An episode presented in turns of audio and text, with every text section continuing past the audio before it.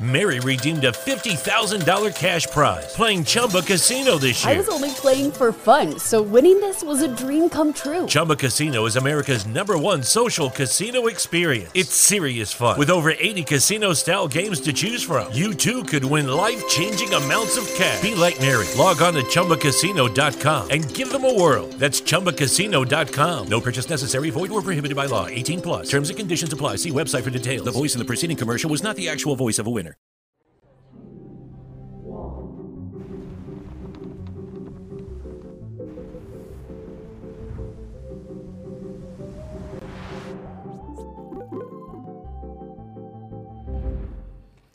Salve, salve, amigos da ciência em todo mundo! Sextou, hein? Sexta-feira aqui no Ciência Sem Fim.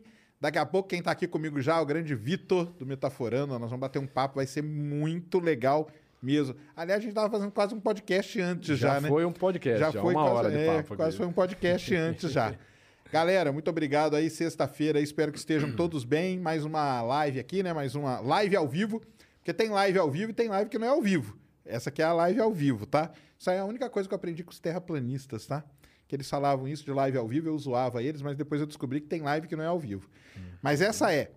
Antes de mais nada, recadinhos do coração aqui para vocês. Vamos começar da LTW Consult, aí nossa parceira desde o início aqui do Ciência Sem Fim. Você que quer aprender a investir, a lidar com sua grana. QR Code tá aí na tela, o link tá aí na descrição. LTW Consult. O canal no YouTube deles é praticamente um curso aí de educação financeira. Então, corre lá que você vai aprender com os consultores da LTW Consult. Muito obrigado aí por estar na parceria aí com o Ciência Sem Fim desde o início. Hoje também temos a Tribe, a Tribe que é uma escola de programação. Eu falo aqui, eu já trouxe aqui várias pessoas que já confirmaram isso que programação, cara, é a profissão. O pessoal brinca que é a profissão do futuro. Não, é a profissão do presente. É uma das coisas que o, o mundo mais precisa hoje são de desenvolvedores de software, de programadores, e a Tribe está aí para isso. É uma escola. Ela tem aquele diferencial que você paga depois que você estiver trabalhando. Só para você ter uma ideia, ó, 91% dos alunos da Tribe conseguem emprego com menos de três meses depois que terminam o curso. Eles têm mais de 2 mil alunos. Então, tem muita coisa mesmo e tem uma equipe grande de colaboradores e tudo mais. E a Tribe agora, ela tá passando pela rodada, né? Chama-se rodada B de investimento, onde ela está levantando aí 145 milhões de reais para poder ampliar tudo dela. Então ela vai ampliar, ela vai ter muita vaga aberta, então você vai poder até trabalhar na Tribe. Olha só que demais, hein? Você vai poder trabalhar na Tribe. Então, entra aí, QR Code está aí na tela, link está na descrição também, a Tribe, grande parceria. Aprenda a programar, cara. Quando eu era pequeno, minha mãe falava assim: você tem que aprender inglês, porque inglês vai ser importante. Inglês é importante. Hoje, eu falo para meus filhos: aprende a programar, porque programar vai abrir sua cabeça. Então, vai lá na Tribe, que é muito legal também. Temos emblema, né, Mulambo? Coloca aí na tela o emblema hoje. olha lá, ó. Olha lá. Nossa, cara. Ih. Caraca. Ficou que, legal, né? oh, Que emblema legal, cara. Como que é? Eu já, já esqueci o nome do artista, Mulambo. PH? PH Freitas aí, ó. Caraca, nossa, esse aí eu quero colocar lá no quarto, cara. Ó, tô parecendo um detetive de HQ. É, ali, ó, com o negócio ali atrás, tudo. E, o, e, o, e o código? Então, e o código vocês já vão saber, né, qual é. Chutem aí. Metaforado. Será que eu vou ser metaforado aqui hoje? Ai, Nós caramba. vamos descobrir isso aí.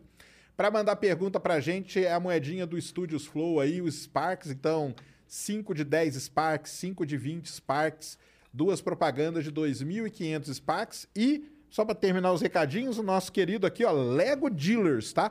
Aliás, galera, falando de Lego, vou falar do Lego Dealers, vou, vou fazer uma outra coisa de Lego aqui que nem tava programada. Ó, Lego Dealers tem esse Lego aqui lindíssimo do ônibus espacial, tá? A única nave espacial já feita pelo ser humano. O resto tudo esses, esses foguetão aqui que deixa pra lá, nem vou falar a forma que ele tem não.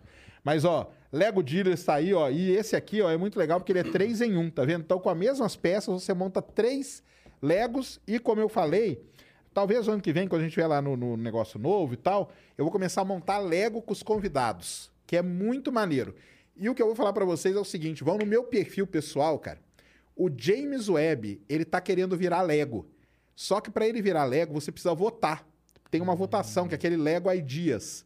E eles estão precisando de voto. Então vai lá e vota no James Webb, porque se o James Webb virar Lego, ele vai ser montado aqui, ó, ao vivo no Ciência Sem Fim.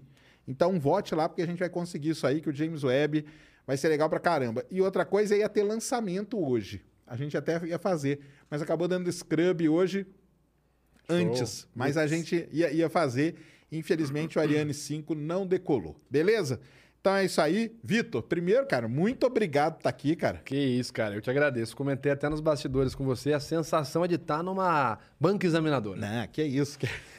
Ai, ai. E, e pode ficar tranquilo. Não vai ser metaforado. Não, você. É esse apelido infame que me persegue, tá? E, cara, obrigado demais. E, meu, queria aproveitar aqui o ensejo, trouxe uns presentinhos pra você. Opa! Tá? Esse Opa. aqui primeiro. Aí, ó. Esse aí eu, eu fiz uma pesquisa, né? Tava Hum. até conversando antes com a Ana Bonassa do canal Nunca Vi um Cientista. Falei, cara, Legal. Hum. acho que eu vou levar pra ele um- uma, uma bebida aqui que tem a ver com rock, né? Bebida do, do Iron Maiden. Ele falou, cara, ele não bebe. não bebe, Aí eu pedi uma HQ, não sei se você conhece, Frostbite.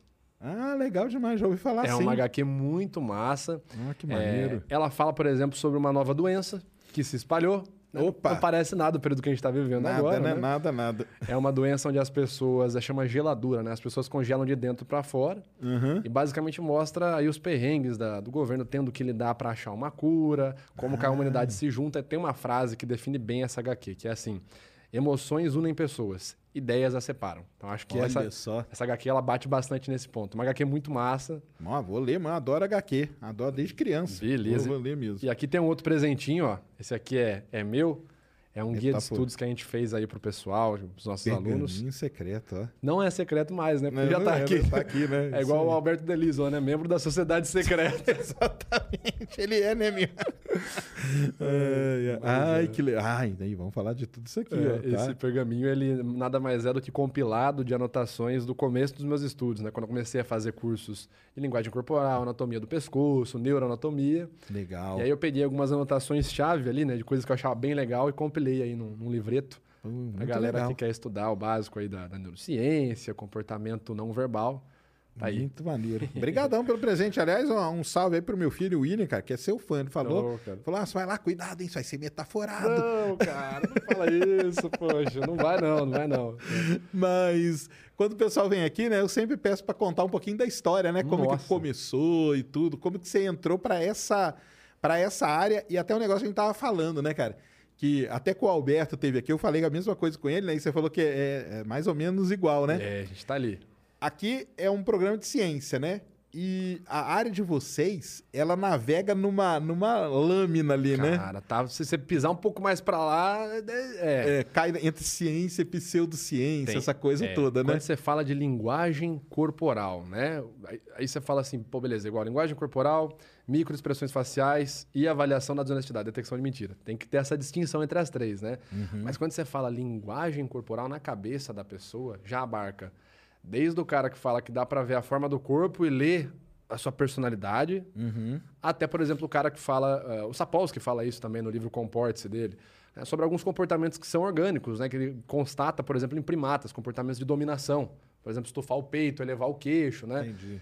Então, o que, que é científico e o que, que não é? Separar isso. Isso, entendeu? Separar. E é, e é complicado. É, e isso é até engraçado porque bate no começo da história do Metaforando. Ai, Eu ó. começo metaforando nessa linha. Eu começo lá em meados de 2016. Metaforando antes ia chamar Psicopop.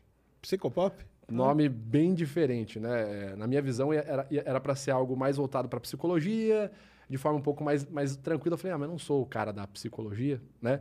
Então não vou, não vou seguir nessa linha. Aí eu começo metaforando, criando aí algo mais no sentido de falar de linguagem corporal com bases científicas, né? Coisas que eu sei que a gente pode falar, desde o comportamento, né? Falar de microexpressão facial, porque na real, é, linguagem corporal ela tem uma base muito interessante quando a gente fala de ciência, né? O problema é que vem os agregados, né? Por Certo. exemplo, igual eu te falei aqui, dei o exemplo da forma do corpo. Na época que eu comecei a estudar linguagem corporal, isso mais ou menos 12 anos atrás, tinha um livro que muita gente conhece que é da Cristina Cairo, que é A Forma do Corpo, a linguagem do corpo. Entendi. E você pega a Cristina Cairo, isso aí é da década de 90. Cristina Cairo, ah, na mesma época, um pouquinho antes, na verdade, na década de 80, ali você tem O Corpo Fala, que todo mundo já ouviu falar desse livro, do Pierre Will, do Anton Pacol. Qual que é o ponto? O Corpo Fala, tanto a Cristina Cara quanto o Pierre Will, eles apresentam o trabalho de uma forma bem parecida. Nós vamos falar de comunicação não verbal. Então é tudo que não é verbalizado. Certo. Então, no primeiro momento, você fala, ok, legal. Esses dois estão falando que vão falar de forma científica, né, sobre esse material, confio. Vamos confiar, então. E aí que vem o grande problema de falar de linguagem corporal que eu vejo hoje. Linguagem corporal, ela é uma área que está em pesquisa, uma área bem pesquisada, como eu falei. Linguagem corporal, microexpressões faciais é uma área muito sólida, ponto. Acho que dá para falar bastante sobre isso também, dá para explicar por que, que é sólido, mas é uma área sólida. é, Enfim, poderia pegar só como referência básica aqui o livro Princípios de Neurociências, que é uma coletânea de estudos, enfim, o básico da neurociência organizado pelo Eric Kendall, que é prêmio Nobel de Medicina no- dos anos 2000. Ele e mais 20 cientistas na área do pesquisa da cognição humana desenvolvem várias, várias, várias ideias, várias teorias que já são solidificadas com base na psicologia evolutiva. Entendi. Microexpressão facial já está lá como mais um dos comportamentos que ocorrem derivados de uma emoção. Então, assim, se eu fosse falar de microexpressão facial, é bem simples de falar por que, que ela é solidamente científica. Detecção de mentiras é outra linha. Então, imagina que quando eu cheguei no Metaforando, que não chamava Metaforando, eu falei, cara, eu quero criar um canal para mostrar que existe sim uma base científica em linguagem corporal, mas que é algo bem limitado, tá? De fato, a linguagem corporal ela é muito limitada enquanto análise de personalidade e de comportamento. Você não consegue fazer isso, de fato, com a linguagem corporal. E ela é mais limitada ainda quando você entra, por exemplo, na escala da detecção de mentiras, né? Que aqui só para pontuar, gente, detecção de mentiras é um nome que não existe, tá? É assim, é, não existe detectar mentira. Detector de metais. Se eu tenho detector, tenho metal para detectar? Como que eu vou materializar aqui a mentira? Ó, aqui eu estou pegando 500 gramas de mentira na minha frente. Não existe isso. Então a gente fala avaliação do comportamento momentâneo desonesto. Porque Entendi. naquele momento. Esse é o nome, Isso. o nome científico do É, negócio. o nome científico seria avaliação da conduta desonesta, exato. Porque naquele momento eu consigo validar em porcentagens o quão a pessoa está para honestidade e desonestidade, só naquele momento. Né? Fazendo uma avaliação pregressa da vida dela, do histórico de vida dela, da linha de base, e corroborando a minha análise com contexto e evidências. Não só na análise de linguagem corporal. Preciso de substância, provas materiais para falar que a pessoa mentiu. A linguagem corporal não vai estar sozinha nunca, né? Não, não, não. E é até, um- é até engraçado, né? Eu começo metaforando então nisso, vou começar a falar dessa área e no começo já recebo pedrada, né?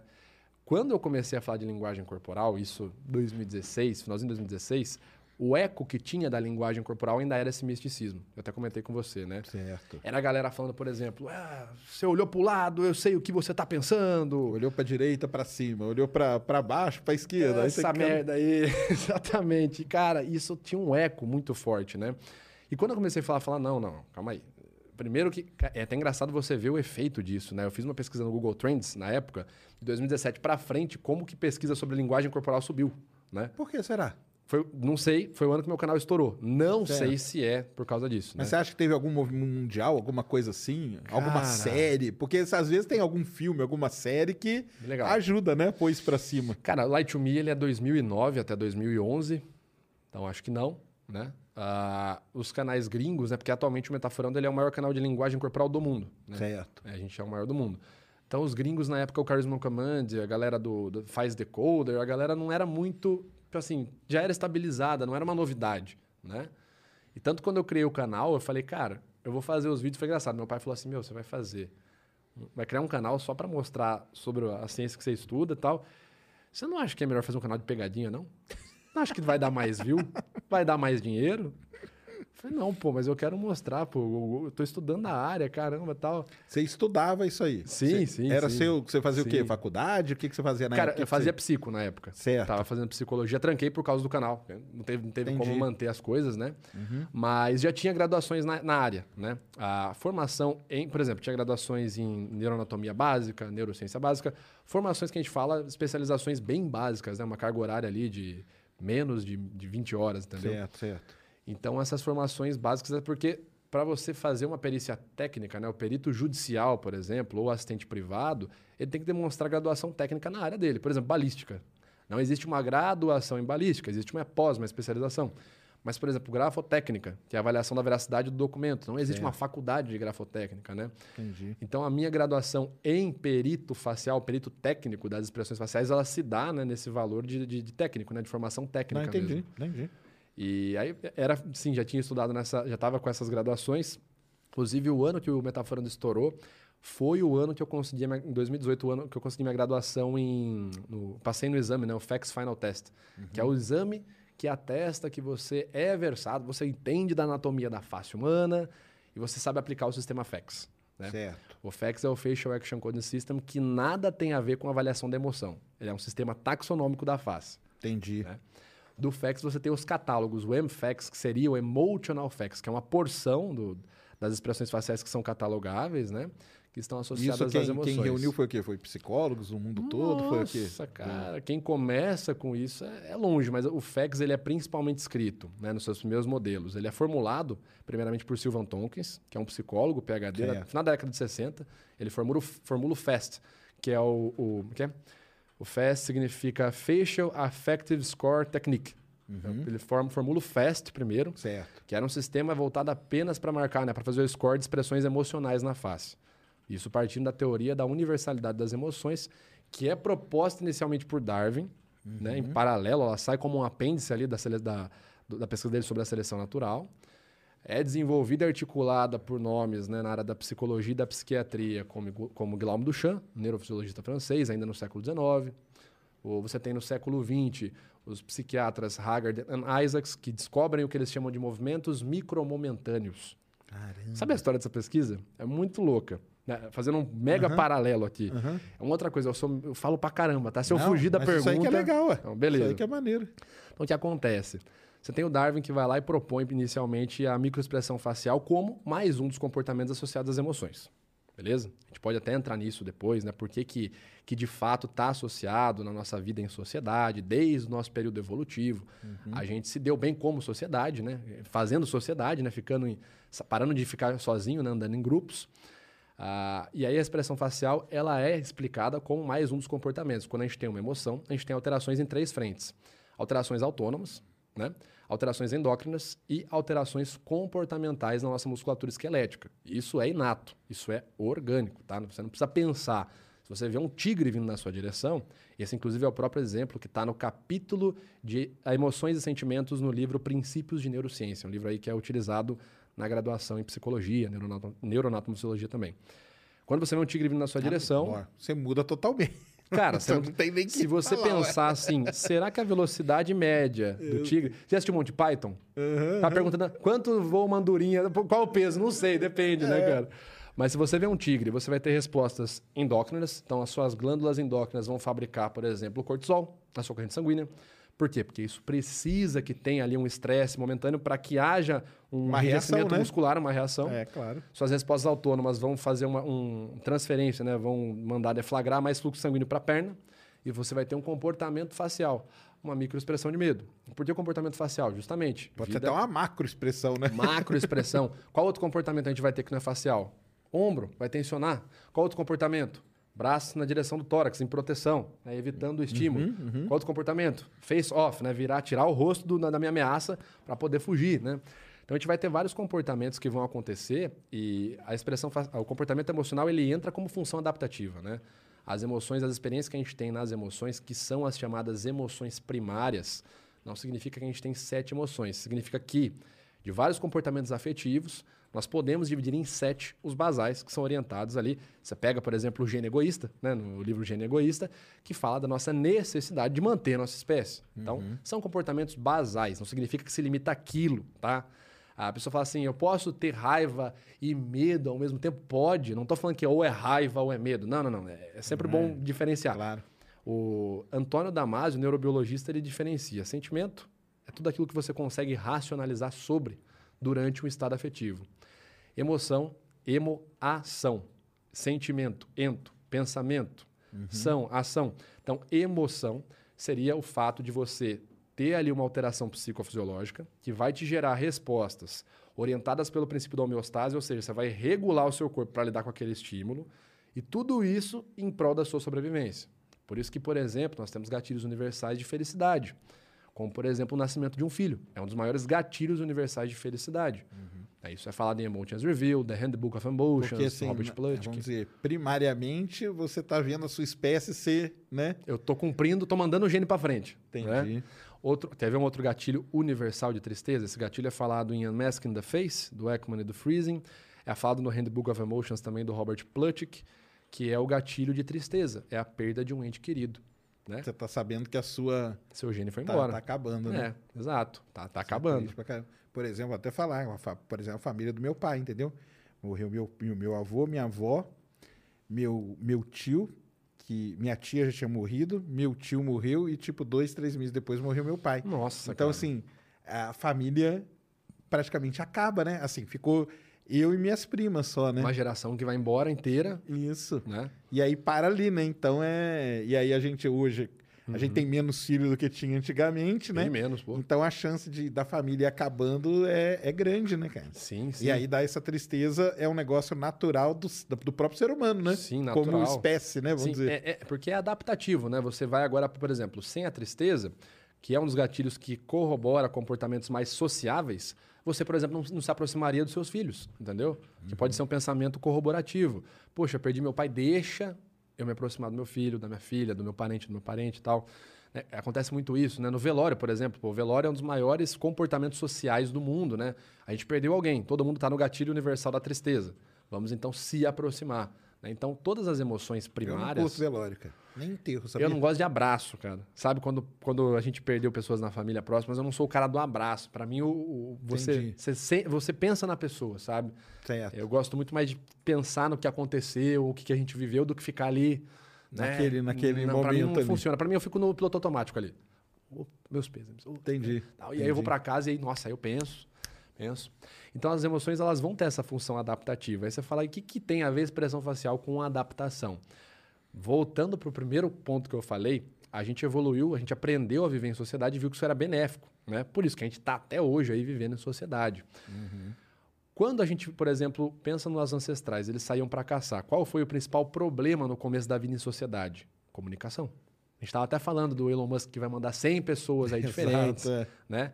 Então, comunicação. Como que você ia pegar os nossos ancestrais, um virar pro outro e falar assim, imagina que eles estão caçando, e aí, por exemplo, a presa está fugindo e um outro predador maior, um tigre dente de sabre, que aqui na América Latina até 35 mil anos atrás eu sei que tinha, né? Tá vindo aqui, não dava pro nosso ancestral virar e falar, ô galera, fudeu, ó o negócio ali, pega a direita aí, Entendi. não rolava. Então, o comportamento mais rápido e intuitivo era, de fato, um comportamento não verbal, né? É por isso que, você, por exemplo, você pega cientistas ah, que são referências mundiais na área do estudo das emoções, né? Antônio Damasio. Tem aqui no Brasil um grande divulgador científico, o Dr. Pedro Calabres, canal Neurovox tal.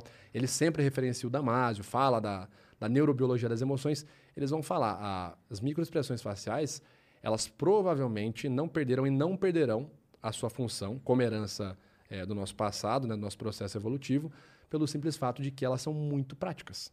Né? Eu não preciso te falar, meu, corre pra lá que tá dando merda aqui, já tomamos tiro. Se é num- numa situação que a gente tá num shopping, alguma coisa, meu, corre pra lá. Não, se ouvir um barulho, o primeiro cara que tá aqui vai virar assim pra você. Você já, meu, deu merda. É, lógico. Corro, entendeu? Então, o comportamento não verbal ele é totalmente associado a processos adaptativos. Então, como eu te falei, para falar de microexpressão facial, meu, é falar do Darwin e aí não tem como afirmar que não há herança genética e que não tem uma relação orgânica, né?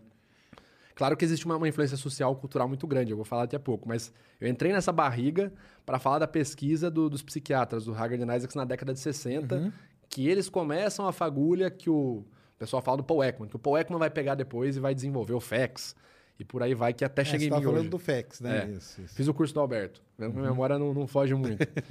então, na década de 66, o Haggard e Isaacs, dois psicólogos, né? O, o artigo deles, se eu não me engano, é Micromomentary Facial Expressions, o nome do artigo. Em 66, na verdade, eles percebem um evento muito curioso. Eles atendem os pacientes da ala psiquiátrica, né? E os pacientes falam que estão bem. Ah, tá tudo bem e tal. Recebe alta, se mata. No mesmo fim de Doideira, semana. Os caras recebem alta, comete suicídio. Ah, pô, meu, o que tá acontecendo? O cara, o- na entrevista, o cara fala que tá tudo bem. A gente tá tratando o cara aí meses. O que acontece? Vamos, vamos botar uma tape aqui, vamos gravar ah, esses caras, o- a expressão deles. Assim, out of nowhere. Os caras pegaram, tipo, meu, tivemos essa ideia, vamos fazer, vamos. Nada, nada, a gente gera um paper aí para mostrar que pelo menos não tem relação Tem nenhuma. relação, É. exatamente. Exatamente. Aí eles vão lá e deixam a tape e começa a gravar. O que, que eles percebem? E isso foi um trabalho do caralho, velho. Porque pensa, era em filme, fotofilme. Então eles tinham que ir frame por frame com o binóculo, com o Pra poder microscópiozinho. ver o que que tava acontecendo. Eles viam, por exemplo, alterações que ocorriam em um quarto de segundo, que eram o que eles chamavam de caretas micromomentâneas. Eles Que falam loucura. disso no começo. Então, por exemplo, o cara falava que estava bem e ele fazia uma careta micromomentânea negativa. Tipo, eu tô falando com você, não, eu tô bem, Entendi. tristeza. Você pensou em cometer suicídio? Não. Felicidade. No contexto, que a gente sempre fala de linguagem corporal, que ela necessita de contexto, no contexto não fazia sentido aquela emoção estar ali. Mas aí o cara tava misturando o negócio de linguagem corporal com o negócio da avaliação da desonestidade também, né? Já come... é, um- é um princípio ali, é um pioneirismo nisso aí, porque até então não tinha nada disso. Entendi. né? E eles chamam isso ali de micromomentâneas e por muito tempo vai ficar esse nome, micromomentâneas e tal. Porque era, só era detectado num, tipo, num framezinho ali. Não, e não tinha, um- não tinha uma pesquisa, porque o Darwin vai lá, isso aí no no finalzinho do, do século XIX, o Darwin cria um, ele, ele cria um projeto ali, né, com colaboradores, que ele faz o seguinte, ele começa a perceber na- nas, nas andanças que ele vai, em vários locais que ele vai, tanto onde ele mora, em, outros, em outras terras, que, por exemplo, o comportamento de gatos, macacos e cachorros facialmente é muito parecido com o ser humano. Ele vai lá e fala assim, por exemplo, numa briga de bar, o sujeito empurra o outro, ele tá alterado, o que ele faz? Ô, meu irmão, sei o quê? É, é, é. O gato e o cachorro, você puxa a comida dele, né? Ele vai ter esse comportamento. Ele fala, aí o Darwin faz assim, meu, será que tem relação? Porque se em teoria todo mundo veio de um ancestral em comum, em teoria, a gente poderia ter isso aí no nosso processo evolutivo, empareado com outros animais. Então Darwin lança essa semente. E ele vai lá e fala, olha, é, se, for, se for uma relação, são comportamentos momentâneos, Entendi. Associados à sobrevivência, à manutenção da vida social. Ele vai lá e pontua brilhantemente isso no livro chamado A Expressão das Emoções nos Homens e nos Animais. Então ele fala isso lá atrás. Em 66, o Haggard e Isaacs mexe nesse negócio aí, nesse artigo que eu te falei. E aí na década, no finalzinho da década de 60, você tem Sylvan Tompkins, que é um psicólogo, professor, de, professor universitário de psicologia. E ele começa a ganhar a vida dele aos finais de semana, né, para corroborar, corroborar o salário, fazendo, sendo, na verdade, o olho bom em apostas de corridas de cavalo. Olha só. Como que ele acertava as corridas de cavalo? Ele analisava a expressão facial Do dos corredores. não, dos corredores. Só faltava falar que era do cavalo, aí ferrou. Nessa época não tinha o Equifax. Não, pô, o cara tá valendo tempo mesmo, né, cara?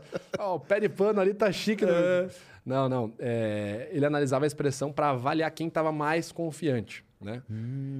E isso era assim, é, era no primeiro momento, tal, bacana. Aí ele pensa assim, meu, vou fazer um artigo, será que eu consigo catalogar isso? Tipo assim, tá, existem expressões faciais. Quais? Quantas? O que que é? Quantas emoções são? E aí ele começa a criar ali um sisteminha, né? Que ele divide em sete, que a gente vai falar também depois das sete, né? E ele faz um estudo com bombeiros, acho que são 27 bombeiros, se eu não me engano.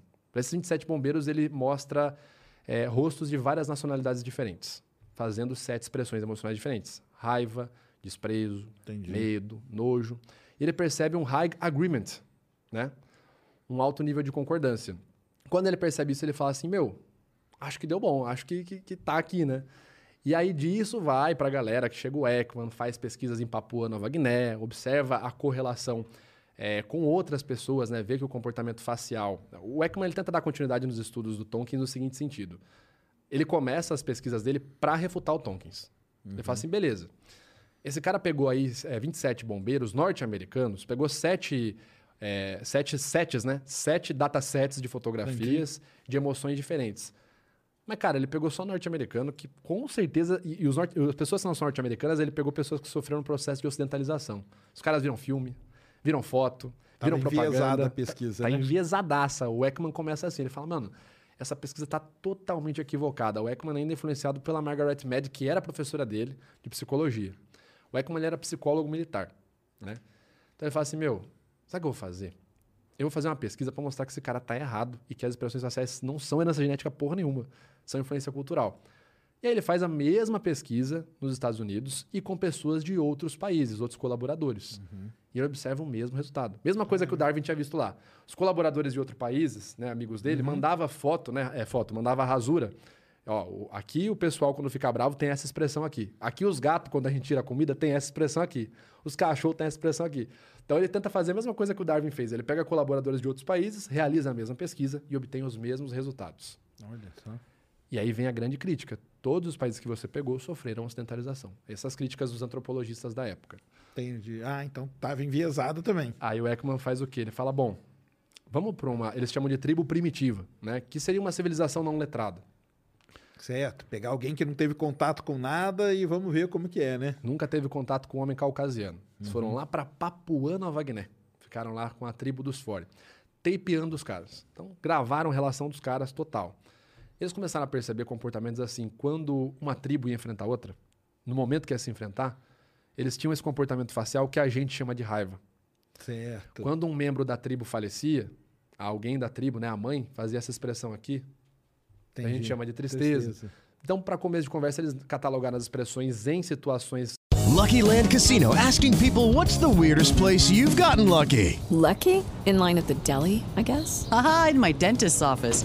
More than once, actually. Do I have to say? Yes, you do. In the car before my kids' PTA meeting. Really? Yes. Excuse me, what's the weirdest place you've gotten lucky? I never win and tell. Well, there you have it. You can get lucky anywhere playing at LuckyLandSlots.com. Play for free right now. Are you feeling lucky? No purchase necessary. Void where prohibited by law. 18 plus. Terms and conditions apply. See website for details. Que a gente fala de gatilhos universais, e elas corroboravam aquilo que já era pregresso nas ideias do Darwin, né? Para matar a pau, ele vai lá e faz assim. Então vamos fazer o seguinte, vamos pegar retrato deles mesmos e mostrar para eles. A gente conta uma história e pede para eles associarem a expressão, Hum, legal. entendeu? Aí foi o método deles de prancheta. O, o entrevistador não tinha acesso, ele não via qual que era a, a figura que o, o entrevistado pesquisado estava vendo, né? Eles estavam de costas, Certo. só tinha uma marcaçãozinha para eles poderem ter o controle depois na pesquisa, né? Então chegava lá, o participante número um. Olha, imagina que você saiu para caçar com o seu irmão e vocês conseguiram matar um javali desse tamanho. Qual dessas caretas você faria a hora que você pegasse o javali? Aí o cara falava essa aqui. Aí ele anotava figura 349 para pergunta do javali, tal. Aí depois ia fazer uma correlação. Bom, a história do javali, os caras faziam, escolhiam sempre essa gravura aqui. Felicidade. Qual que é quando morresse um membro da sua tribo? Isso aqui, tristeza. Então eles identificaram duas coisas que são bem importantes. Primeiro, que a gente em frame, ok? Em frame, congelado durante um frame de um ápice de contração facial emocional. O ser humano tem sim a capacida- capacidade inata de reconhecer, tá? Em frame. Se a pessoa Tem de um- fato Um negócio parado. Se eu chegar Parado. a apresentar aqui e falar, ó, você tem. Ah, tem, tem isso aqui. Tem, sim. isso aqui é isso. E ah, o oposto também ocorre, né? O receptor e o emissor. Eles ca- captaram situações reais, genuínas, que a expressão facial era a mesma, contextualmente corroborava com as ideias que o Darwin tinha falado 100 anos antes. Para ajudar isso, você tem atualmente aí no final, tem duas pesquisas do, do Antônio Damasio, uma na década de 90 e uma nos anos 2000. O Damasio é neurobiologista, PhD em psicologia, doutor aí, é autoridade no assunto, não é, não, não é youtuber, o cara realmente é cientista que tá lá todo dia, né? Eu falo youtuber porque a galera fala de mim e fala, não, eu sou Sim, youtuber, entendeu? entendi. Eu tô fazendo vídeo, beleza? Isso que eu falo de mim. Mas ele fez duas pesquisas, eu não lembro o nome específico, mas quem quiser pesquisar é, é The Role of Somatosensory uh, Cortices on Visual Recognition, reconhecimento da- das expressões faciais.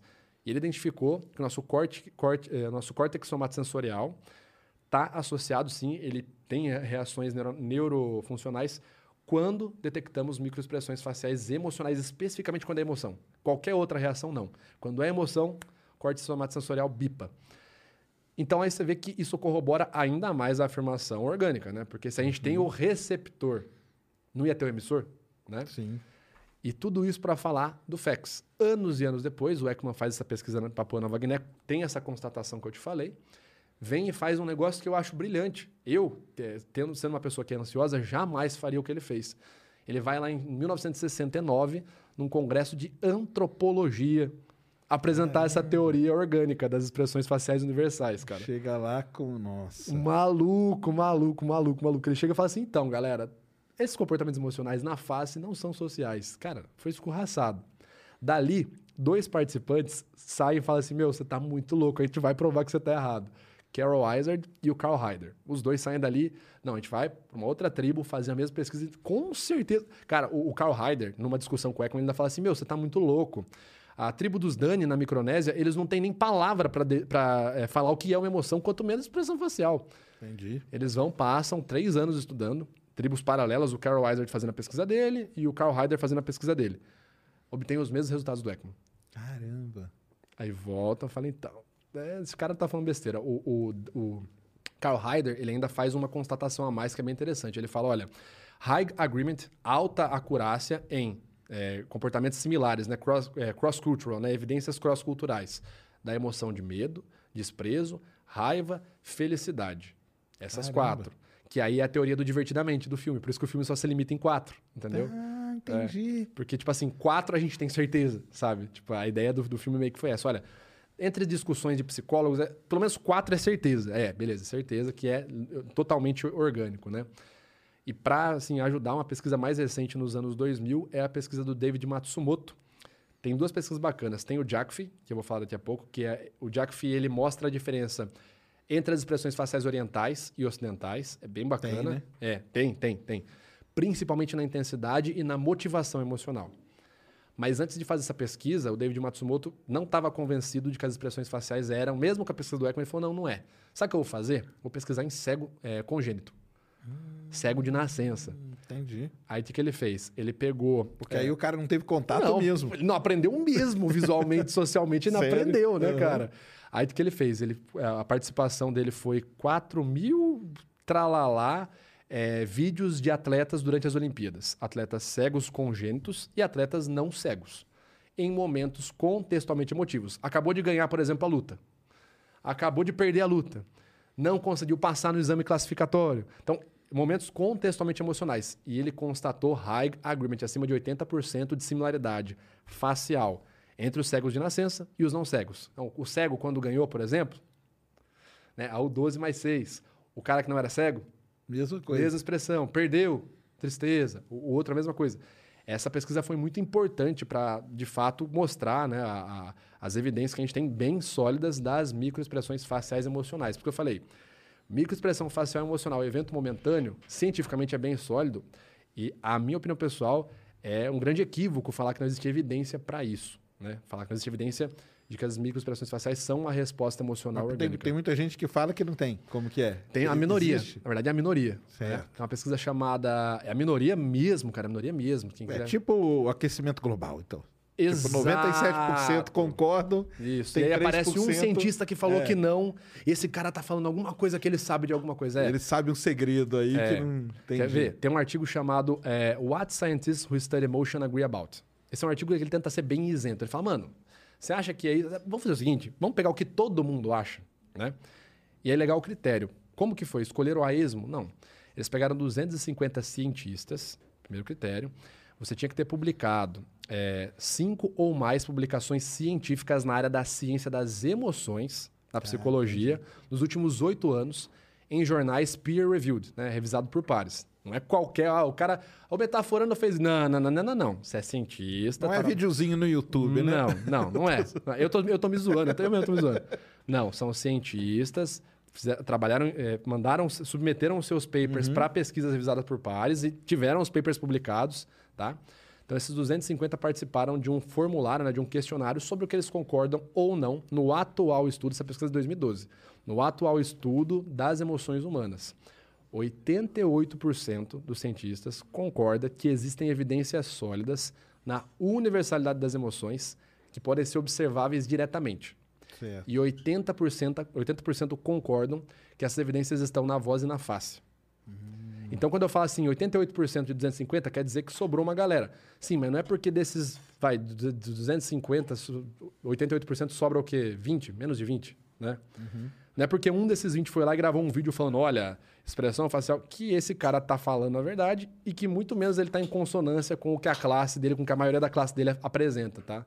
Tipo, é, é- literalmente é a opinião desse cara, dessa pessoa. Não, não leve, não tome ela como a opinião da classe, né? Mas, cara, é isso. Tem uma galera que às vezes fala, não, não, é, é social, não existe evidência. Cara, como não existe evidência? Como não existe? Foi muito estudado, né? Eu tô citando papers aqui, a pessoa não precisa acreditar no metaforando, só ver as fontes, cara. Entendi. Tipo, eu fiz um vídeo de três horas de duração no Metadata Podcast que chama Microexpressões faciais são pseudociência? Porque, de fato, pô, eu nunca vi ninguém falando que não são. Porque, assim, é tão batido, é tão, tipo, ok, é um comportamento... Com... Mas, mas por que que não é? Por que, que não é? E aí a gente fez esse processo de responder isso ao inverso. Tipo, vamos tentar pensar ao contrário. Se fosse, O que, que seriam as afirmações? Tá, a afirmação não é pseudocientífica. A gente está falando do processo evolutivo. Então, você quer refutar o Darwin para começo de conversa, já tá estranho essa conversa Ah, aí. entendi, Né? entendi. Mas é, cara, às vezes a gente recebe umas críticas aí sim, cara. Vira e mexe, Tem, né? a gente recebe. Ah, É, aparece. Ah, chegou a comida. Quer, quer comer ao vivo ou quer? Cara, como que você costuma Pra, pra fazer? mim, tanto faz, Ah, cara. vambora, vambora. Pode, pode pôr. E. Não, então, porque aí esse é o microexpressões faciais, né? Que é uma, uma das, das três. É, Das três áreas. Essa aí, então, ela é bem, bem consolidada. sólida, bem consolidada. O Pra pessoal- falar, é um comportamento momentâneo e não quer dizer nada. Isso que é o bacana. Ah, eu identifiquei uma microexpressão de raiva. Tá, é raiva pelo quê? Por... Não, é raiva. É só é uma raiva mesmo. Mas isso aí também é meio natural da gente saber que todo mundo faz, né? É. Todo mundo passa por isso, né? É meio óbvio, não precisa de muita coisa, É né? meio óbvio mesmo, né? É. Mas o pessoal chegou a tentar usar a crítica que venha porque tentaram usar isso pra alguma coisa? Cara, é, uma vez eu recebi uma crítica falando assim: ah, fizeram uma mostraram uma pesquisa que não dá pra detectar mentira com expressão facial, né? Ah, tá. Entendi. É, e de Aí fato, sim. e de fato não dá mesmo, né? Eu falei, a hora que me falaram isso, eu falei assim, caraca, que legal. Eu ingênuo, né? De tudo, besta, nunca tinha recebido crítica no YouTube. E, pô, que legal. Chancelaram o que eu falo há anos. Aí os caras, não, Vitor. Fizeram essa crítica pra atacar você. Eu falei, ué. Aí eu falei, mas pega meu primeiro vídeo sobre o tema, sobre detecção de mentiras. Eu já faço essa crítica, falo que não existe detecção de mentiras. Cara, meu primeiro vídeo, 2017, eu vou lá e falo assim: então, pessoal, qual vocês acham que é a expressão da mentira? Será que o medo? Pô, o cara fez medo, ele tá mentindo, porque se não tivesse com medo. Não, galera, não existe expressão da mentira. Tal. Eu já falei em 2017. Falo, cara, não, não existe. O que está em, em- em completa consonância com os estudos mais atuais sobre a avaliação da desonestidade, que a gente vai entrar, e é uma área bem nebulosa, eu admito, é a avaliação multicanais. O artigo Detecting Deceit via Non-Verbal Behavior Analysis da, da, da equipe do, do professor Albert Vraj de Psicologia Jurídica, Faculdade da Pensilvânia ou Transilvânia, enfim. Eles realizaram uma pesquisa somente sobre avaliação da desonestidade. Entendi. Qual que é a conclusão que eles tiram? Eles fizeram, tentaram várias formas diferentes de detectar a desonestidade em casos jurídicos onde o réu estava sob pressão. Lembra que a gente falou nos bastidores, Sim, né? Tem, sim. Não é qualquer Ah, mentira então, que você é, detecta vamos- também. É, então. Né? Mas eu acho então que a crítica por causa, é a... porque ter a expressão, todo mundo sabe que tem. Não, eu já recebi pessoa falando que Talvez. não, não existe expressão facial. Mas como assim? A pessoa fala, não existe expressão facial. Aí ela tá lá assim, ó, escrevendo, né? com Fazendo raiva na cara. Porra, velho, você tá maluca, bicho. Que isso? Exatamente. Você devia ter falado assim, manda, manda uma Manda foto uma foto de sua, agora, na hora que é, você estiver escrevendo pra eu ver a sua Ai, expressão. caraca, velho. Mas talvez a crítica maior seja isso, no que, que o pessoal quer usar. Talvez nesse Sim. lance de detectar mentira, né? Sim. Mas é, tipo, olha, é, de fato, é, isso sempre foi falado. A maior precisão que a gente tem, e lembrando que a avaliação da desonestidade, o protocolo SCANS, que é o protocolo mais pesquisado atualmente, que é o queridinho aí do FBI, da CIA, da SWAT, cara, ele é um método supositório, tá certo? Eu vou usar para fazer uma suposição e corroborar minha análise com evidências, com provas. Por isso que a gente está falando de pesquisas que são realizadas no sistema jurídico, geralmente, né? Você tem uma jurisprudência É no que é Brasil. onde esse negócio pega, né? Vamos dizer assim, né? Sim, Que é onde sim. pega mesmo. É. Eu lembro, cara, que quando a... O caso lá, por exemplo, da Suzane, né? Da Richthofen, né? Ah, tá. Eu lembro que quando... Eu lembro de quando, ela, quando aconteceu o caso. Nem tô falando de nada de agora, não. Tô falando lá atrás. Que o pessoal chegou a falar assim, mas olha só, ela não tem... No enterro, né? Não tem expressão. Não tem expressão nenhuma. Tem então, sim, lógico que ela é culpada. Entendeu? Que isso, Então cara. o pessoal vinha. Eu acho que o pessoal sempre tentava fazer uma relação. E pode ser isso Ai, que, cara, é que acaba, acaba criando esse ruído grande, não é não? É, eu, eu, eu vejo dessa forma. Mas é aí que eu falo, cara. Você vai criticar uma coisa. Você vai criticar um negócio. Tipo assim, você vai criticar a Terra plana. Cara, você é um dos caras que eu mais aprendi sobre a Terra plana. vendo o seu trabalho. Tipo assim, É vendo, que- vendo as brincadeiras, tal, comentários que você fazia. Você estudou Terra plana pra falar. Você Isso. quer subverter um negócio, você estuda. Agora, velho, aí que tá, eu falo um negócio desde 2017. Não existe expressão, não existe esse negócio de usar a expressão facial. A expressão facial, ela nunca se propôs a ser um estudo, um fim pra detectar mentira. Você entra no site do Ekman hoje, que é o cara que, que credencia alguém na formação facial. Avaliação de comportamento facial momentâneo. E o que, que isso me diz? Que você vai avaliar um comportamento facial momentâneo só. Aí você tem papers, né? Tem um livro chamado What the Face Reviews, que foi atualizado agora, em 2019, inclusive, teve a, a nova edição publicada. Esse livro, o que, que ele é? Ele é um compilado de Fact Certified Coders, assim como eu, em áreas da medicina, jurídica, saúde mental. Então é a galera levando, levando isso para outras áreas. Tá? A galera pesquisando, por exemplo, hoje no- nos hospitais aí, tem muitas pesquisas que foram baseadas na, no, no FEX para ter a escala de aferição de dor. Para averiguar, por exemplo, quanta dor o paciente está sentindo. Pela intensidade de contração de determinados músculos, entendeu? Certo. Então, assim, é o que eu falo, você vai criticar, meu, faz o mínimo de pesquisa antes de falar, entendeu? Essa é a minha visão, pelo menos. Tanto que quando eu vou criticar alguma coisa, que nem eu critiquei recentemente as pistas oculares. Tem uma galera que tenta um método engessado, que nunca teve validação, sempre foi pesquisado, nunca obteve margem mínima. A, a- a precisão de detecção de mentiras com essa técnica é 48%, tá? Só que para criticar isso, eu precisei ler livros, eu precisei ler papers da galera tentando validar isso. Que você ouvir e falar assim, isso aí não funciona. Mas por que não funciona? Você pesquisou? O que, que- o que, o que, que Você não tem que funciona? ter estudado. Não, é, é o que eu É. falo mesmo. A gente, pra, pra combater um negócio, a gente estuda, mas eu brinco, eu até falo da, da Terra plana e da ufologia. Eu sou o Você livro que eu mais leio, cara, então. Eu fui, né? Os livros que eu mais leio é de ufologia, porque eu tenho que entender o que, que o pessoal tá falando para eu poder ter uma base Sim. né, para falar. Mas aí também eu acho, cara, que a culpa é é meio da, da imprensa, talvez. Ah, Light to Me, pô. Light to Me é a série que popularizou a linguagem corporal, o que que era? O cara fazia Ah, assim, ó, então o- é por o- isso, né? O Tim Roth, ele parava, Ah, então. balançou a cabeça, você... Na verdade, você nasceu de, de parto cesariana, e você... Da onde o cara tira essas coisas, sabe? The Mentalist, essa série que todo mundo Ah, fala. Então, então eu acho que é por isso que deu esse negócio, cara. Porque veio esse. Mas vê um vídeo meu antes de falar, cara. É o que eu É, falo, não, cara. é. Vamos criticar, mas, pô, vamos, Não, vamos pesquisar.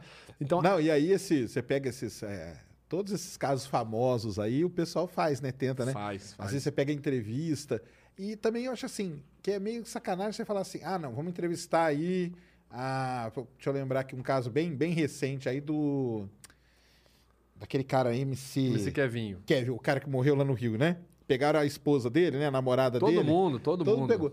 E, meu, mas a pessoa tá ali numa televisão falando. Cara, ela já tá sobre uma, uma- um tipo de tensão Ansiedade basal. que já tira, né? Tudo. Não, e detalhe, o grosso do depoimento já saiu. Sabe por quê?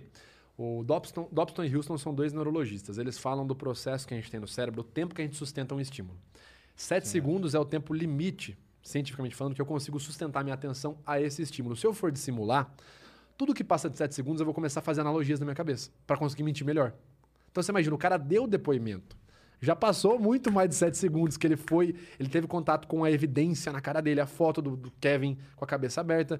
Então o cara chega no programa de TV, cara, ele já montou a assessoria jurídica dele, já falou, fala isso, fala aquilo. É uma zorra. já perde todo. É, por isso que eu sempre falo assim, o pessoal fala, ah, o Vitor é limitado. O Vitor não consegue nem falar o que o cara pensou. Cara, porque não tem como. A não ser que eu esteja trabalhando no caso. Ah, então, e aí, que- aí é uma pergunta minha. Você já trabalhou em alguns casos. Já, já, já. Vendo o cara ali, tipo, cru ali, na sim, hora. Sim, sim, o interrogatório, sim, sim. E aí, como que é? A vasta maioria, pra, ó, 99% foi abuso sexual. Acusação de abuso sexual e a maioria desses aí foi infantil. Cara, é, no meu caso, no meu caso, como perito privado, assistente técnico, eu não faço nada, né? Eu não posso fazer nada. Eu não, não, não sou nem. a- não, tô, não sou oficial, né? Então, assim, eu posso sentar e assistir. E aí você tá vendo uma pessoa extremamente ansiosa, isso é bizarro, né? Você vê umas reações assim, que eu até brinco às vezes com minha esposa, eu falo, cara, é, o rosto da pessoa faz coisas que eu não sabia que um rosto humano podia fazer. é tipo espasmo, você vê a pessoa com o rosto tremendo. Por exemplo, espasmo, configura como o quê numa avaliação? Nada, idiosincrasia. Não dá pra você tirar nada do espasmo. Se o cara, por exemplo, começa a ter uma crise de, de como eu já vi ter um cara ter uma crise de pânico, ele pode ter uma paralisia, uma semi-paralisia facial. Acabou a análise ali, entendeu? Perdeu a análise inteira. Então, quando a gente analisa um caso, não estou realizando uma perícia, né, é, como técnico, como perito judicial ou como assistente técnico, né, perito privado, a gente tem que seguir protocolos. É por isso que sempre que eu vou fazer um vídeo no YouTube, eu falo da onde eu tirei. Ó, isso aqui não sou eu, o Vitor, que está falando. de- Olha, esse artigo, essa fonte, critério tal, músculo tal, parará, parará, abobrinha tal. Beleza. Porque não dá para eu falar nada, ainda mais quando eu vou gerar um laudo para o judiciário. Claro. Eu não posso chegar e falar assim, mentiu. Por quê? Porque o Vitor metaforando falou, foi metaforado. não dá pra eu falar isso na audiência. Entendi. Entendeu? É, cada, cada laudo meu é um TCC que eu tenho que apresentar. E- Claro. E, quando tem sustentação verbal? Porque você pode ser inquirido, né? O período do outro, do outro lado pode te inquirir. De onde você viu isso aqui, ô Vitor? Cara, se eu não tiver com o arquivo em dia, com, com o arquivo Certo, na cabeça, o artigo, artigo científico, eu rodo. Então, basicamente, você vê o comportamento de um cara que está ali, um suspeito de fato, né, num crime, você está vendo o que a gente chama de cenário ideal para avaliação da desonestidade no que é pesquisado atualmente. Porque ele tá sem influência nenhuma na hora. É isso que você tá Sem querendo influência dizer, né? nenhuma, sem influência nenhuma. Você pega o cara cru. não conversou com um advogado, não, Não. conversou com Às vezes até ninguém. conversou. Só que, só que o estímulo tá tão latente. Ele falou pouco, ele, ele ensaiou pouco o que ele vai falar, entendeu? Então ele tem uma dificuldade maior de acessar o- o- a máscara que ele criou, vamos dizer assim. O que acontece? É aquela frase lá, contar uma mentira mil vezes até ela virar verdade. Perfeito. Qu- Quando a gente faz a mielinização, o Alberto gosta de falar do- do processo de mielinização. Eu vou lá e começo a pensar numa mentira. Eu vou fortalecer aquela circuitaria cerebral daquela mentira. Eu vou fazer o processo de mielinização daquilo lá mesmo, né? Começar a pensar, tá? a camada vai ficar grossa, né? Eu começo a pensar assim, não, eu não matei. Eu penso uma vez, duas, três, quatro, começo a passar aquilo na minha cabeça, Aí não, eu não eu matei. tenho que começar a acreditar naquilo, mesmo eu tendo Aí- feito. Aí que vem É o bate-truque, não? Aí que vem o bate-truque. Esse processo, ele funciona até a página 2. Eu vou lá e penso assim, não matei, não matei, não matei, não matei, não matei, não matei. Tá. Qual que é o ponto? Quando a gente está mentindo, não só a área da memória entra em jogo, mas as áreas da ética, do julgamento moral e a área da emoção. E o que acontece na mentira, em situações que a gente chama de high stakes lies, que são as situações de alto risco, você tem aí papers da Linda Cameras, do, do próprio Vrij, né, o Albert Vrij, você tem o Cliff Lansley, a Jordan Lansley, enfim. O que, que essa galera mostra pra gente dos estudos atuais da linguagem corporal e avaliação da desonestidade em ambiente jurídico? Você consegue ter uma precisão acima de 78% em um caso ex- exclusivo, que é qual que é o caso? Quando a pessoa está sob pressão, quando a mentira dela depende do sucesso dela para uma recompensa ou a falha implica diretamente numa punição Exatamente. e quando a pessoa está deliberadamente mentindo. Ela não é que ela mentir sem querer, não. Eu estou mentindo porque eu ganho algo. Eu estou numa sinuca de bico aqui. Né? Se eu mentir, bom. Se eu mentir, for pego ruim. Se eu não mentir, eu me, eu me ferro também. Né? Eu tenho recompensa, punição. Ah, e eu estou nesse contexto aqui de pressão. Ne- nesses contextos, quando eu faço essa avaliação nesse contexto e aplico uma análise multicanal, que a gente chama de cross-channel, né? levando o contexto da pessoa em conta, a história de vida dela e corroborando com evidências sólidas, nesse contexto a precisão ela é facilmente adquirida acima de 78%. Isso para quem quiser checar mais, como eu falei, tem um paper aí, é, Detecting Deceit via Non-Verbal Behavior Analysis. Então, quando eu pego o cara nesse cenário, é o cenário ideal para realizar uma análise não verbal. Porque, como você falou, o cara tá cru. Não foi para nenhuma entrevista, ele não bateu o texto 10 vezes antes de ir. Ele falou pouco com o advogado, ele tá com medo do cacete de dar ruim, entendeu? Ele tá muito ansioso. Eu Não tenho. dá tempo de treinar todas as áreas do cérebro pra Não. junto elas, né? Eu vi, ó, e, nesses contextos, eu vi a entrevista do cara, que a gente chama de entrevista niveladora, que é o cara respondendo coisas verdadeiras, tipo assim, meu nome é tal, eu trabalho no lugar tal. Então eu tenho Ah, um registro que- dele. que embasa. Eu tenho um registro basal dele. Então ali é o cenário perfeito, né? Quando você vê o cara na, entrevista de TV, meu, o cara tá com trejeitos que o advogado falou, ó, inclina mais o peito e tal. Não é o cara, entendeu? Não é o cara falando. O advogado hoje, ele já treina o cara pra, pra tentar... Opa, eu já recebi consultas várias vezes, cara. Ah, é? Uh! Ter, ó, fa- faz tal expressão pra... É, como o meu cliente pode se comunicar melhor, né? Aí, tipo assim, não, vamos ver qual que é a história do cara aí, calma aí, né? Entendi. É, então, quando eu pego o cara nesse cenário, é o cenário ideal. E um outro ponto bacana, quando você vai avaliar, você vai fazer uma avaliação da honestidade e você está seguindo ali rigores técnicos, você vai aplicar um protocolo pregresso, que a gente chama de PVR, né? Que é o Planning, ah, Exploring, Studying, Preparation. Nossa, agora fugiu as siglas. Mas é basicamente eu vou fazer um estudo desse cara primeiro, da história de vida dele, para entender trejeitos, para entender linha de base não verbal. Tem gente que já fala com a voz mais aguda. A pessoa já fala assim, o Alberto Delisa. Ô, Sérgio, bacana, legal tá aqui o seu programa, como legalzão mesmo, cara, legalzão mesmo. Né? Tem o sotaque dele de mineiro, então você já vai colocar tudo isso na sua, na sua, no seu, na sua tabela de base. Então ali é o cenário perfeito. A gente costuma falar que assim, cara, a precisão ali ela é tão alta que quando você faz análise e você pega outras evidências, você fala, ah, cara, mas não tinha como não ser, sabe? É, é bem curioso isso mesmo, para quem tá no processo. Mas claro que não tem toda a glamorização de você fazer uma análise e sair no, no blog aí porque alguém falou da sua análise, como já aconteceu comigo. Metaforando fala do caso Neymar, não sei o quê. Fala, cara, eu vi uma parcela do caso, eu vi um negócio ali que já foi muito curado isso daí, sabe? Entendi. Muito entendi. curtido isso aí. E por isso que eu sempre falo, gente, a gente tá vendo uma possível. Começa o vídeo com o meu disclaimer, né? É uma possível interpretação, blá, blá, blá, blá, blá, blá. E eu nunca falo mentiu ou não mentiu. Mas não é porque ah, você tem medo de errar. Não, cara, porque não dá pra avaliar muita coisa ali, entendeu?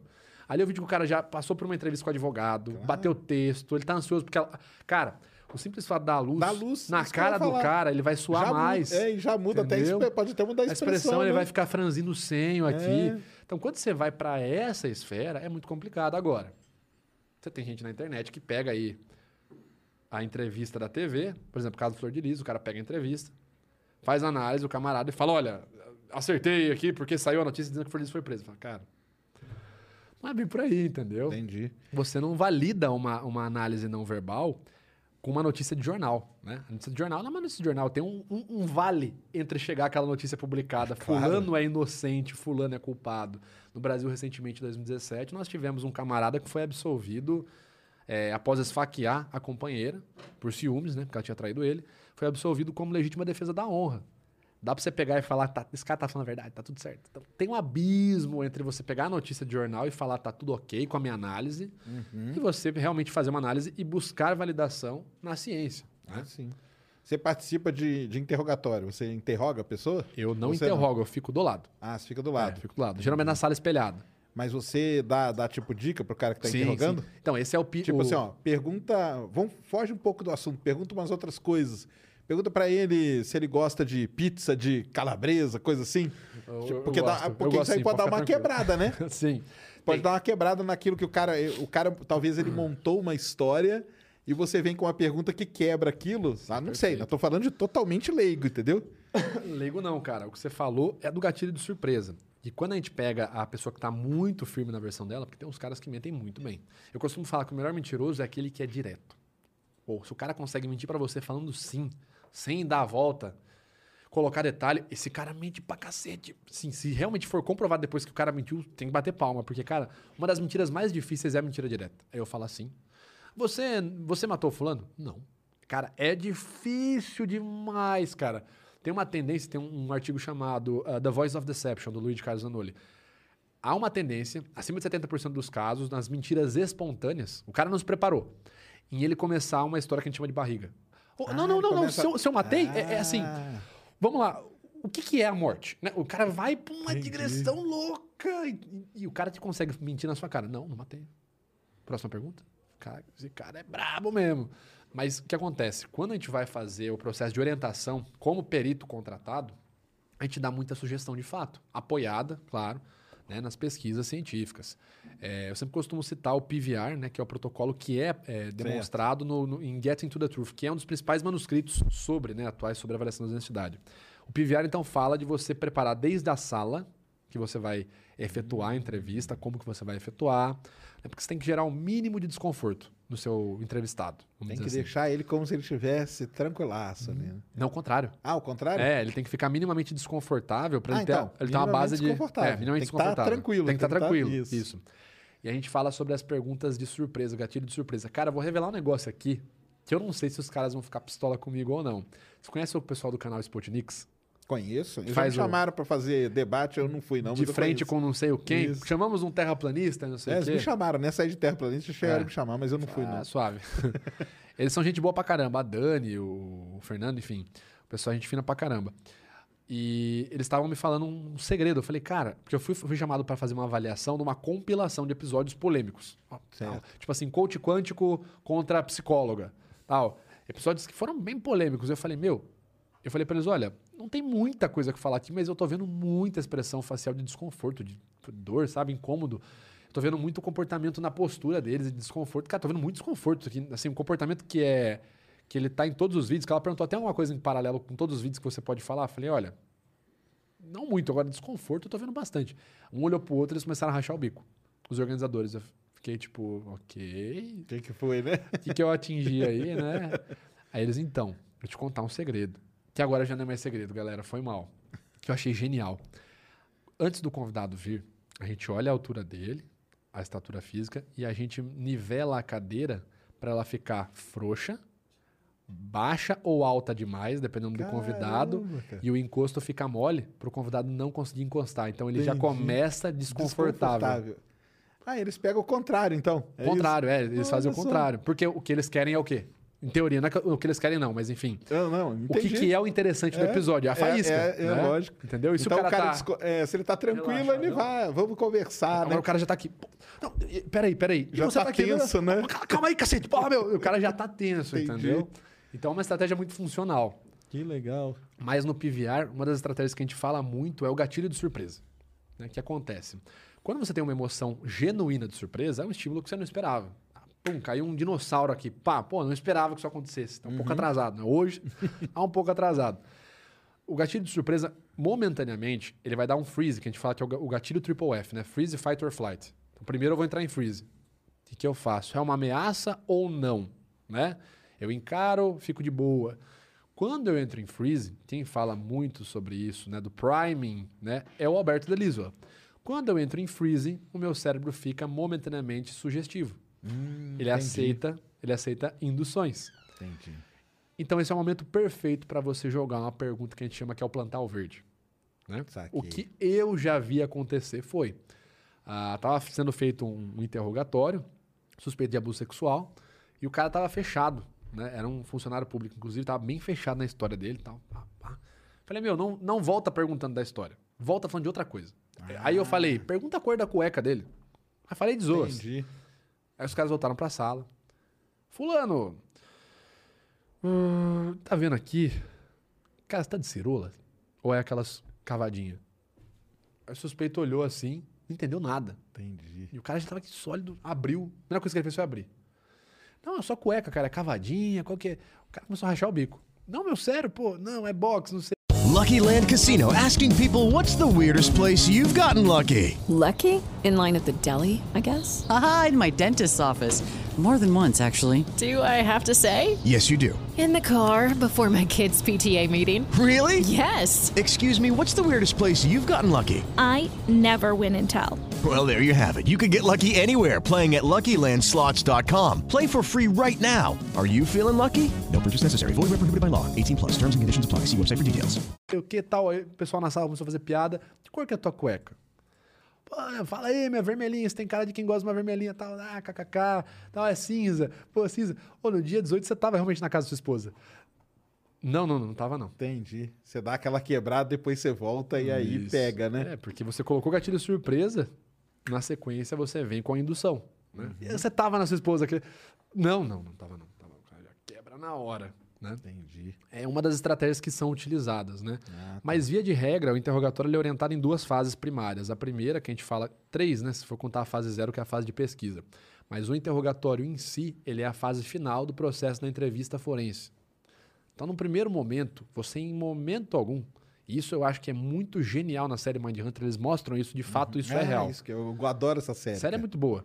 E isso é real. Num primeiro momento, você precisa do quê? Rapport. Precisa de conexão empática emocional. Tá? Que é que os caras tentaram fazer, né? Sim.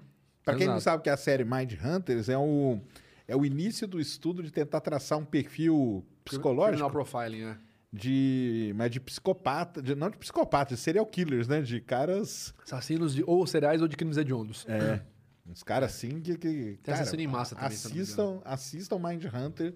É um livro, né? Na verdade, Baseado nos livros do John Douglas, é. Nas pesquisas do John Douglas. É um negócio assim sensacional, cara. Porque até, até, até nessa linha aí, por exemplo, talvez o, o cara que é um serial killer, um psicopata, ele é mais treinado pra manter a história? Ouço muito isso. Ou não? Você não vai analisar o psicopata porque ele não tem emoções. Entendi. Bom, vamos por partes. Que é o que o pessoal fala, né? Costumam É. falar, né? E isso cai exatamente no que você falou. Mídia. Isso. Dexter, né? O Dexter, o cara não tem emoções, ele consegue falar sem demonstrar nada. Bom, o que acontece? Ou é que ele que vai, ele vai acabar te levando pro lado que ele quer, né? Que ele que acaba dando uma volta na, né? na polícia ou no investigador. né? Não é isso que a gente ouve, né? A gente ouve muito isso. De fato, se você pega as pesquisas do, do soci- so- não, antropólogo, é, o Andrew Rainey é antropólogo, tem um livro chamado Anatomia da Violência, The Anatomy of Violence. é. Ele fala bastante sobre, de fato, um estado manipulador, que ele está sempre ocorrendo ali. Por que, que esse estado manipulador em pessoas que têm o transtorno de personalidade antissocial, o pessoal conhecido como psicopata, Certo. né? Por que, que essas pessoas têm uma facilidade em manipular outras pessoas? Porque primeiro elas manipulam as próprias emoções. Significa que o cara consegue evitar o comportamento facial emocional dele? Não. Ah, uma pesquisa muito legal feita pelo Mark J. Frank e pela Caroline Watts, chamada Executing Facial Controlling During a Lie. É exatamente esse é o propósito. Você controlar a face enquanto está mentindo. menti- Pô, né? isso aí deve ser foda, né? É, e exatamente. Quando, e é de novo, quando você está no gatilho de pressão, uma recompensa, uma punição, o que, que a gente tem de resultado? 30% é o máximo que você consegue deliberadamente controlar a face. E isso para pessoas também com esse mesmo transtorno. O que acontece? O psicopata ele tem emoções. Ele tem emoções em relação a ele, emoções egocêntricas. O psicopata, o que lhe falta é a Talvez ele capacidade de tenha empatia. mais emoções do que qualquer outra pessoa. Não, ele não fazia Não o que é? ele É, faz. pô, não é? Imagina, o cara faz umas doideiras aí que tem gente que sonha. Bom, meu chefe brigou comigo. Imagina eu moer a cabeça dele no liquidificador. Né? O cara vai lá e fala, pô, boa, vou anotar essa daí. Psicopata americano, né? Exato, né? Boa, boa ideia. dessa daí, correr peladão na escada com uma serra, É. motosserra.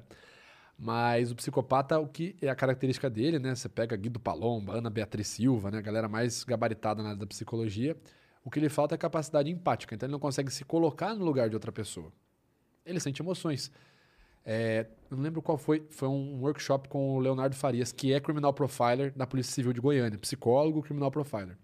Ele fez, ele estava analisando um caso. Olha que bizarro, uma câmera de segurança. Não lembro se é uma câmera de segurança ou se ele relatou pra gente esse caso. Enfim, pode, posso estar me confundindo aqui. A situação é: o cara estava cometendo um abuso sexual, tá? Um- um- uma pessoa que tem aí um psicopata, como dizem, né? A portadora do transtorno de personalidade antissocial. E ele estava lá cometendo abuso sexual e a vítima demonstrou prazer. A expressão dele na hora fechou de raiva e ele começou a atacar a vítima. Então eles têm emoções egocêntricas, né? Não era aquilo que ele queria, entendeu? Naquele Entendi, momento. Entendi.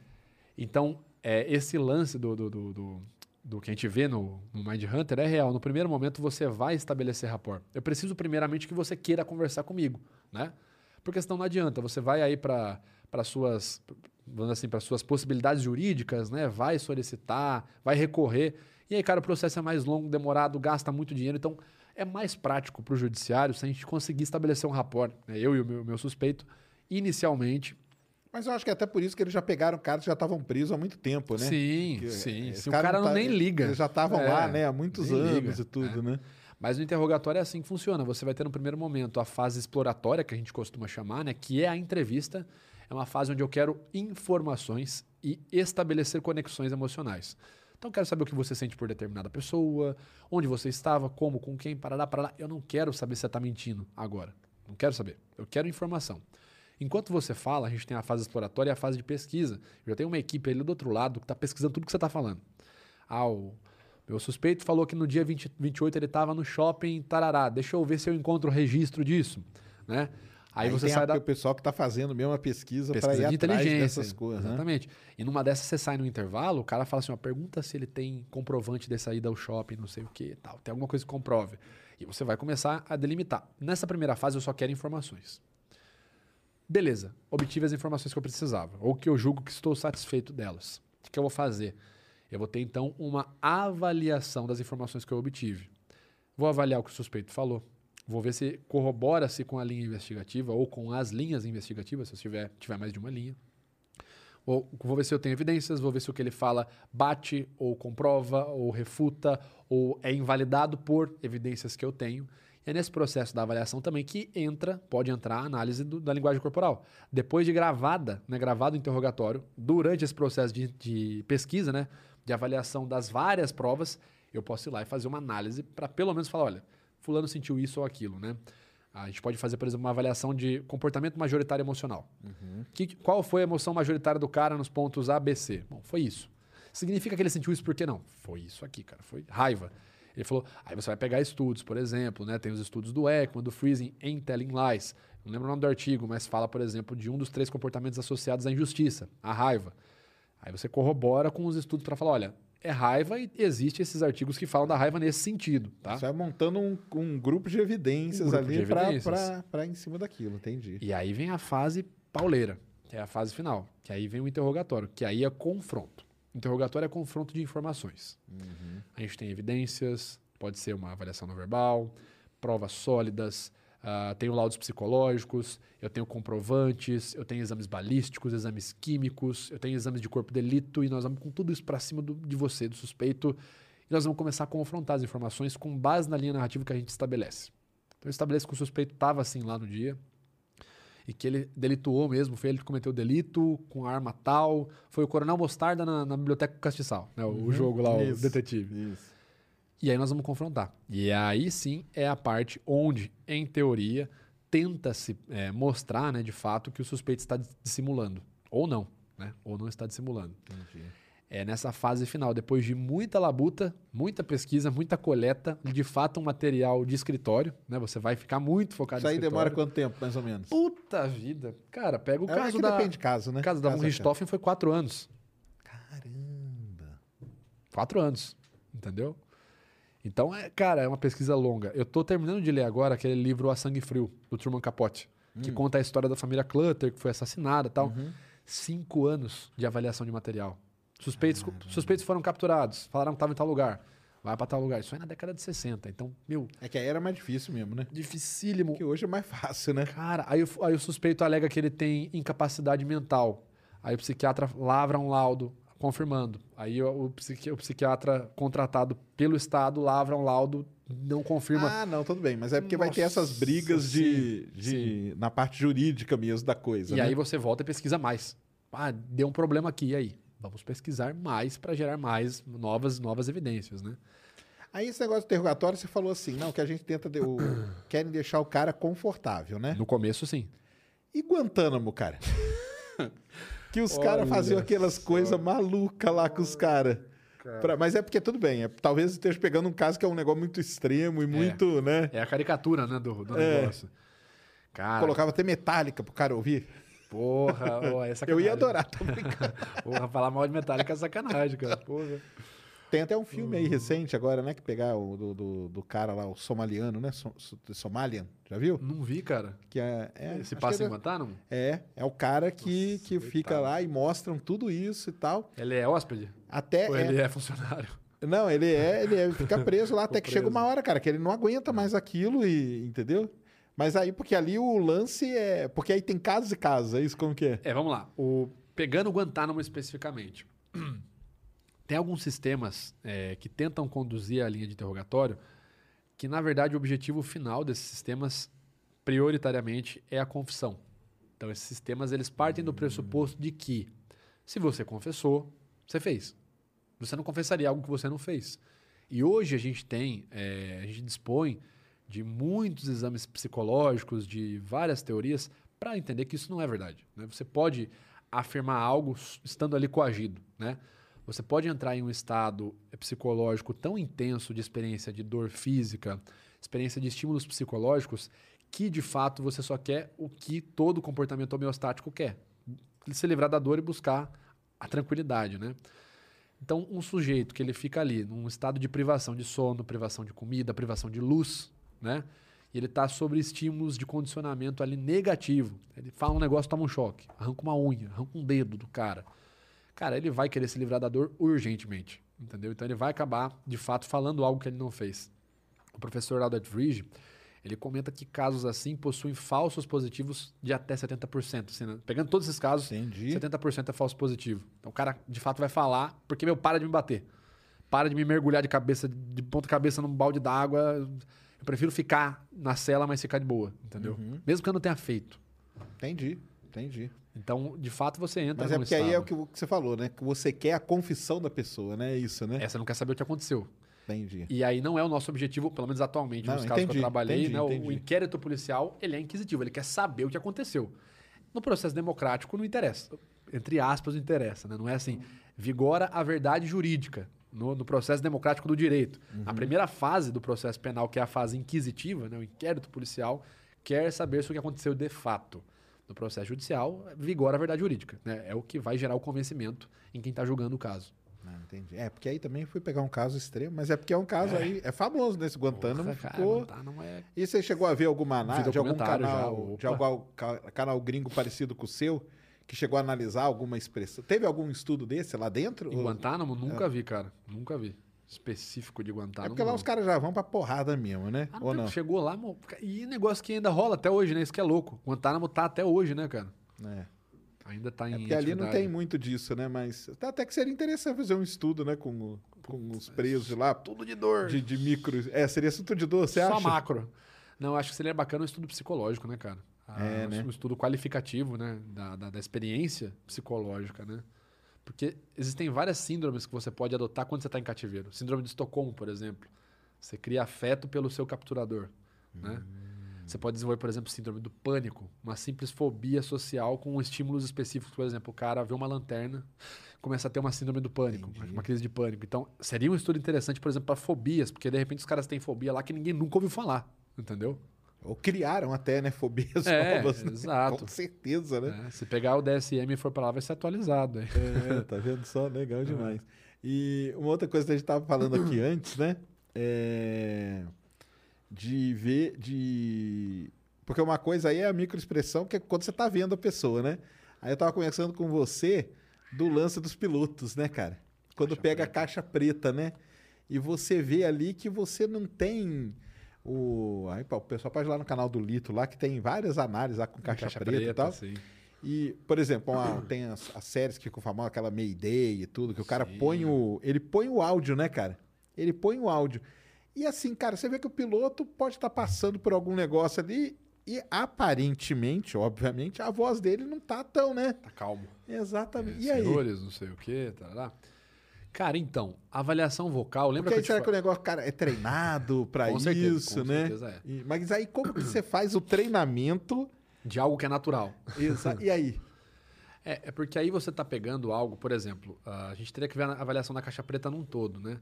Porque, por exemplo, o estímulo em si, como eu te falei, eh, vai gerar um estímulo, o estímulo vai gerar uma resposta fisiológica, essa resposta, essa resposta naturalmente vai se balizar, né? ela vai encontrar ali um, um meio de campo, né? Por conta da homeostase.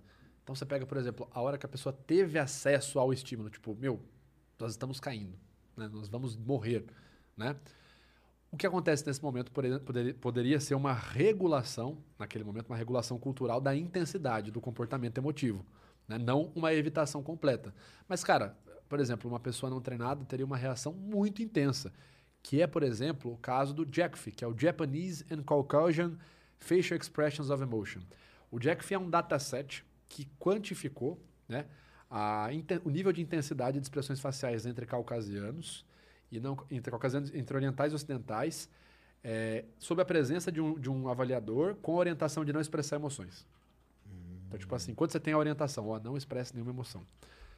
Os, os japoneses, né, os orientais expressavam, expressavam sim, expressavam, com uma intensidade bem inferior. Então é o que a gente fala de expressão facial embrionária, é um totozinho aqui, ó, no canto da, da boca. Assim. Entendi. É um micro sorriso bem rápido. Os, os não orientais, os ocidentais, não. Realmente, o sorriso, mesmo com a orientação não expresse, ele tem uma intensidade nível B, né? Graduação de, de contração muscular. Então, seria, na minha visão, porque o- os japoneses, fazendo um paralelo entre os pilotos, né? ah, os, ja- os japoneses, eles têm uma cultura de fato, e aí entra o processo da, da influência cultural na emoção, que a gente fala, né? Foi o que eu te falei. Aquele debate nature versus nurture não dá pra você pendular só pra um lado. Você tem sempre que avaliar os dois. né? Claro, claro. Então você tem os japoneses que têm uma cultura de não mostre suas emoções ao vivo, não demonstre, isso é uma falta de respeito, etc e tal. E você vê que isso se revela na pesquisa também. A intensidade deles é pelo menos 20% menor do que a menor intensidade de um americano. Caramba. É 20% menor em questão muscular, assim. E aí vem que o cara, ah, tipo, os caras são frios. Aí vem disso, né? É, Vem de disso, né? fato, mas de fato está associado. É- O cara não expressou nada, não. A contração muscular ocorreu. Neuroanatomica- neuroanatomicamente, se você fizer uma, uma avaliação neurométrica, as regiões associadas ao processamento facial do lado direito, né, córtex, córtex somatosensorial, elas foram ativadas. Você observa um deslocamento mínimo. Mínimo. Muito pequeno, muito pequeno. Para o piloto, eu acho que se remete ao mesmo caso. O cara teve um treinamento tão sólido que a reação dele é mínima. Aí, onde poderia ver a olho nu? Dificilmente. Por exemplo, esse caso dos japoneses foi com câmera em slow no super zoom.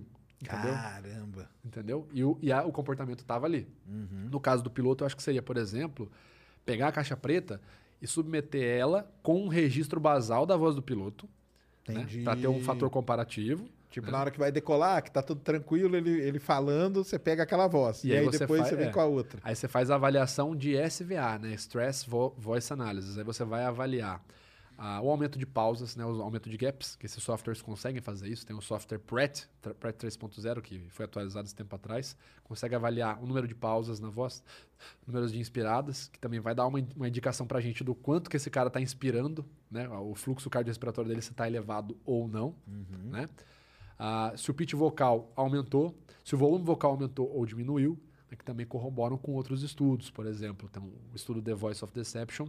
Nas pesquisas a gente entende que quando a gente começa a ficar ansioso, um dos primeiros sinais evidentes na voz é que o pitch vocal começa a ficar mais agudo a voz começa a ficar um pouco mais baixa. Pode ver a pessoa ficar muito ansiosa. Eu, não, eu não, não, fiz isso não. É um comportamento que tende a acontecer, queda no volume vocal e aumento no pitch. Então, o correto seria, num caso desse, para averiguar, pô, se o cara fica ansioso mesmo, será que dá para ver se o cara está ansioso? Fazer um fator comparativo, mas, de, de novo, isso provavelmente é mínimo e só deve ser perceptível com um auxílio de software, entendeu? Entendi. Então, algo que no, ao vivo ali você não vai sacar. Tem que ser muito bem treinado mesmo, né, cara? Tem, mas tem uns treinamentos ferrados. Eu estava comentando com você nos bastidores daquele treinamento feito com enfermeiras. Isso, isso aí é legal de falar. Tem um estudo chamado é, False, Felt and Miserable Smiles, que fala dessa capacidade. Eu posso só pegar o meu soro nasal, que eu não tô Pega, conseguindo pega aí, respirar, cara. cara. Pega aí que eu vou até pegar um. Eu começo a falar aqui, só vou pedir pra não, não dar um foco na minha cara, que vai ser um negócio medonho aqui. Ah, e microexpressão. Microexpressão no nariz entupido da rinite alérgica. Né, o cara começa a falar e, puxa vida. Não, é, tá tranquilo. Que isso, que é? licencinha aqui. Ai, ai. Se eu não fizer isso, cara, eu não respiro, eu não falo.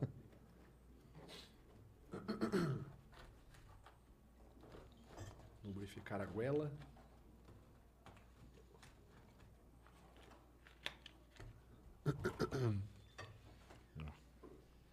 Ô, muito obrigado, amigo.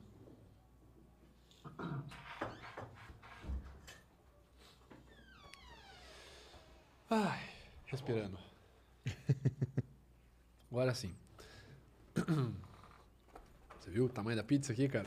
O rapaz passou com uma expressão ali, tipo, puta vida. Fez expressão? Fez microexpressão? A gente chama de a, é, falsa descrença, que é o Entendi. AU15 mais ou menos, que é assim, ó. É a des- a descrença posada, né? Tipo, puta vida. Mas o- esse artigo, né?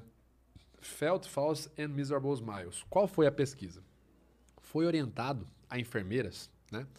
É, enfermeiras em graduação, após um treinamento para não demonstrar emoções, que elas entrassem em contato com estímulos de nojo e estímulos de dor, não dor delas, né? Dor, dor sendo experienciada. E não demonstrassem nenhuma expressão negativa a não ser um sorriso. Então imagina que elas iriam, por exemplo, entrar num quarto e ver uma pessoa que tinha acabado de ter a perna amputada, com sangue fresco. O membro provavelmente estava podre. É maravilhoso falar isso com uma pizza na nossa frente. Você Exato. fez várias expressões de nojo agora. Eu aqui, fiz, né? Só aqui, ó. E eu faço mesmo. Eu, eu ia, cara, eu não ia ter Não ia problema. tancar, não. Não ia. E o meu ia ser facinho de. E aí a orientação foi essa: você vai entrar, vai fazer um atendimento, vai ter acesso ao estímulo é, de nojo, né? E você vai, não pode exibir nada que não seja um sorriso. Essa era a orientação da pesquisa, né? E aí eu não preciso nem dizer, né, que a vasta maioria não conseguiu segurar a expressão. O sorriso, ele se manteve na face como máscara, né? Que ele inclusive é a principal máscara utilizada. Porque uma enfermeira ela precisa disso de fato, dentre vários outros profissionais. Imagina, você acabou de fazer uma cirurgia muito importante para você, né? Precisou fazer uma urgência. A pessoa vai entrar no quarto, você já está com uma questão psicológica associada.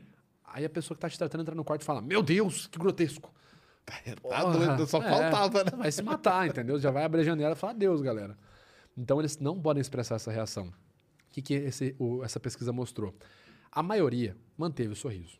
Só que aquelas diferenças. Quando a gente compara o que a gente chama de AUs nucleares, que são as Action Unities nucleares, unidades de ação muscular nucleares. Nucleares do quê? Que ela está no núcleo de uma emoção primária.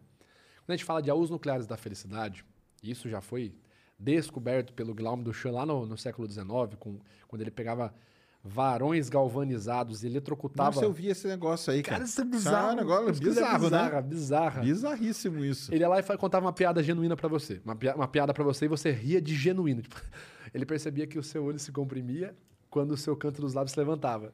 Ele Entendi. pô, esse cara riu de verdade. Vamos ver se a gente consegue fazer a diferença? Aí o que ele fazia? Ele eletrocutava essas duas partes Que aqui suas com ferro cara. galvanizado e perguntava qual foi a sua experiência. Após várias reproduções desse, desse experimento, você sentia felicidade. Porque ele estava contraindo a musculatura correta nuclear da felicidade. Que doideira. Quando ele contraía só a musculatura do sorriso, a experiência não era de felicidade. Que a gente chama do caminho inverso, né? Que é o de fora para dentro, né? A expressão facial levando a emoção. Que doideira. Mas então, as enfermeiras, o que, que elas fizeram? Elas demonstravam sorriso sem a codificação nuclear da face superior. Então, por exemplo, a enfermeira entrava no quarto e ela conseguia manter isso aqui. Só que o sorriso, ele era o false smile, porque ele nesse sorriso, Famoso sorriso amarelo. o famoso sorriso amarelo.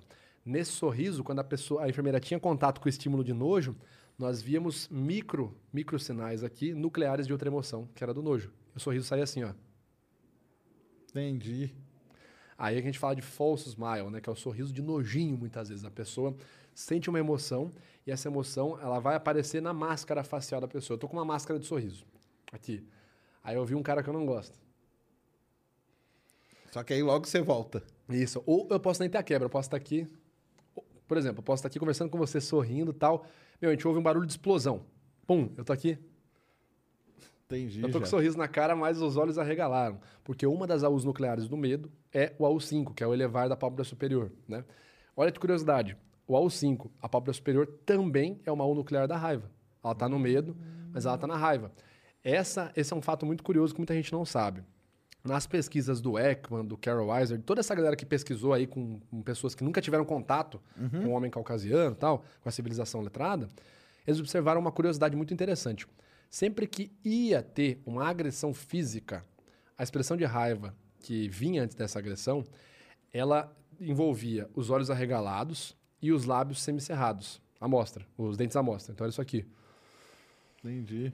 É a expressão de raiva mesmo que a gente costuma. Né? E a gente aqui na civilização na urbanizada, nós, nós é, civilizações modernas, a gente faz o contrário. A gente vai brigar, os lábios estão escondidos. Por exemplo, briga de bar. O que foi? E aí vem o soco.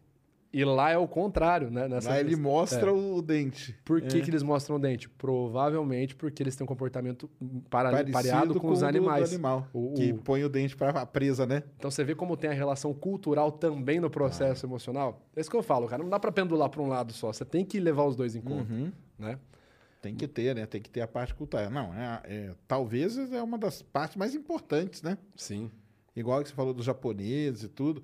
Que é aquele negócio que a gente. E, assim, a gente sabe isso mais ou menos, né? O pessoal não fala, ah, ah, não, os Fulano orientais... tá com uma cara estranha. Ah, sim, dos orientais. Não, ah, os orientais são frios. Ah, o latino ele é mais, né? E não sei o quê. Mas mesmo sem você conhecer a pessoa, como que você fala isso? Pela expressão que ela mostra. Senão você não ia falar, pô, eu não conheço nenhum latino. Vamos dizer, né? Vamos supor, eu não conheço nenhum latino. Como que eu vou sair falando aí que o cara é mais alegre do que um japonês? É pela expressão que a gente vê, não. O japonês, tá- o cara tá sempre sério e tal. E o outro tá sempre ali meio sorrindo, meio tal. Tá, Mas aí é, é cultural, né? E olha que interessante, cara. É muito Até bacana. aquele negócio de países muito frios. Ah, perfeito. Entendeu? Eu trabalhei com muito. Eu trabalhei na- com petróleo, eu trabalhei com muito norueguês, cara. Entendeu? Então, os caras que ficam. Cara, e, e eu vou te falar. É uma diferença gigantesca. Dá uma diferença gritante, gigantesca. né? Gritante, cara, gritante. É, a linguagem corporal, tudo que entra. em- Ó, vou, vou- resumir. Tudo que é do pescoço para baixo tem uma influência cultural enorme. Né? Quer ver? Norueguês eu não lembro especificamente. Mas os ingleses, comparado com os brasileiros, a prosêmica, que é a ciência que estuda como eu utilizo o meu espaço entre outra pessoa para comunicar algo, né? Essa ciência ela é do, do antropologista, é foi pesquisada inicialmente pelo Ed- Edward Hall, que é um antropologista. Ela mostra, por exemplo, a diferença entre um inglês e um brasileiro. Para o inglês, o espaço que a gente chama de invasivo, né? você está invadindo o espaço pessoal do cara a 1,30m. Para o brasileiro, você está invadindo o espaço pessoal a 25 centímetros. Por isso que chega mais perto, Chega, toda essa- pega, toca Entendi. muito. Tem uma história bacana sobre isso. Primeira vez que eu fui para Inglaterra, é, acabei fazendo amizade com o pessoal do rosto, eu encontrei um brasileiro. É meio complicado você encontrar brasileiro fora do Brasil, às vezes, né? A gente tava num pub, tal, tamo lá, pedimos uma cerveja e tal. A, a waitress, né, a moça veio atender a gente, a garçonete, ela veio, "Ah, não sei o que e tal.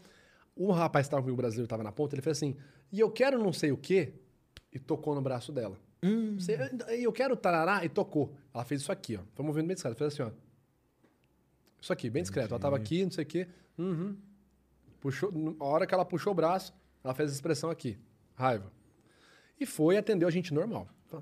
Tá, ok, tudo bem. E saiu. Aí eu falei, então, cara, falei pra ele, falou, cara, não, não toca não. Eu, eu acho que ela não gostou, não, não faz isso não, tal. Meio que cantei a bola pra ele, né? Aí ele falou assim, meu, para, você tá viajando, cara, não, nada a ver. Não, respeito essa sua área aí, mas não tem nada a ver com o que você tá falando. Eu falei, não, beleza. Só que avisa amigo é, né? Ela voltou, o cara de pirraça não foi lá de novo. Ah, então não sei o que, não sei o que lá. Aí na segunda ela falou, don't touch me, sir. Olha Não me toca. só. Entendeu? Você É. tinha avisado, né? Quem avisa, amigo é. Que é esse lance de invadir o espaço. Sim. Mas isso aí é totalmente cultural, né? Cultural, totalmente, totalmente, né? cultural. Entendeu? Por isso que a gente fala, quando entra na esfera da linguagem corporal, você tem que ter um cuidado gigantesco para fazer a avaliação. Você precisa de realmente muito material para falar sobre gestos. Tem alguns comportamentos que eles aparecem com evidências cross-culturais? Tem. Por exemplo, gestos emblemáticos. Ainda assim, você vai precisar ter acesso à cultura daquele país para saber o que, que é o gesto emblemático Lógico, daquele é. país. Porque tem.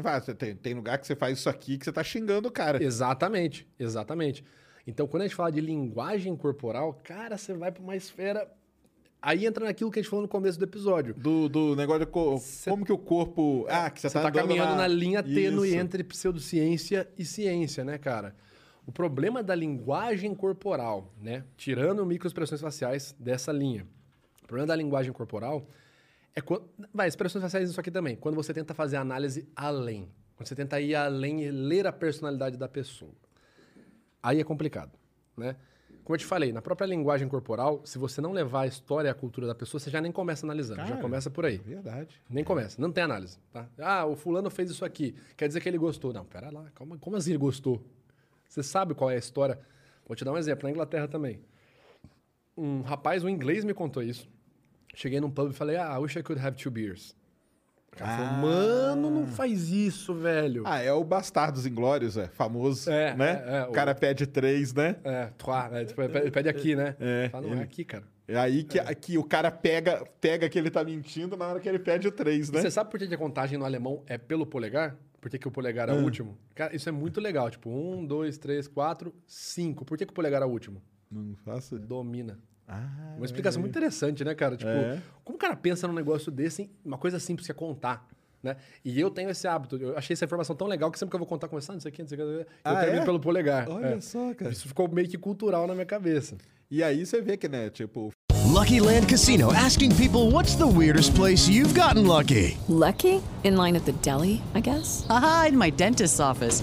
More than once, actually. Do I have to say? Yes, you do. In the car before my kids' PTA meeting. Really? Yes. Excuse me, what's the weirdest place you've gotten lucky? I never win and tell. Well, there you have it. You can get lucky anywhere playing at LuckyLandSlots.com. Play for free right now. Are you feeling lucky? No purchase necessary. Void where prohibited by law. 18 plus. Terms and conditions apply. See website for details. o filme lá mostra que não, tudo bem, né? Filme, o pessoal vai falar. Não, mas mas isso é- mostra, né? opa. Porque o cara ele não tava treinado pra aquilo, ele vai e pé, pro- aí acabou. O cara na hora, né? Você vê que na hora a expressão do, do cara, Se ele, opa, Murchou. peguei você, né? É, tipo, aqui a gente faz o 3 assim, cara. É.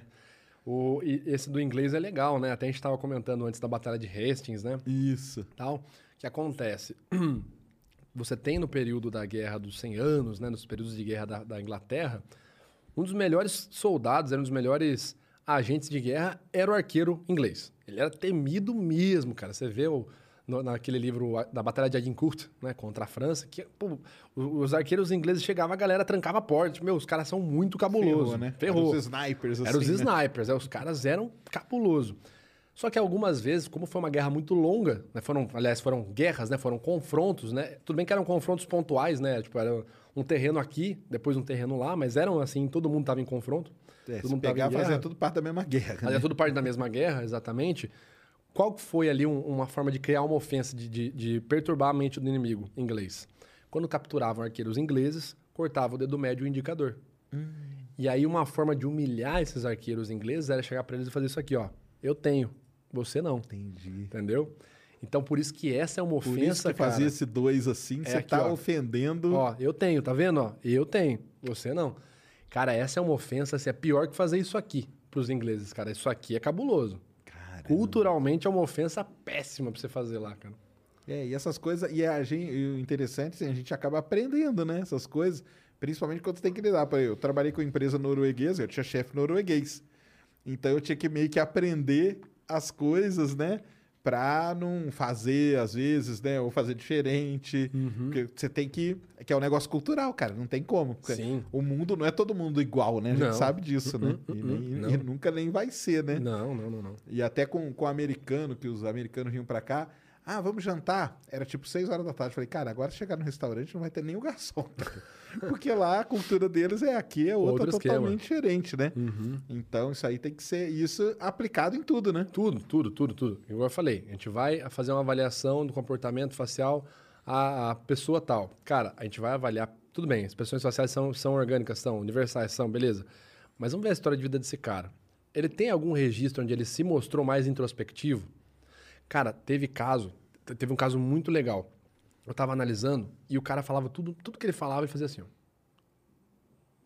Falei, meu, esse cara tá desprezando tudo na entrevista, né? E aí parou a gravação tal, ele saiu e ele foi tomar água. Ele ficou assim. Falei, puta, Cara, tique. era um tique dele. Puta, cara. E aí é ferrou. tique, E aí como ferrou. faz? Como que você sabe, né? Enfim, tem um artigo chamado é, Is it an Startle Reaction and Emotion? Que é justamente para averiguar. Esse artigo, basicamente, de novo, aí você precisa do auxílio técnico de ferramentas. A diferença entre 500 a 800 milissegundos, depois de um estímulo, na reação facial, Caramba, mas aí. precisa do, precisa do equipamento. Por isso tem que tapear tudo, tem que gravar tudo. E a graduação de intensidade, ela não pode exceder a C. A intensidade C são cinco níveis, né? A, B, C, D. Não pode exceder a C. Ela tem que se formar de ABC, CBA. Não pode ser AC, ou 0C, ou 0B. Né? Tem que ser ABC, CBA. uma- Tem que ser gradual. E o tempo de, de- de expressão facial na face tem que ser superior à pronúncia de uma sílaba. Isso emocional. Para diferenciar de um tique. Ou de uma verbalização. Entendeu? Mas aí o cara que tem tique, ele meio que Puta, ele- mata ele, tudo. Ele é um falso positivo do cacete, né? Tipo, mentir, mentir, mentir, mentir. Não, para com isso, cara. Atrapalha, atrapalha bastante. E o cara que é tipo gago? Atrapalha o canal verbal, sim. Por isso que a gente trabalha com multicanais, né? Não, A ideia sempre é essa, a gente tem que trabalhar Não, isso aí multicanais. é, é importante isso que você tá falando, que não é só aquele. Ah, não, cara, eu vou pegar igual que você falou no começo, né? Tipo, o corpo da pessoa diz. Não pode ser só uma coisa, né, cara? Não pode ser. Não, não, não, não. Tem todo. E talvez nesse todo pode ter caso que a expressão não te diz nada e outras coisas que vão dizer, né? Botox. Botox, ele atrapalha pra cacete. Teve um caso que eu analisei de uma mulher e ela tinha aqui na preenchimento aqui na parte de cima, na glabelar, na região glabelar da face. Ela não mexia nada daqui pra cima. Tanto que o pessoal fala que quem põe botox fica sem expressão. Tem Que uma- imune, tem, tem. Puta, tem uma história boa pra contar de um amigo meu com isso aí. Mas eu só vou fazer um paralelo. O Botox a gente ainda concede, quando ele é parcial, né, regional, ainda dá pra você analisar pistas em outros locais. Certo. Essa moça em questão ela tinha estímulos de medo na entrevista dela. Basicamente, ela não fazia isso aqui, ó. Só que ela fazia isso aqui. Ah, entendi. Inspirava fundo, né? Inspirava fundo. Então, então ali eu peguei gatilhos, né? expressões faciais, microexpressões faciais de medo. Agora a harmonização facial ela atrapalha, porque é a cara inteira plastificada, né? Aí você precisa do quê? É, pistas verbais, paraverbais, voz, linguagem corporal, histórico de vida, contexto, provas, outras evidências, né? Para não se basear só na linguagem corporal. Teve uma jurisprudência recente agora, eu acho que 2019, num juiz em Porto Alegre. Ele invalidou um depoimento de uma testemunha. é, na verdade, ele averigou que ela estava mentindo com uma análise de linguagem corporal. Isso foi corroborado postumamente com provas, com outras evidências. Que é o que eu falo, cara. Perfeito. Esse é o cenário ideal. A linguagem corporal agindo como ferramenta. Ajuda ali Ajuda. No, no todo. Né? Não dá pra você virar e falar assim, ah, não dá pra usar a linguagem corporal. A mesma coisa que você fala assim, meu, não dá pra construir um martelo com uma casa, então o martelo é dispensável no processo de construção de uma casa. Claro que não, cara. Martelo na condição adequada, se você não estiver fazendo um iglu, porque você vai precisar de uma pá, não do martelo. Numa condição adequada, num espaço que caiba pra ele, você pode usar sim, vai te ajudar, como várias outras ferramentas. Mas é uma.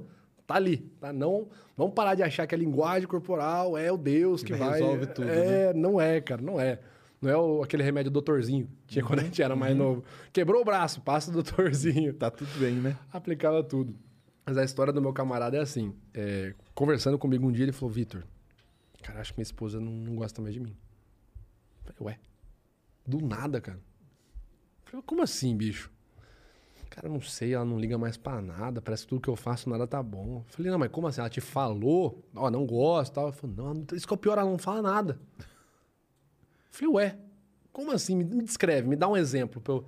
Por exemplo, a gente foi jantar. Falei, ah. Aí eu perguntei pra ela, tá gostoso a comida? Ela falou assim, tá.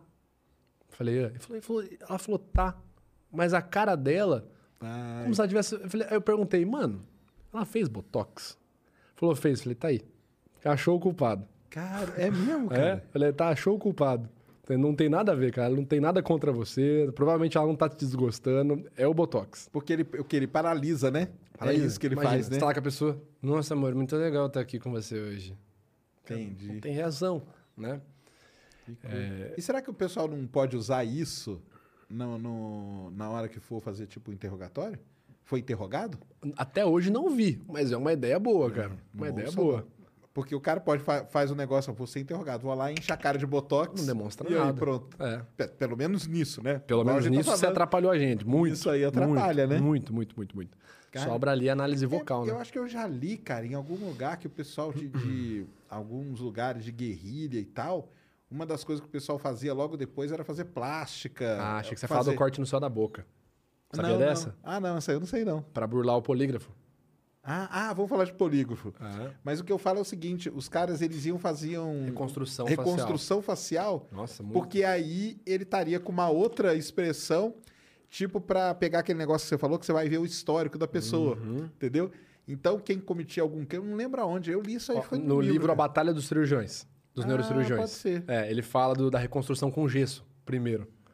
Que era justamente para evitar. Isso. Não só para isso, claro que o cara precisava passar pelo processo. Mas ele aproveitava o ensejo para de fato demonstrar uma expressão mais plácida, sabe? Isso, Para e ser aí, convincente. aí dava uma quebrada nesse lance todo, né? Porque tinha muito, muita corte marcial por crime de guerra. E aí o cara acabava, não, que- não que era só para isso, ele realmente estava com a cara estourada, mas ele aproveitava, o ensejo. Aproveitava e já mudava É. Uhum. tudo, que aí na hora não ia negociar. E o tal do polígrafo, que é o detector de mentira, né? Que o pessoal chama, né? É um nome bem ruim, viu? Digas de passagem para isso aí. Detector famoso naquele filme Entrando numa Fria. Putz, esse filme é muito bom, né? Que ele pega o cara lá, né? E põe, não, vem aqui que eu vou te... Poli- É, passar o polígrafo. Que do... E aí, como que é a história do polígrafo? Que que é? Primeiro, pra quem não sabe, explica pro pessoal o que que é um polígrafo. Cara, o polígrafo. Quando que surgiu isso, cara? O pessoal falou... Você ah, sabe cara, quem vamos- criou o polígrafo? Não, nem tem. Eu não lembro o sobrenome, é o William. Sobrenome William Maslow. É o criador da Mulher Maravilha, cara. Ah, é? Ele era psicólogo, antropólogo, ele criou. tanto que a Diana tem o laço da verdade. Ah, Ele te tá criou certo. o polígrafo, cara. Foi ele que criou. Polígrafo nada mais é que uma máquina que consegue captar sinais do seu sistema nervoso autônomo. Então, ele é um detector de ansiedade, de maneira resumida. Você vai ter, por exemplo. Seria o nome certo dele, então. Detector de ansiedade, pode ser um nome. Você vai ter eletrodos que vão averiguar a sua respiração, a sua temperatura superficial, vai ter o seu fluxo cardiorrespiratório, o batimento cardíaco, as tiras axiais que vão medir o seu fluxo cardíaco respiratório. Então ele vai detectar alterações, uma perturbação na força. Isso que ele vai detectar. O seu nível de ansiedade Entendi. subindo. Qual que é a premissa do polígrafo? Quando você aplica o polígrafo, geralmente você aplica uma avaliação controle, que a gente fala, que é a avaliação de Claro. base, né? É claro, qual é o seu nome? Que a gente, aquilo lá que a gente vê em filme mesmo, né? O polígrafo tá ligado, o cara começa a falar, meu nome é fulano, pip, pip. Então Você vai lá, nasceu em tal lugar? Sim.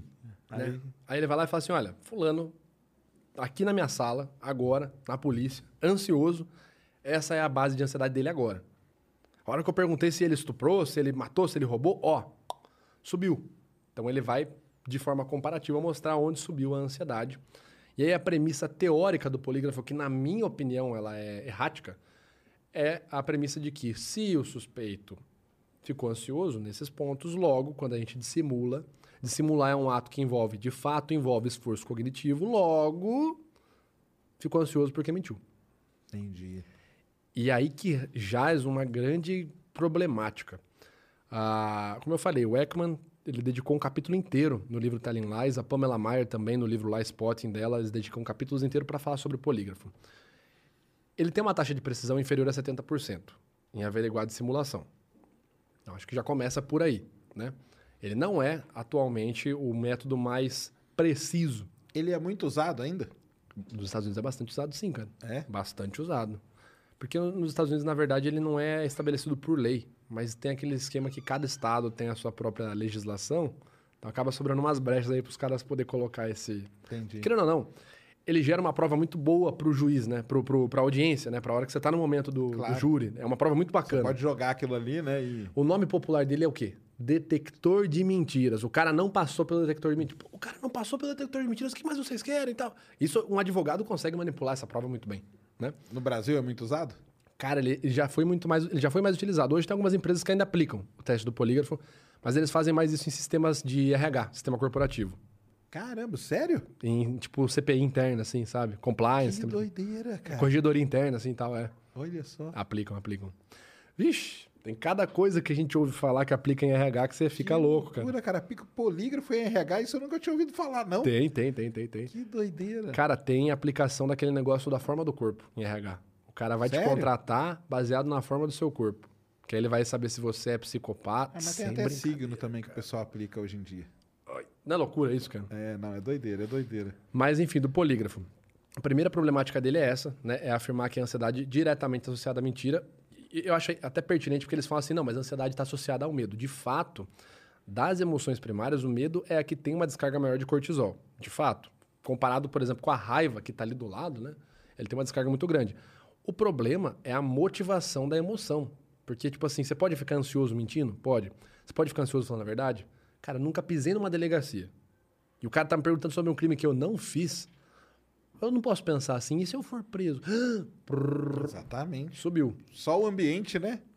Já te dispara um monte de coisa. Já vai azedar. Então, o primeiro ponto é partir do pressuposto de que uma emoção, medo, por exemplo, está associada à dissimulação e não. Você tem o caso Susan Smith, você tem o caso Rafael Vinks aqui no Brasil, o caso Flor de Lis, que o comportamento emocional deles, ao dissimular sobre os crimes que cometeram, não é medo, é felicidade. Pô, Flor de Lis, o que que você está sentindo agora, Flor de Lis, a morte do seu marido? Olha, é, não, eu tô realmente muito mal. Entendi. Porra, já veio um puta sorrisão.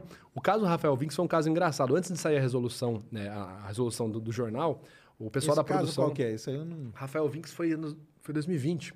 Comecei em 2020. O rapaz em Paranaguá, se eu não me engano, Rio Grande do Sul. Não, Guarapuava. Para Paraná. Paraná, isso. Rio Grande do Sul. Ele. O menino desapareceu. Assim, criança- aliás, vamos lá. A mãe foi até a TV, emissora RBS, né, que é uma filial da Globo lá no Sul. E a mãe foi, foi falar que o filho, foi relatar que o filho tinha desaparecido de casa. O filho de 9, entre 9 e 10 anos de idade, tinha desaparecido de casa. Fazia dois, três dias e que ela estava desesperada se ela poderia dar uma notícia na TV, pedindo para alguém, se alguém tiver informações do filho dela, para contatá-la. E ela começa o vídeo assim. Não sei o quê. Não, porque você vê que o menino. Ah, lembrei qual que é o caso. É, da- lembrei agora. É, E quando aconteceu esse caso, eu fiz uma análise. Eu falei, olha, comportamento estranho. né? certo. A- E é engraçado que esse caso, ela pegou o celular e fez na casa. Isso que é bacana, entendeu? É tipo in natura. Ela não foi na Entendi. TV. Tipo, ela pegou e falou: posso mandar um vídeo? Então ela não tinha aquela, aqueles agentes externos, vamos Nada. dizer assim. Ah, né? Vamos dizer assim, uma, inferen- uma interferência menor do que seria se ela Certo. tivesse na TV. Microfone, para dar maquiagem e tal. Ela tava mais naturalzona ali. mais natural zona. Aí ela foi e deu, falou: olha, meu filho, não sei o quê. Meu filho não, ela não falava meu filho, ela falava: olha, o menino desapareceu e o que a gente precisa é uma, uma noticiazinha. Então, uma linguagem paraverbal de afastamento. O que a gente precisa é uma noticiazinha, né? O uso aí de, de eufemismos, né? E a expressão de felicidade sempre que falava do desaparecimento do filho. Eu falei, cara, estranho. E quando eu fiz a minha análise, eu falei, olha, é um comportamento né, fora o comportamento facial, outros comportamentos paraverbais, minimamente incongruente com o contexto que ela está apresentando. Então, um filho desaparecido, E tá sorrindo pra caramba. exato, você vai Sorriso estar genuíno. desesperado, chorando, sei lá nem, o- nem o que, né, cara? Não é? E aí fala que tudo que ela quer é uma notícia. Porra, você quer seu filho de volta, né, cara? Claro. Eu quero meu filho em casa, eu não quero uma notícia, eu quero ele aqui, porra. E eu falei, olha, é estranho. Aí o pessoal da redação me ligou, falou, Vitor, você pode fazer uma matéria? Eu falei, faço, tal. E aí fiz, tal, falei sobre o caso. Duas semanas depois saiu a notícia. Ela mesma confessou que ela mesma esganou o menino. Isso aí, eu lembrei o caso, que é, É. que é, que é terrível até, né? Foi. Que loucura, né? Foi, cara? foi bizarro esse caso. Então, esse é um caso que ele já confronta a premissa do polígrafo, de que o medo sempre. Não, pô, a menina tava sorrindo, cara. Ela não demonstrou medo, ela demonstrou felicidade. E aí, Cleca, como que explica isso, né? Ah, não, aí, não Aí é tem quando é que- comigo. eu aí sei, é- eu aí sei que não é com você, mas Sai fora. como explicar, né, cara? é Ah, um negócio cara. louco, né, cara? De louco. Que é um mesmo. negócio de louco, é 13. Como eles falam lá no, no, no DHPP, o cara é 13, né? Que é louco? É, o 13 é o código pra louco lá. E outra errática do polígrafo, só pra finalizar, É que ele se baseia Se no... você colocasse ela no polígrafo, Ia dar ok. ela ia passar Quer dizer, tranquilo. não sei. Acho que sim. Provavelmente sim. Né? Entendi. Ah, quer ver uma forma de passar tranquilo no polígrafo? Ah, é? Fumar uma. Fumar umazinha ali Você antes. dá uma... Pô, cara, a sua, sinal, a sua recepção, sua recepção neural para ansiedade, ela fica muito diminuída. Cara, não precisa nem de muita coisa, não. Assim, entre 7 a 9 gramas já. Já deixa o cara Uh, tranquilão. Nossa, cara, mas muito, muito bem na fita. E o poli... o- uma estratégia que o pessoal fazia muito era fazer um corte. O pessoal, quando ia ser Ah. investigado em corte marcial, pela, passar pelo polígrafo, pegava um gilete de barbear, cortava o céu da boca. Caramba. Porque você altera o fluxo sanguíneo na região que os eletrodos iam aqui na altura do pescoço. Nossa senhora, mas aí é muito... É a tramóia da tra... É o, macete do joguinho, né? É o meia-lua ali. tá? cara. É, o cara fazia um cortezinho Pra alterar o fluxo sanguíneo. né, na região que ia tal eletrodo. Entendi. E aí, claro que alterava a resposta no teste. Aí o cara passava também. Mas pra mim o erro principal do polígrafo tá em se resumir a um único canal. Que é igual eu falei da expressão facial, pô. Não, tá- não vai pegar também, entendeu? Só com a face, só com o... o polígrafo é o canal P, psicofisiológico. Que é tudo do sistema nervoso autônomo. Então não dá. Focar num canal só e não avaliar contexto, cara, tá fadado ao erro. Qualquer coisa que você aplique. E ele foi... Foi o quê? Foi uma moda aplicar o polígrafo? Você acha que teve uma, uma moda pra isso? Uma... É porque o, o ser humano, né, se você pega desde a. Cara, de- desde tipo assim, século III, século V, a gente tenta materializar uma forma de julgar e averiguar a mentira e a verdade. Tanto que saiu um filme legal agora do Ridley Scott, chama O Último Duelo. Né? Qual que é a ideia? Ele está retratando um evento histórico que foi de fato o último duelo de justiça feito na França, né? um crime de estupro, esse crime foi julgado pela espada. Isso você tem registros aí não muito lo- longe. Tipo, em 1920 tem um, um vídeo gravado de um duelo de sabre na França por honra. Tipo, o cara falou mal de você, eu entro com um processo em você, você entra com um processo em mim, e o juiz fala assim: olha, lutem, resolvam aí. a verdade Deus entregará. Caramba. Entendeu? Entendi. Até porque se você pega o período aí século V, século VI na Europa, você está tendo uma transição muito forte para o cristianismo. De fato é compreensível, né? É, chegar nessa resolução, tipo, olha, vamos dar duas espadas para os caras. Deus vai escolher quem está falando a verdade, entendeu? Então eu acho que o ser humano ele tem essa gana em tentar lidar com algo que ele não não tem como, como eu falei, não tem como materializar a mentira, cara. Não tem como medir, Não né? tem como medir, Exatamente. entendeu? Então, eu acho que E essa isso é que tentativa. deixa, deixa intrigante, né? É. Tem, tem um, um detector de mentiras que eles usavam na China. Isso, cara, isso aí lá em mil e lá vai bolinha, que era um detector. Na minha opinião, o propósito dele é, faz bastante sentido. Que é assim, tava em dúvida se você mentiu.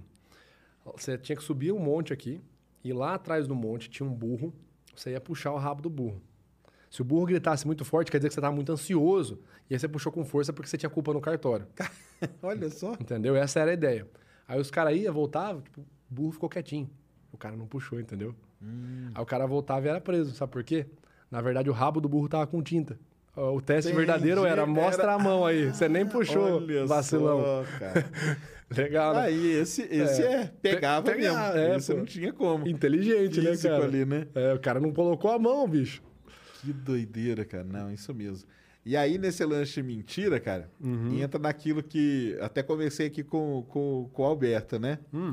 Da parte aí de ufologia. Dos relatos. Entendeu? Ixi, Maria. Que eu falei pra ele que uma das coisas que foi moda aí na década de 90 era pegar o cara que falou que tinha visto alguma coisa e submeter ele à hipnose regressiva. Que aí na hipnose, os caras, né, falavam que ia aparecer. Que se ele viu, cara, não ia ter como ele mentir de jeito nenhum. Ele viu, viu. E o que aconteceu no final das contas foi que muitas vezes, a maior parte das vezes, a maioria das vezes, foi você acessou traumas que a pessoa teve quando era criança, principalmente, e abuso psicológico, abuso sexual, essa coisa toda, que o abusador acabava colocando na cabeça da, da pessoa o seguinte, ó, não, não fui eu que fiz, não. Você teve uma visita aqui de um ser e tal, e a pessoa ficava com aquilo, e até o Alberto falou, né? Ah, e aquilo ficou ali guardado quando. Só que aí, quando você fo- foi na hipnose, você resgatou esse negócio dela. Que maravilha, né? E aí não pegou o, o que era, né? Ou seja, ela não tinha sofrido Abdução. né, abdução nenhuma, nem visto nada, nem nada, né? Ah, Quando ele teve aqui, nós até falamos, aí tem o negócio da histeria coletiva, né? Que um, ó, ó, tá mexendo ali. Ih, pior que tá mexendo mesmo. Aí o outro, tá, tá, tá, tá, tá, pronto, né? Aí todo mundo fala. E o lance, cara, de aplicar isso, você já viu algum caso desse ou não? De aplicar análise não verbal no. no... Num, num suposto abduzido. Esse eu nunca vi. Ó, aqui esse seria um Nossa, negócio cara. legal, hein? Cara, não tem. Ó, Fica uma dica aí fazer um vídeo, ó. Não, não, muito Pegar bom. um caso de um suposto abduzido. provavelmente eu ia usar você como fonte de contexto, pra eu entender melhor. Entendi. Eu ia te perguntar muita coisa se eu fosse fazer uma avaliação dessa. Cara, nunca vi. Mas, ah, entra naquilo que a gente falou, né? O- por exemplo, o cara teria um contexto pra mentir. Ele ia ganhar alguma coisa com isso? Ele ia ganhar fama? Entendeu? Exato. É naquele contexto onde é passível uma avaliação Uhum. não verbal, né? Tipo, Por exemplo, o caso famosíssimo no Brasil, você deve conhecer, pelo menos você ouvido falar, é o ET de Varginha. Que as três meninas, com- como que começou a história toda, foi porque as três meninas, elas acabaram vendo um, que elas chamavam de um ser, agachadinho num, num terreno baldio, e que esse ser tinha era meio esquisito, parecia que ele tinha três chif- chifres na cabeça e tal.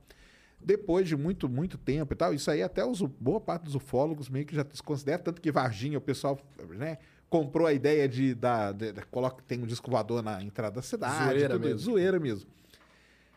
Parece que o, que o que aconteceu com elas foi que elas criaram essa, essa mentira Uhum. e aí elas tinham que sair sustentando isso pra, pra sempre, cara, entendeu? ele virou uma coisa comercial. Assim, a cidade teve muito, muita coisa nesse sentido, né? A cidade teve, elas também, mas depois o que, que aconteceu? Elas viraram motivo de chacota. Porque, eu falo, aí foram, até falam, não, o que, o que elas viram foi o. É um mendigo famoso que tem aqui na cidade e que ele sempre estava naquele terreno baldio. E aí, cara, tanto que elas tiveram seríssimos problemas de nem sair de casa, entendeu? Nesse caso, a mentira faz total sentido. Precisar mentir. Então, mas ela precisou. Mas aí que tá. Porque elas, vamos dizer assim, elas. Talvez elas possam. Elas. Eu não, nem digo que elas mentiram pra ficar famosas. Talvez elas possam até mesmo ter confundido. Entendeu? Opa. Opa! Aí, ó, tá vendo? Estão falando do ET de Varginha. Acontece essas coisas, ó.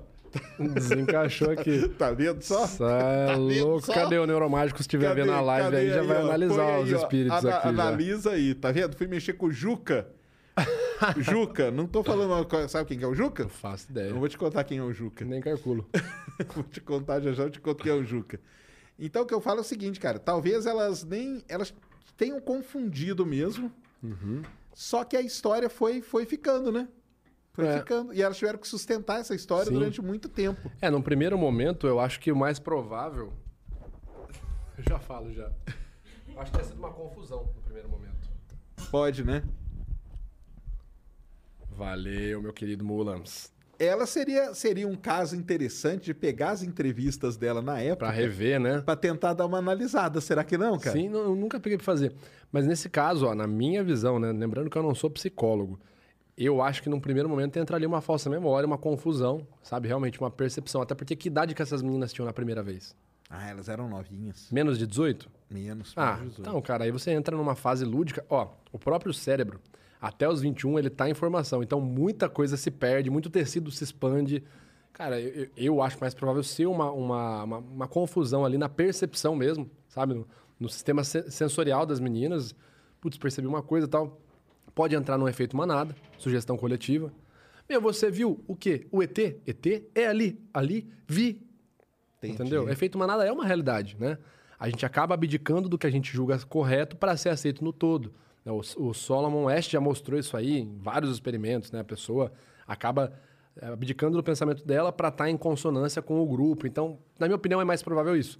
Agora, no segundo momento, a mentira faz muito sentido, né? É tipo, meu, se eu não mentir, eu vou ser chacota aqui. Né? Então, Porque pelo que você me falou, pelo que eu entendi, deram entrevistas em, longo tempo, assim. Então, elas foram, elas foram entrevistadas tal, e de repente elas sumiram. Tanto que hoje tem até o pessoal, até pessoal de podcast tenta chamar elas, elas não vão, entendeu? Porque elas têm meio medo até de, de, de voltar nessa história e tudo. uma coisa negativa. Porque elas viraram um motivo ali na cidade. O pessoal fala, ah, aquelas meninas. São doidas. É, entendeu? Putz. Então ficou esse negócio aí com uma coisa que elas, né, talvez foram su sugestionavam, começaram a ver esse monte de notícia Uhum. e ah, não, ah, foi aquilo que a gente viu mesmo e tal. Que isso que é o grande problema, que acontece, né? Sim. Às vezes acontece essas coisas, né? É, mas aí é o que a gente fala, né? Você vai avaliar a linguagem corporal. Vamos supor, eu faço uma análise, aí eu falo assim, Tem, tem análise que o pessoal Aí me entra manda. até uma pergunta minha. Criança é mais fácil ou mais difícil? De avaliar o comportamento, É. desonesto costuma, costuma ser mais fácil. É. Porque a criança não mente melhor que o adulto. É, não, não aliás, não mente menos, ela mente pior. É porque tem menos filtro. O adulto tem Entendi. muita camada, né? Agora, comportamento emocional é muito fácil em criança, até porque é bem caricato de se analisar. A avaliação da desonestidade, quando você tem todo o registro da história da criança, é muito fácil. Agora, falsas memórias, cara, é um caso assim. Eu já peguei caso, por exemplo, de ter que analisar. A, a criança tinha hoje 12 anos de idade. Declarou que foi abusada aos 5. Passou por uma nova entrevista aos 8. E hoje, a dos 8 e a dos 5, cada coisa ela fala de um jeito. E aí? Cara, eu, pego, eu pulo fora. Tipo, eu falo, meu, não tem condição. Porque aí é uma coisa que eu vou mexer que a chance de dar merda é muito grande. E é aí que vem muita crítica, que o pessoal fala assim, muita, né? Sempre a minoria, mas... Ah, o Vitor é limitado. Vitor tem medo. Por que, que o Vitor... Cara, medo? Bicho, imagina se eu faço um negócio e o pai da criança vai... É inve- Claro. A investigação é totalmente enviesada, cara. Então, é até o que eu ia falar. É, comple- complemento o que eu ia falar. Que nem vamos supor que eu faço uma análise de um general aí, um sargento, que fala que viu alguma coisa nos Estados Unidos. Que tem, tem vídeo, Tem né? vários, tem né? vários. Ah, o cara viu, o cara tava por dentro, ele viu. E vamos supor que eu vou lá e falo. Olha, o cara apresenta um comportamento congruente. Tá falando a verdade. E aí? É o que eu falei, é uma ferramenta. O que, que comprova, o que valida o que eu tô falando? Entendi. Quais são os- as evidências paralelas? Não, gente- e outra coisa também de falar é o perigoso é que a pessoa pode pegar isso que você falou e usar como que ela vai usar, né? É, A sua, é. né? Entendeu?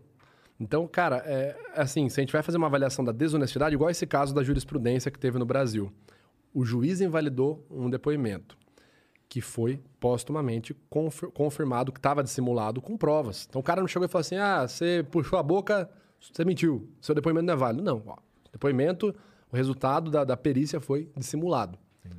Que provas eu tenho que corroboram essa, essa- esse resultado? Aí, pô, encontraram um negócio aqui, negócio ali, exame de balística tal. Então, quando a gente vai falar de linguagem corporal, a gente precisa ter co- corroboração de outras evidências. Não dá pra eu virar e falar, olha, fulano fez isso. Por isso que eu, é que eu sempre falo, não existe análise sem contexto. Não dá pra você chegar... Tem uma galera que adora...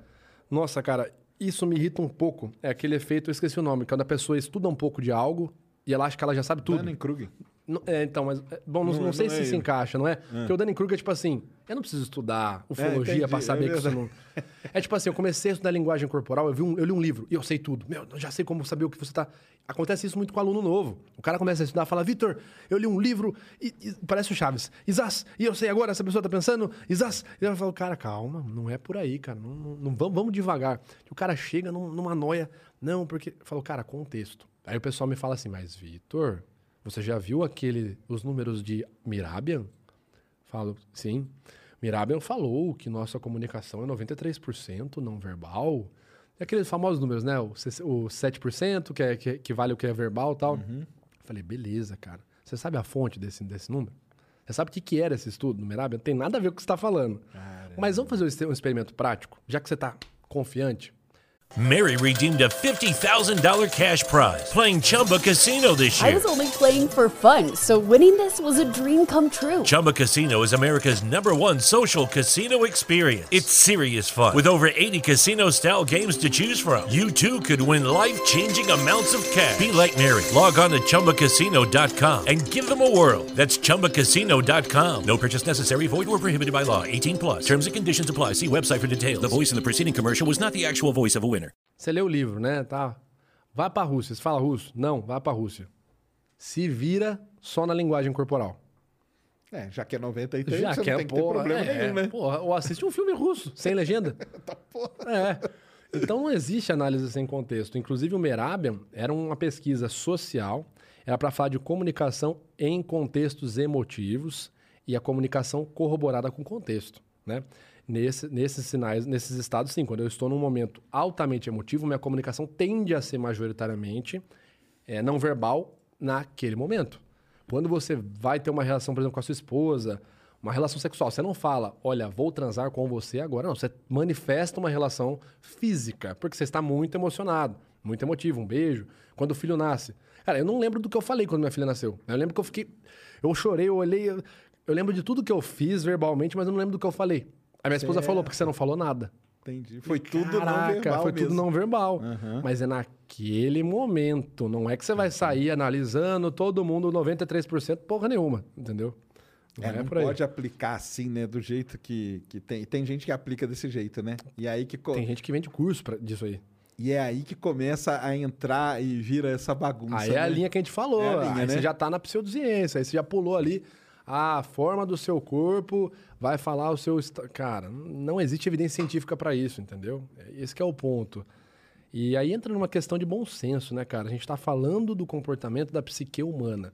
Se fosse tão fácil falar da psique humana como olhar para a forma do corpo, você acha que Ah, é, tá tudo resolvido, é, né, cara? exatamente. É igual quando eu falo assim, a galera da, da- da- fala das pistas oculares. Ah, você olhou pra cá mentiu. Pô, então não existe análise. É só esperar o sujeito olhar pro lado que você falou, porra. Não tem análise. Ah, olhou, beleza, caso encerrado, pessoal, vamos pra casa, né? Então essas, essas teorias que são assim, reducionistas, elas, na minha opinião, avaliando o contexto, já dá pra você perceber que o negócio é estranho, entendeu? É minimamente esquisito. Mas tem gente vendendo curso, tem gente fazendo aí rios de dinheiro em cima disso. E claro que quando eu vou e falo, olha, não existe nada mentira, uma galera fica pistola. Eu entendo, entendo, porque não vende curso. Você tá, é, Entendeu? você tá indo em cima do que os quer. quer. É, e esse negócio aí que você fala, é a mesma coisa que eu falo do, do lance de. Das, da, na verdade, cara, é, isso é até legal aqui conversando com gente de áreas diferentes. Que o lance da pseudo, até falar de pseudociência que você fala bastante no metadata, né? Isso, direto. Então. Fizemos um cara na bonassa, né? Pseudociência nossa de cada dia. Isso. Um, um padrão da pseudociência, assim, cara, é esse lance do cara tentar sempre ter um ganho em cima, tipo, da ignorância das pessoas, né? Sim, sempre vai ter alguém. É, exatamente. Tipo assim, meu. E, e é engraçado que eu vejo umas, umas carteiradas muito estranhas. Eu sou fulano da USP. É sempre assim. Os caras sempre fazem um apelo à autoridade gigantesco. E, Sempre e aí tem é um isso. conhecimento milenar. É. Ou é uma nova tecnologia, uma nova ciência que ainda não descobriram. E inventa aqui. uns nomes, nada. Cara, mas eu falo, cara, é tão fácil, cara. Você É. vê. E eu conto aqui, cara, tem uns casos aí na, na, na astronomia de. Tem um que é o Nibiru, né? Que a gente fala. Ah, tá. Conhece o Nibiru? Conheço. Então. eu vi no seu canal também. O Nibiru é o que, que vai bater na Terra tal, não sei o quê. E teve um cara aí famoso, cara, que ele montou um grupo e ele vendia terra, entendeu? Porque era assim, você vai estar livre do Nibiru se você comprar o pedaço de terra aqui, porque a minha região aqui, eu sei já que ela vai... Ah, como que você sabe? Não, porque eu sou doutor não sei aonde, eu tenho aqui o apoio do fulano de tal, que é astrônomo não sei da onde. E eu falava, galera, é tão simples, cara. Você vai lá e pesquisa o nome do que, do que ele tá falando, entendeu? Sim, sim. Existe alguma correlação Exato, disso? Vai. não. Então, cara. E gente deu muita grana pra esse cara, o cara pegou a Nossa. grana e sumiu, cara. Sim. Entendeu? Então é onde. Porque, por exemplo, ah, mas o, o fulano acredita e tal. Cara, acreditar pra mim, cara, cara, você pode acreditar no que você quiser, cara. Entendeu? Concordo. Eu, pra mim não tem problema nenhum. E outra, né? Até o negócio de, de extraterrestre e tal, de. Cara, procurar por vida em outro mundo, eu acho legal pra caramba. Tem que procurar. A pessoa acreditar, acredite, cara, no que você quiser. O pro- meu problema é com a turma que tenta extorquir e tirar grana com base na ignorância. Na ufologia tem isso também, Tá. entendeu? Casos famosíssimos aqui no Brasil também, a mesma coisa, é sempre com terra. Ah, Cara, Ali em Goiás, que é um lugar, o centro do mundo, você vai estar protegido do grande arrebatamento, então compra aqui minha terra. O pessoal que vai, cara. isso, E o pessoal cara. compra, vende em Ah, você casa. tá brincando? O cara vende a terra do que vai estar livre do arrebatamento? É, porque ali é o lugar que é o que, é o que vai estar ali. E o pessoal isso, cara. acredita nisso, porque o cara faz uns apelos assim. Cara, tem especialista aí em linguagem corporal no Brasil que grava vídeo ajudando a, a pessoal do tarô jogar o tarô com técnicas de linguagem corporal de persuasão. Caramba, sério? Pô, aí tá juntando um monte de. Um nome famoso aí do Brasil, inclusive, que faz isso. Que mas doideira, enfim. cara. É, bizarro. Junta várias coisas, né? Assim, aí não é, não é preconceito com o tarô, mas, cara, se você vai se definir como cientista, acho que é o mínimo é você pautar, primar pela ciência, né? E é isso que eu falo. Quando eu vou lá e falo assim, linguagem corporal é limitada, né? Que a gente estava até conversando em off, né? Eu, eu comentei que esses dias atrás o, o Bruno Farias, né? Um psicólogo, um doutor respeitado pra caramba no Instagram, sigo ele, inclusive, um perfil muito bacana. Ele comentou, ah, é linguagem corporal tal. Não é pseudociência, mas é uma ciência nova, está sendo pesquisada. Cara, falei, é isso aí. Agora eu vou lá e falo isso, beleza. Tem uma galera que chia. Aí vem. Eu sou fulano da USP e pela forma do corpo. Cara, numa dessa, a carteirada me arregaça, entendeu? Claro. Porque, tipo, ah, o metaforando é acadêmico? Não, não é acadêmico. Fulano é acadêmico, ele falou que a forma do corpo, então vamos no fulano que é acadêmico. A gente parece que tem uma cultura, né, ou seja, aqui no Brasil, de messias. A gente precisa ter o cara que vai salvar a pátria. Não é a ideia, é o cara, né? Vamos, vamos focar nesse cara aqui, entendeu? É, é dureza. Cara, não é, Dureza. não é a ideia, tipo, é quem falou. Ah, esse cara aqui, puta, ó, mas é o cara, meu. A carteirada é uma- um caminho muito rápido, né? Eu sou fulano, tarará de tal faculdade. Resumir. Não preciso te provar mais nada, né? Em teoria. Tanto que isso me irrita tanto, esse tipo de, de pseudociência entrando tão fácil, que eu falo, hoje para você ser aluno meu, o curso de entrada chama-se Poder do Pensamento Lógico, que nada mais é que um curso básico de lógica, o básico de lógica matemática, o básico, básico mesmo, só que o básico de leitura de cenário. Eu falo, por exemplo, sobre alguns eh, gatilhos, né, algumas pegadinhas da mente, de, por exemplo, o autocompletar do cérebro, né? Eu sempre faço alguns testes com a galera, fiz teste em live, fiz teste em podcast, né? é aquele famoso teste da Maria. Você conhece esse teste? Não. Bom, vamos demonstrar aqui então. Aí responde o que você quiser. Pessoal que tá aí no chat, a galera já viu esse teste aí, sabe de cabo a rabo. Quem Pior que eu não vi mesmo, não. Pode, pode fazer, que é totalmente. Esse teste está no livro Enigma de Einstein, que fala da lógica, do uso da lógica para a resolução de cenários, que é o seguinte. Maria é uma amiga minha. Tá? Eu falo o teste da Maria, o, o Einstein fala o nome da amiga dele lá. Certo. Ah, a Maria, eu con- conheço ela desde mais novinha, assim mesmo, né? E estudando, estudamos juntos, conversando com ela. Eu, assim, o que eu sei é que ela de fato tem uma formação, uma graduação superior. A vida dela na infância era meio complicada. Ela fala umas coisas pra mim assim, eu acho, que eu entendo que ela teve um, alguém na família que foi abusado sexualmente quando era pequena. É, Só que eu acho, que eu entendo, né? E ela sempre comentou muito sobre isso, sobre criança, sobre abuso sexual infantil, né? Dá pra ver, assim, na minha opinião, que ela tinha um contato próximo com isso. Agora eu vou te dar quatro opções de Maria e você vai falar qual é a mais provável de estar correta, na sua visão. Primeira opção, a Maria é formada em Direito. Segunda opção, Maria é formada em Direito e atua na vara da criança e adolescente, especificamente hoje, pediu para trabalhar lá. Maria é formada em Direito é, e é ativista numa ONG para crianças abusadas sexualmente. Maria é formada em Direito e é delegada civil. Qual dessas opções você acha que é a mais provável de estar correta? A segunda. Que ela trabalha na vara da criança e adolescente. Tá. Ah, no teste, né, o que eles falam que é mais provável é a primeira, que ela só é formada em Direito. Ah, Porque a, a- você observando o teste, eu falo assim, ela tem uma graduação. Aí tudo que eu falo depois eu acho. Eu acho, eu acho que ela foi abusada, eu acho que ela teve uma prima. Na minha opinião, na minha, eu reforço muito. Se você tira todas as frases que começaram com eu acho ou na minha opinião, fica Maria tem uma graduação em nível superior e ela tem uma graduação em nível superior. O texto fica só isso. Entendi. Aí é isso que a gente fala, tipo assim, muitas vezes você vai no discurso de um cara desse, né, no charlatão, que ele começa, olha, porque eu, eu, eu fiz anos ali, anos e anos de experiência, um conhecimento milenário, um conhecimento que eu mesmo desenvolvi, não sei o quê, e você não encontra esse conhecimento em lugar nenhum, né? É muito interessante. É, é o cara, né? O cara inventou, É, é, é o nome que assim. o cara inventou. É ele que tem, é ele que conhece tudo, ele que tem o, né? Que... É ele que sabe, ele que faz, que acontece e tal, e você não encontra literatura nenhuma disso aí. E aí o cara vai, se você pegar e fizer uma análise do texto e riscar tudo que o cara fala, eu, eu, eu, eu, eu, Não sobra nada. não sobra nada. É muito bizarro, cara. Aí é o que eu falo, avaliação de cenário. Essa pegadinha do autocompletar do cérebro, ela fala do modo... Já, já leu o Rápido e Devagar, do Daniel Kahneman? Não, não. É o módulo 1 e módulo 2 do pensamento, né? Que seria o pensamento mais rápido, mais lento. Teve um caso que eu recebi, que eu falei, cara, que, que bizarro. Como que é o autocompletar do cérebro, né?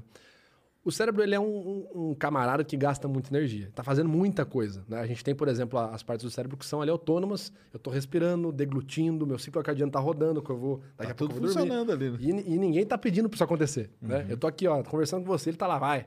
Fala aí que eu tenho que resolver o problema aqui. Então, quanto, menor, quanto mais econômico ele conseguir ser para ele, melhor. Por isso que existe o autocompletar do cérebro, né? Tem gente fala assim, o cérebro tem uma tendência natural a encurtar caminhos, né? Ele prefere atalhos. Portanto, quando você mostra metade de uma informação, o cérebro completa com a outra. Certo. Qual que é o caso? Tô lá em casa um dia, o cara fala assim, Vitor, é, tal situação aqui tal, você consegue analisar? Falei, tá, me manda. Aí era um vídeo do, do cara da seguradora, né, um cara da seguradora relatando a história, vai vendo a história. Mulher dirigindo um carro avaliado em 70 mil reais para num restaurante de luxo. Ela mais dois amigos. Dirigindo tal, Conversando, blá, blá, blá, blá, blá. Restaurante de luxo. Ah, um carro ali, 70, 80 mil reais avaliado. Ela encosta, no que ela encosta, vem um sujeito do lado da porta dela, de terno, abre a porta do carro e fica com as mãos para trás esperando. Ela desce conversando e blá, blá, blá, blá, blá, blá, blá. Ó, querido, tá aqui a chave. E vai pro restaurante. O cara, muito obrigado, senhora. Muito obrigado, tá? e entra no carro.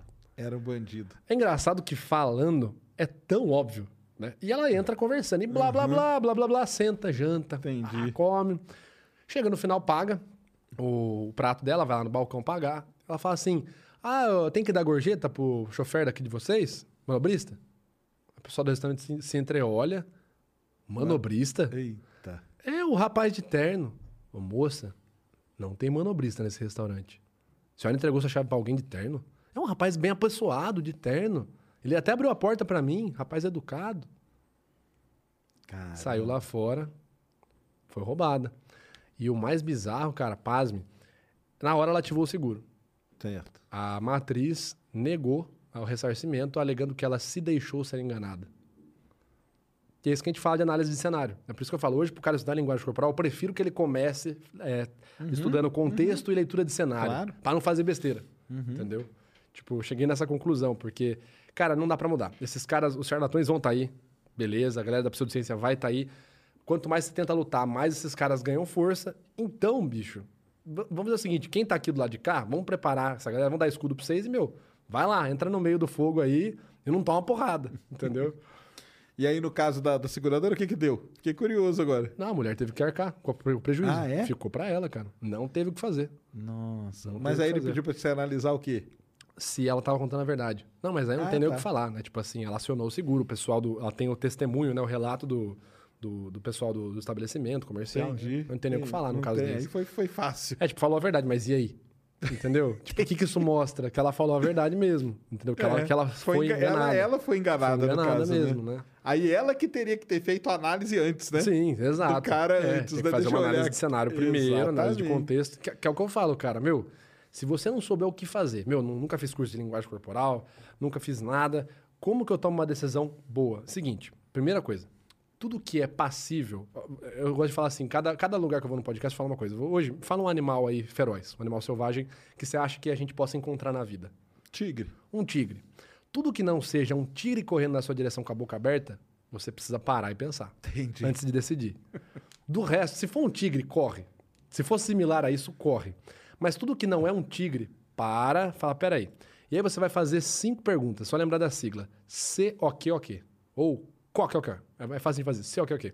Que é o Five Whys. Five, é, five W's, né? Do, Ah, o W. é, cinco W. Why? É, why, where, when, what, who. Né? Então, tipo assim, meu, eu tô aqui parado. Essa pessoa tá pedindo meu, meu, meu- a minha chave do carro. Quem ela é? Como que ela... Quem ela é? O que, que vai acontecer agora? O que, que ela quer? Ô, querido, boa noite, tudo bem? Quem é você? Já fiz um que aí, ó. Tá. Ah, eu sou um manobrista. Como que eu posso. Você tem algum comprovante, um crachá? Qual é a sua identificação? Ah, não, não tem identificação. Como que funciona? Você me dá a chave, eu levo. E onde que eu pago? Você paga no balcão. Posso pagar adiantado? Pode. Então vamos lá comigo? Não, não, a senhora pode ir lá. Entendeu? É aplicar o COQ, Não sei de nada de. Meu, aplica o COQ, antes de tomar a Você decisão. consegue se livrar de, de boa Ah, parte, Muita né? coisa aí vai embora. viu? Muito, muito picareta vai embora. Eu lembro que eu tava. eh, Isso faz um, um bom tempo isso aí. Eu tava com a minha esposa. A gente tava. A gente acabado de chegar em São Paulo. Tá? A gente tava vindo de Portugal. Não, mentira. A gente ia pra Portugal, nossa viagem foi cancelada. Foi o começo da pandemia. No dia que a gente ia pra Portugal, saiu a matéria. É, é, Europa. Portugal fechou. É. Lockdown. Lockdown, exatamente. Falei, putz, cara, vamos, vamos, vamos, vamos pegar um, um hotel aqui em Sampa, vamos ficar por aqui. Aí eu tô lá, procurando o Uber, encosta um carro, tá carro bacana, um carro de luxo assim tal, o cara encosta. O rapaz bem apessoado, fala, patrão, e não sei o que, não sei o que lá. E eu, ô amigo, não, tranquilo, tô pensando aqui. E nisso a minha esposa já tava lá, ah, não, a gente vai pro hotel tal. Ela já tava- É, falei, porra, Letícia. pra ela, cara. Porra, Letícia. Ô, meu, não, me ajuda aí, cara. Me ajuda aí, bicho. Aí, não, a gente vai pro hotel tal, não sei o quê. Aí o cara viu que a minha esposa tava dando lenha, né? Foi lá e falou, ah, tá, não, só... E o cara já tava aqui abrindo o porta-mala. Não, pô, legal. Aí pegou, não, deixa eu pegar a mala da senhora, tal, não sei o quê, tranquilo. Cara, né? E assim, muitas vezes, geralmente, eu tô armado, né? Por causa da profissão, por causa do porte. Aí eu peguei e virei assim, falei assim, ô amigo, tudo bem? Quem é você? Ah, eu sou um motorista. Você é motorista do aeroporto? Qual que é a sua identificação que eu não tô vendo no seu carro?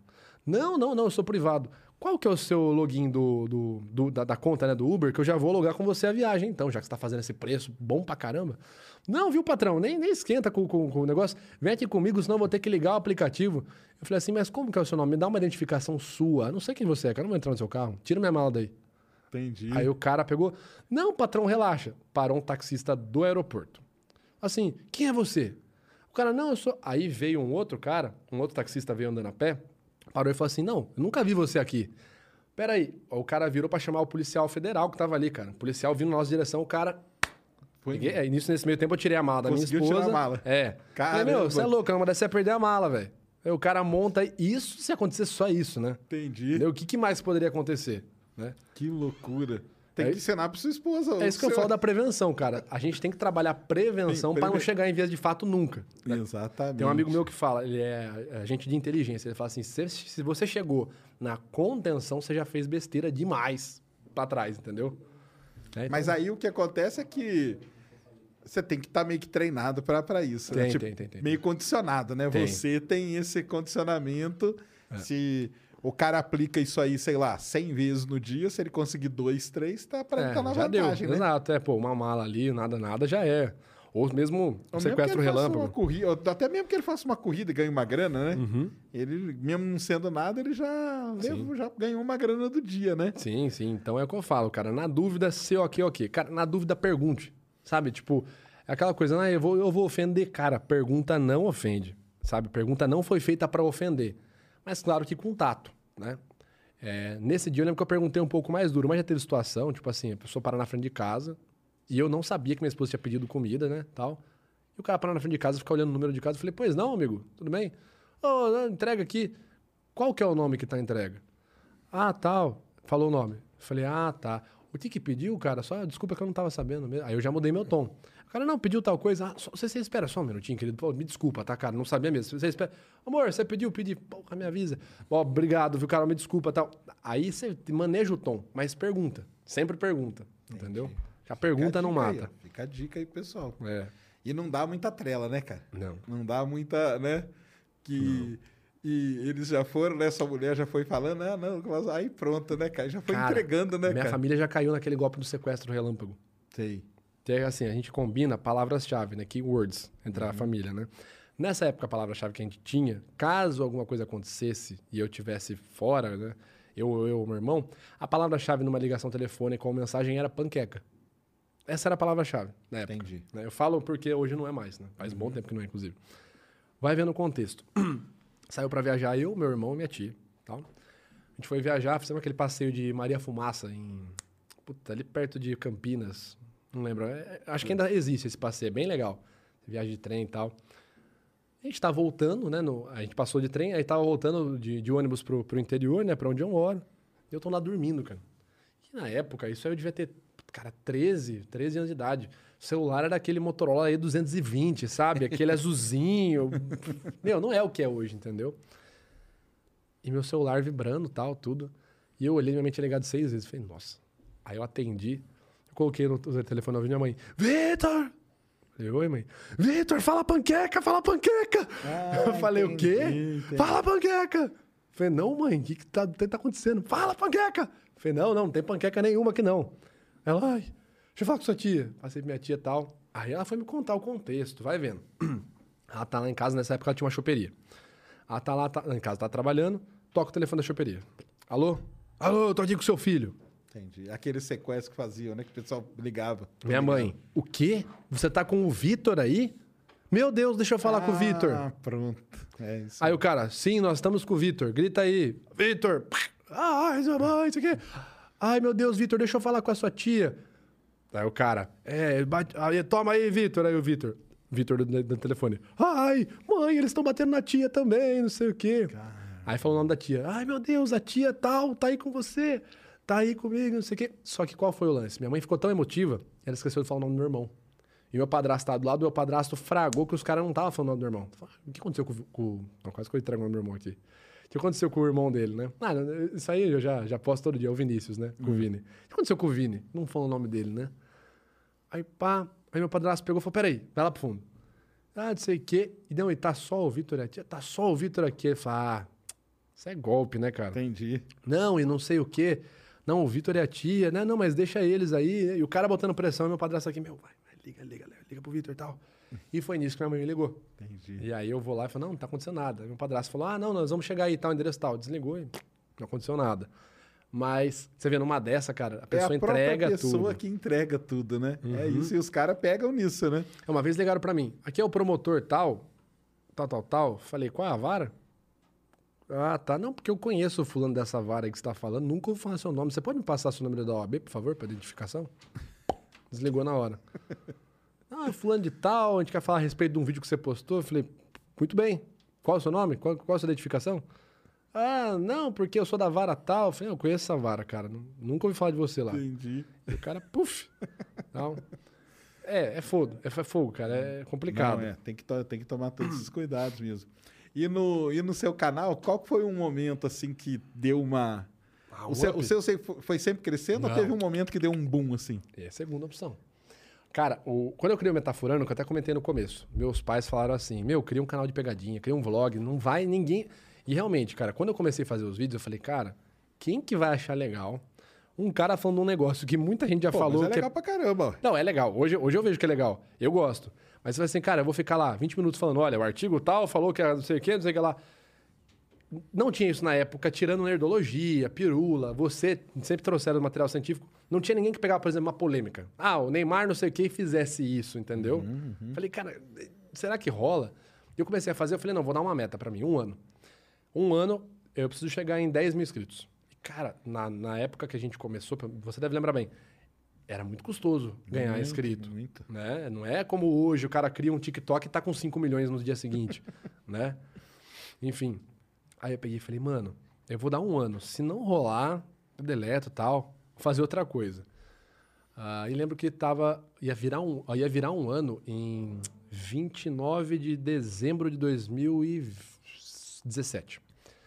A gente tava entrando em, em- é, a gente tava entrando em agosto, aí eu falei assim, bicho, tá muito perto, nós estamos com 1.200 inscritos. Não vai chegar em 10 mil nunca. E eu, eu fiquei bem desanimado, mas continuei postando. Aí deu aquele caso do menino do Acre, você lembra? Que deixou uma estátua do Jordano Pô, Bruno. Lembro, lembro. Foi esse cara aí, cara. Ah, foi com o menino do Acre, Meu, cara. meu pai sempre fala, manda mais umas passagens pra ele viajar. Sério, é mesmo, cara? Sim. Quando o canal ficar meio embaixo, o pai falou, vê se ele não quer ir pra outro lugar Que aí. doideira, foi o menino do Acre o que bombou do o Acre canal, que cara. bombou metaforando, cara. Que legal. Pô, que menino do Acre muito louco, cara. Doidão. Porque foi assim, primeiro. E aí, o que, que foi? Você fez uma análise? O que, que você fez? Foi assim, rolou o bagulho em maio, acho que foi, rolou antes. Primeiro Uhum. que ele desapareceu, a, família veio. Aí eu analisei na época. Eu analisei na época uma galera, ah, os moleques tá falando merda e tal. Teve outros canais aí de linguagem corporal que analisaram e falaram, não, o pai está sentindo a tristeza de um pai. E eu falei, não, cara, não, não é, não converge, olha o contexto, parará, parará, parará, tal. E uma galera meio que, ah, cala a boca aí, Vitor. Esse moleque aí novo. Entendi. É, que seu canal era pequeno É. e tal, né? Muito tempo depois, o moleque voltou pra casa. Voltou? Cinco meses depois. Isso. Aí eu falei, aí, ó, tá vendo? Falei, vamos lá, vamos ver o que, que ele fala na hora que ele volta. Analisei ele. Analisei, lembro até hoje, dia 17 de agosto. Você analisou aquela entrevista que ele deu Pro Fantástico. lá. Isso, sei, isso. sei. Falei, falei, olha, mesmo sendo uma entrevista que tá gravada, ele tem a luz na cara, isso não influencia em nada. Coloquei todas as ressalvas lá, mas falei, olha, vamos avaliar a versão que ele conta, comparar com o contexto. Das, das evidências que a gente tem segundo a polícia, né? Ah, tem isso, tem aquilo, tem aquilo. Não, não faz sentido, não parece ser congruente o que ele tá falando. Postei no dia 17 e já tava numa época que eu fazia assim, ah, bom. né? Entendi. E Tô ia- postando aqui. É, ia fazer outra coisa. Eu lembro que eu fui comemorar com a galera. Meu aniversário tava próximo. A gente foi numa pizzaria. Diga-se de passagem, uma pizzaria muito boa que fechou. Ela era uma pizzaria num, num dos últimos fliperamas que tinha na minha cidade. Então você comia e depois você ia jogar um Street Fighter. Era muito bom, cara. Entendi. Aí eu voltei em casa, tal, nem olhei o PC, tal, fui dormir. No dia seguinte, meu WhatsApp com 30, mil, 30 mensagens. Meu, parabéns, que sucesso, estouro, não sei o quê. Eu falei, ué. Aí eu abro, tipo assim, os meus vídeos eles pegavam em média 200 views, 300, não pegar nem mil. Aí abri o do moleque do Acre, tava tipo assim, 25 mil views. Falei, nossa! Caramba. O meu cara. canal, da noite pro dia, 17 mil inscritos. Falei, Caramba! Meu Deus do céu, cara! Foi, foi ali. Aí, Foi o menino do Acre, Foi então, o menino cara. do Acre, cara. Que doideira, cara. Foi ali, cara. Foi o. E ele era muito louco, né? Aquele doidaço. menino lá. A polícia, no fim, fechou a investigação como golpe de marketing, né? Como golpe de marketing, Ah, né? Mas que, mas que marketing também doido, doido demais, né, cara? Nossa, cara. Pra quem não lembra do menino do Acre, ele...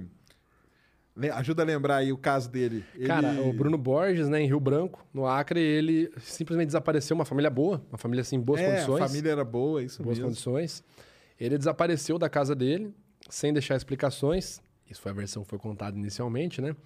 E no lugar da, no quarto dele ficou uma estátua do Jordano Bruno, Que ele tinha mandado fazer, né? é, Um várias anotações e 13 manuscritos para serem publicados. E, e ti- não, e tinha tudo na parede, né? Tudo. um negócio da parede, que ele Sim, escrevia é, como se fosse um mapa, né? Isso. É. E ele deixou uns, um, tipo uns livros 13 manuscritos, é. para serem publicados. Que iam ser tipo uma a verdade filosófica e tal, blá, blá, blá. E aí os pais até publicaram, mas flopou pra caramba, cara. Muito flopado.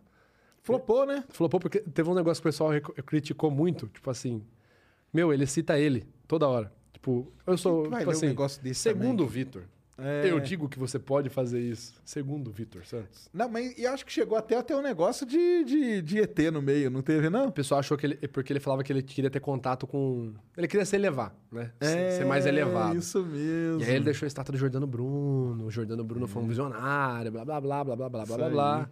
Coitado do Jordano Bruno. Que você Ele ia souber que ele foi parar né? no... Coitado. Ele foi parar no quarto do Acre. No quarto, no meio do Acre, cara. Ah, merda, Tadinho cara. dele. Um cara, um cara foda. O Jordano Bruno foi um cara foda pra caramba, cara. Visionário mesmo, entendeu? Aham. Que ele foi o primeiro a imaginar que nas estrelas poderiam ter outros planetas. Foi o primeiro cara a pensar nisso. Isso na época que ele concebeu isso, né? Exato. Tanto tem o quadro famoso dele, que é aquele As Estrelas e ele com a cabeça pra fora, assim, ó. Uhum. Tipo, olhando além. E ele foi. É, foi morto, Pô, né? Foi, foi. Ele tem todo fogueira. aquele problema lá com, com, com a igreja e tudo. Uhum. E aí, con- continuando só pra completar a história dele, ele, aí ele sumiu, né? Sumiu. Mas ele que, que forjou a própria sumiço dele, a né? conclusão da, da investigação policial é: isso aí, golpe de marketing. Foi só pra promover o livro que viria em seguida. E acabou que o livro não deu certo. Flopou. Aí sabe o que ele fez? Ele publicou o resto dos manuscritos de graça. Não, o conhecimento deve ser espalhado, blá, blá, blá, blá, blá, blá, blá.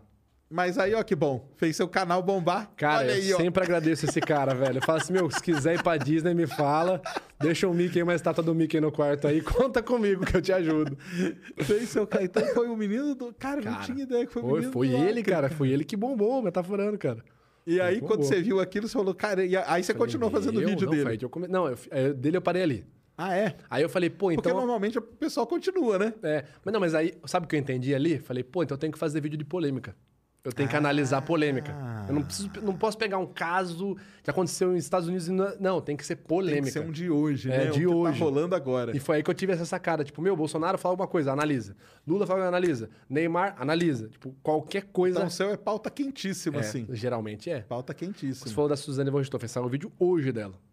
Saiu hoje? É, porque voltou em Por causa voga. daquele do filme, dos filme. filmes, É, né? Voltou em ah, voga. é dos filmes. É, legal, é legal pra caramba isso aí. Fiz um vídeo em parceria com o Alberto sobre ela, pra falar de transtorno psicopático. Ah, é? E qual que é a sua. Qual que é o seu veredito desses dois filmes aí, cara? Falando deles aí. Cara, eu me baseio nos livros que tem, né? Os filmes eu não cheguei a assistir. ah, você não chegou? Não assisti. Ah, porque assisti eu assisti. Menina que matou os pais o menino que matou meus pais, né? É. Isso aí. É. Então, cara, pela, pela Mas investigação. parece que os filmes, se eu não tiver enganado, eles são, assim, baseados nos depoimentos. Pegaram Só. os depoimentos, né, e colocaram ali, né? Uhum. E aí tem essa, essa contradição de depoimento dos dois, né? Sim. Cara, sendo bem prático, sem entrar muito em personalidade, em profundidade do pensamento, eu acho que, assim, dá pra, me pautando pelos livros da Ilana Casoy e do Liz Campbell, o que eu entendo, tá? O que eu entendo aqui é minha opinião pessoal. O caso já foi julgado, já Mary redeemed a $50,000 cash prize playing Chumba Casino this year. I was only playing for fun, so winning this was a dream come true. Chumba Casino is America's number one social casino experience. It's serious fun. With over 80 casino style games to choose from, you too could win life changing amounts of cash. Be like Mary. Log on to chumbacasino.com and give them a whirl. That's chumbacasino.com. No purchase necessary, void or prohibited by law. 18 plus. Terms and conditions apply. See website for details. The voice in the preceding commercial was not the actual voice of a winner. foi deferido, então não tem nem o que eu ficar falando muito. Olha, será que eles estão mentindo? Não. Mas o que eu entendo é, a Suzane tem um comportamento muito egocêntrico, narcisista, manipuladora mesmo. Tá? Isso, inclusive, no próprio teste que ela fez, é, projetivo, do psicólogo que, que atendeu ela quando ela solicitou regime semiaberto, regime aberto, e foi negado, ele mesmo falou isso. Então, não é eu, Vitor, que estou interpretando. Mas eu entendo que ela tem esse comportamento manipulador egocêntrico, ela manipulou os irmãos cravinhos como mandante do crime de fato. E provavelmente ela tem ali algum, algum traço de caráter de personalidade antissocial. Tá? Essa é a minha visão. É, porque eu até comecei falando dela, que eu lembro no enterro lá que ela ficava assim e tal, e que o pessoal falava, né? Ela não tem expressão nenhuma. Cara, ela tá de roupinha com barriga mostra, assim. Assim, isso não é nada de caráter, mas assim, você compara a entrevista dela no Fantástico, pijama do Mickey, a mina É. e tal. Aí o pessoal chegou a falar cabelo disso caramba. né? preso e tal. E aí você vê ela no velório, quando os paparazzi fotografaram de longe, meu, barriguinha mostra, decotinho e tal. Entendeu? Que loucura. né? Isso é um caso maluco, né? Não, e, e, ó, a perícia nesse caso foi fundamental. Que foi a perícia que averigou várias coisas nesse caso. A perícia Não que... foi o lance do irmão, não? Que comprou a moto lá na grana? Isso é uma das coisas, de Ah, fato. tá. Comprou com o dólar, né? Com os dólares. Isso, ah, então, não, então, eu herdei, não doideira, né, cara? Tipo, se ele não tivesse comprado, teria demorado mais um tempo pra, pra pegar, com certeza, né? Pô, é, o fim de semana antes da restituição, a polícia bateu lá de surpresa. Eles estavam fazendo churrasco na piscina. Seu pai, seu pai e sua mãe foram assassinados ontem. Ai, tá tô na triste. piscina. Hoje você vai lá e. Ah, tchururu. É. Contextualmente incongruente, né? Entendi. Aí foi várias. Foi esse lance de fazer várias análises e tal. Você sabe se nessa época foi usado alguma coisa de, de expressão? Ou tipo, nem precisou? Não, não, foi feita avaliação de discurso. Avaliar o discurso. Que entra, entra no- na linguagem corporal, que é a análise Linguagem. paraverbal, né? Beleza. Eles avaliaram a comparação de discurso para entender, por exemplo, a versão de um, se ela era linear ou não linear. Porque qual que é a ideia? O- se você pega, por exemplo, a CBCA, que é a Criteria Based Content Analysis, uma, uma técnica aplicada no- nos Estados Unidos para averiguar eh, falsos testemunhos ou testemunhos reais de abuso sexual, quando a história tende a ser genuína, a gente pode fazer pequenas pausas porque lembra de algumas coisas. Ah, tal coisa e tal. E ela tende a não ser linear. Eu começo aqui, vou para lá. Certo. Tá. O que vem, o que vem O na que cabeça, vem eu vou falando. falando. Isso. Show. Quando tem o ensaio, a gente fala que é o ensaiozinho, o cara montou a história fechadinha, como se fosse uma descrição ali de um livro do Tolkien, né? Ah, começou aqui, tá Entendi. Aí já é pra desconfiar. Exato. E foi isso que eles observaram primeiro no comportamento paraverbal deles ali, olha. tá Tipo, eles muito- combinaram É, uma história. é A história tá muito fechadinha, né? Tá muito linear, estranho. Vamos investigar o que eles estão falando? E aí, tipo, eles observaram, mas peraí. Na história dela, ela fala que a pasta, não sei o quê. Meu, mas a pasta tava virada pra baixo. Como que ela sabia que a pasta tava fechada? Que- a pasta tava cortada? Se ela fala que não, não chegou perto da cena do crime. Entendeu? Entendi. Então, nesse primeiro gatilho, que nem ne- nesse ponto, a linguagem corporal ela serve como uma ferramenta. Eu olhei e falei, pô, tá estranho, vamos ver isso aqui? E aí você vai lá e fala, ah, tá aqui, ó, achei. Entendeu? Nesse ponto fica tipo um alerta, né? Eles usaram a ferramenta não verbal mais como um alerta, como se fosse um contraste, vai. Jogar um contraste ali. Pum. Certo. Né? Mas não, não tinha muita aplicação nessa época, ainda não tinha, né? Ah, não, não. Não, você tem registro aí, ó, as aplicações em perícia, perícia que eu tenho conhecimento, você tem ali do, tá, do como que é o nome dele, cara? Que é perito, perito de informática, ele tem um- uns estudos na área não verbal. Tá, Wanderson Castilho, lembrei. É, o pessoal da Imelco, da, da, da- do IBRAL, que é o Instituto Brasileiro de Linguagem Corporal, esses caras começaram em 2010, 2011. O caso do Richthofen é 2002, né? É. Você acha que se tivesse antes, alguns casos teriam sido. Ah, provavelmente. É? Conhece o caso Evandro? Conheço, conheço. É. Bem pouco, bem pouco. Nunca assim, não vi o podcast inteiro, mas na minha, numa das minhas graduações com um agente de inteligência, Uhum. cara formado pela SWAT, inclusive, que atuou no caso Evandro, Olha que legal. é, Ah, ele, eu não posso comentar sobre a opinião pessoal dele, mas ele Não, deu a opinião bem. pessoal dele sobre o caso. Certo. É. Mas você acha que se tivesse. Tudo bem, que aí nós estamos falando na década de 90, né? É, e eu também tô pegando uma opinião ba- embasada, é, né? Não, tudo bem. Já é suja. Não, mas eu nem ia perguntar da opinião, não. Eu ia falar assim, porque tinha, teve, teve vários problemas, por exemplo, não tinha nem DNA na época, Sim. né? Que poderia ter ajudado pra caramba. Mudou muita coisa no Brasil não, viu? Banco Não? DNA brasileiro, É. bem Mas fraco. pelo menos tem exame, né? Pelo Tem, menos tem, você vai lá tem, no ratinho, tem, ué. tem, tem, não, tem, tem. Mas assim, o, o banco de Toda registro noite é no muito... ratinho ele tá lá gritando lá com os DNA. Mas o banco de registro é ruim. Não, entendi. Mas você acha que é, é, essa análise aí da, da, da microexpressões, linguagem corporal, ajudaria alguma coisa? Hoje em dia, no caso, cara... Não, eu falo lá. Se, Ah, se- na se época? na época tivesse. Cara, se a gente já tivesse as pesquisas que a gente tem hoje, entendesse o que a gente entende hoje por comportamento não verbal, eu acho que ela serviria muito bem para ajudar a dar um norte na investigação. É, porque o cara, pra quem não sabe, o caso Evandro famoso, o Ivan Zanzuca, um abraço pra ele. Até gravei um podcast dele, Conversa Paralela. Ah, o Legal Ivan. pra caramba com o Aham. Ivan. Gente, cara, o caso Evandro é um, é um negócio assim. é, impressionante que ele mudou toda a história, né? Porque no final das contas provou que elas foram é, estupradas ali, né? E é, torturados né? e tudo mais, né? E na época elas falavam e ninguém acreditava nelas, né? Basicamente é isso. E aí elas foram condenadas, todo aquele problema, tudo e tal. É, a- então, minha pergunta é nisso aí: se na época tivesse essa análise, ou você acha que uma coisa até que eu queria saber, se todo o ambiente acaba influenciando o cara que está ali fazendo a análise, vamos dizer assim. Porque ali você tinha um. Eram várias crianças desaparecidas no Paraná, ele fo- ficou um negócio marcante. Ela, que era mulher do prefeito, a filha. Aí e aquela to- ideia do ritual, a história do ritual. isso, barará, e todo aquele negócio, e toda uma, uma- a cidade inteira naquilo, quebraram a prefeitura, quebraram a casa. Foi. Isso aí acaba influenciando. Aí vamos supor que chega um cara e fala assim, cara, elas estão falando a verdade. Por Uhum. causa disso, disso, disso, dessa análise completa que eu fiz, Uhum. O cara ser- seria massacrado, né? Pedrejado. sim. Apedrejado, não seria? Com certeza. É, cara, quanto mais. Para uma análise ser completa, ela precisa de informação. A análise não verbal precisa de contexto. Quanto mais informação contextualizada, melhor. Mas aí como que você vai. É foda, né? Porque esse caso em específico, como você vai pegar a informação contextualizada se a fonte de coleta tá suja? Né? Os caras que, em teoria, interrogaram já vão te passar informação suja, né? É complicado, é igual você tentar analisar um negócio com o microscópio todo empoeirado, com risco, entendeu? Entendi. É, esse, nesse, nessa situação, seria interessante ver um- vir uma equipe de fora, né? uma terceira equipe ali, Que estaria totalmente desligada Isenta, da situação desligada da situação. para poder fazer a análise, Eu acha? acho que seria mais, mais provável, assim, mais louvável desse- dessa forma, né? A, a precisão seria, seria mais alta, na minha opinião. Entendi. né? Porque você está muito mergulhado. É igual, por exemplo, ah, você está dentro de casa, é difícil fazer análise? É. Pô, a mãe da Suzane von Stoff era psiquiatra. É. Entendeu? Como que ela não detectou, né? Como que Esses ela não detectou? aí. Todo mundo fala isso, né, cara? Claro que assim você tem, tem outra coisa, né? Você tem. Vamos levar em conta o contexto. A família da Suzane von Stoffen teve um estilo de criação alemã é, bem diferente da maioria das famílias brasileiras. Onde, dentre etiquetas, boas maneiras, se focava muito na nota, né? na, na vida acadêmica, na carreira profissional. Então, por exemplo, eles esperavam que a filha fosse ficar com aqueles comportamentos sociais por causa de estresse da faculdade ou da nota da prova. Tanto não que ela, fosse passou, matar. Né? Tanto né? que ela não passou. Não passou. Aí ela fala, ah, não, ah, mas eu esperava que você passasse em tal, tal curso, né? Ela Entendeu? não passou, né? Então, assim, a gente tem que analisar, fazer análise e sempre contextualizar. Não é que a mãe, ah, a mãe não sabia. Cara, o que ela tinha de realidade era a filha não passar numa prova onde a regra da casa era vamos focar no seu desempenho acadêmico. Então a mãe nunca ia esperar uma, uma paulada na cabeça, entendeu? Esperava talvez uma- um desentendimento. A análise ela sempre tem que ser contextualizada.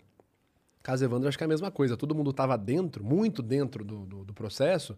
O, o ideal seria uma equipe de fora, isenta, vir realizar os exames, realizar as coletas e aí sim conseguir ter ali um- uma terceira opinião, né? mais imparcial.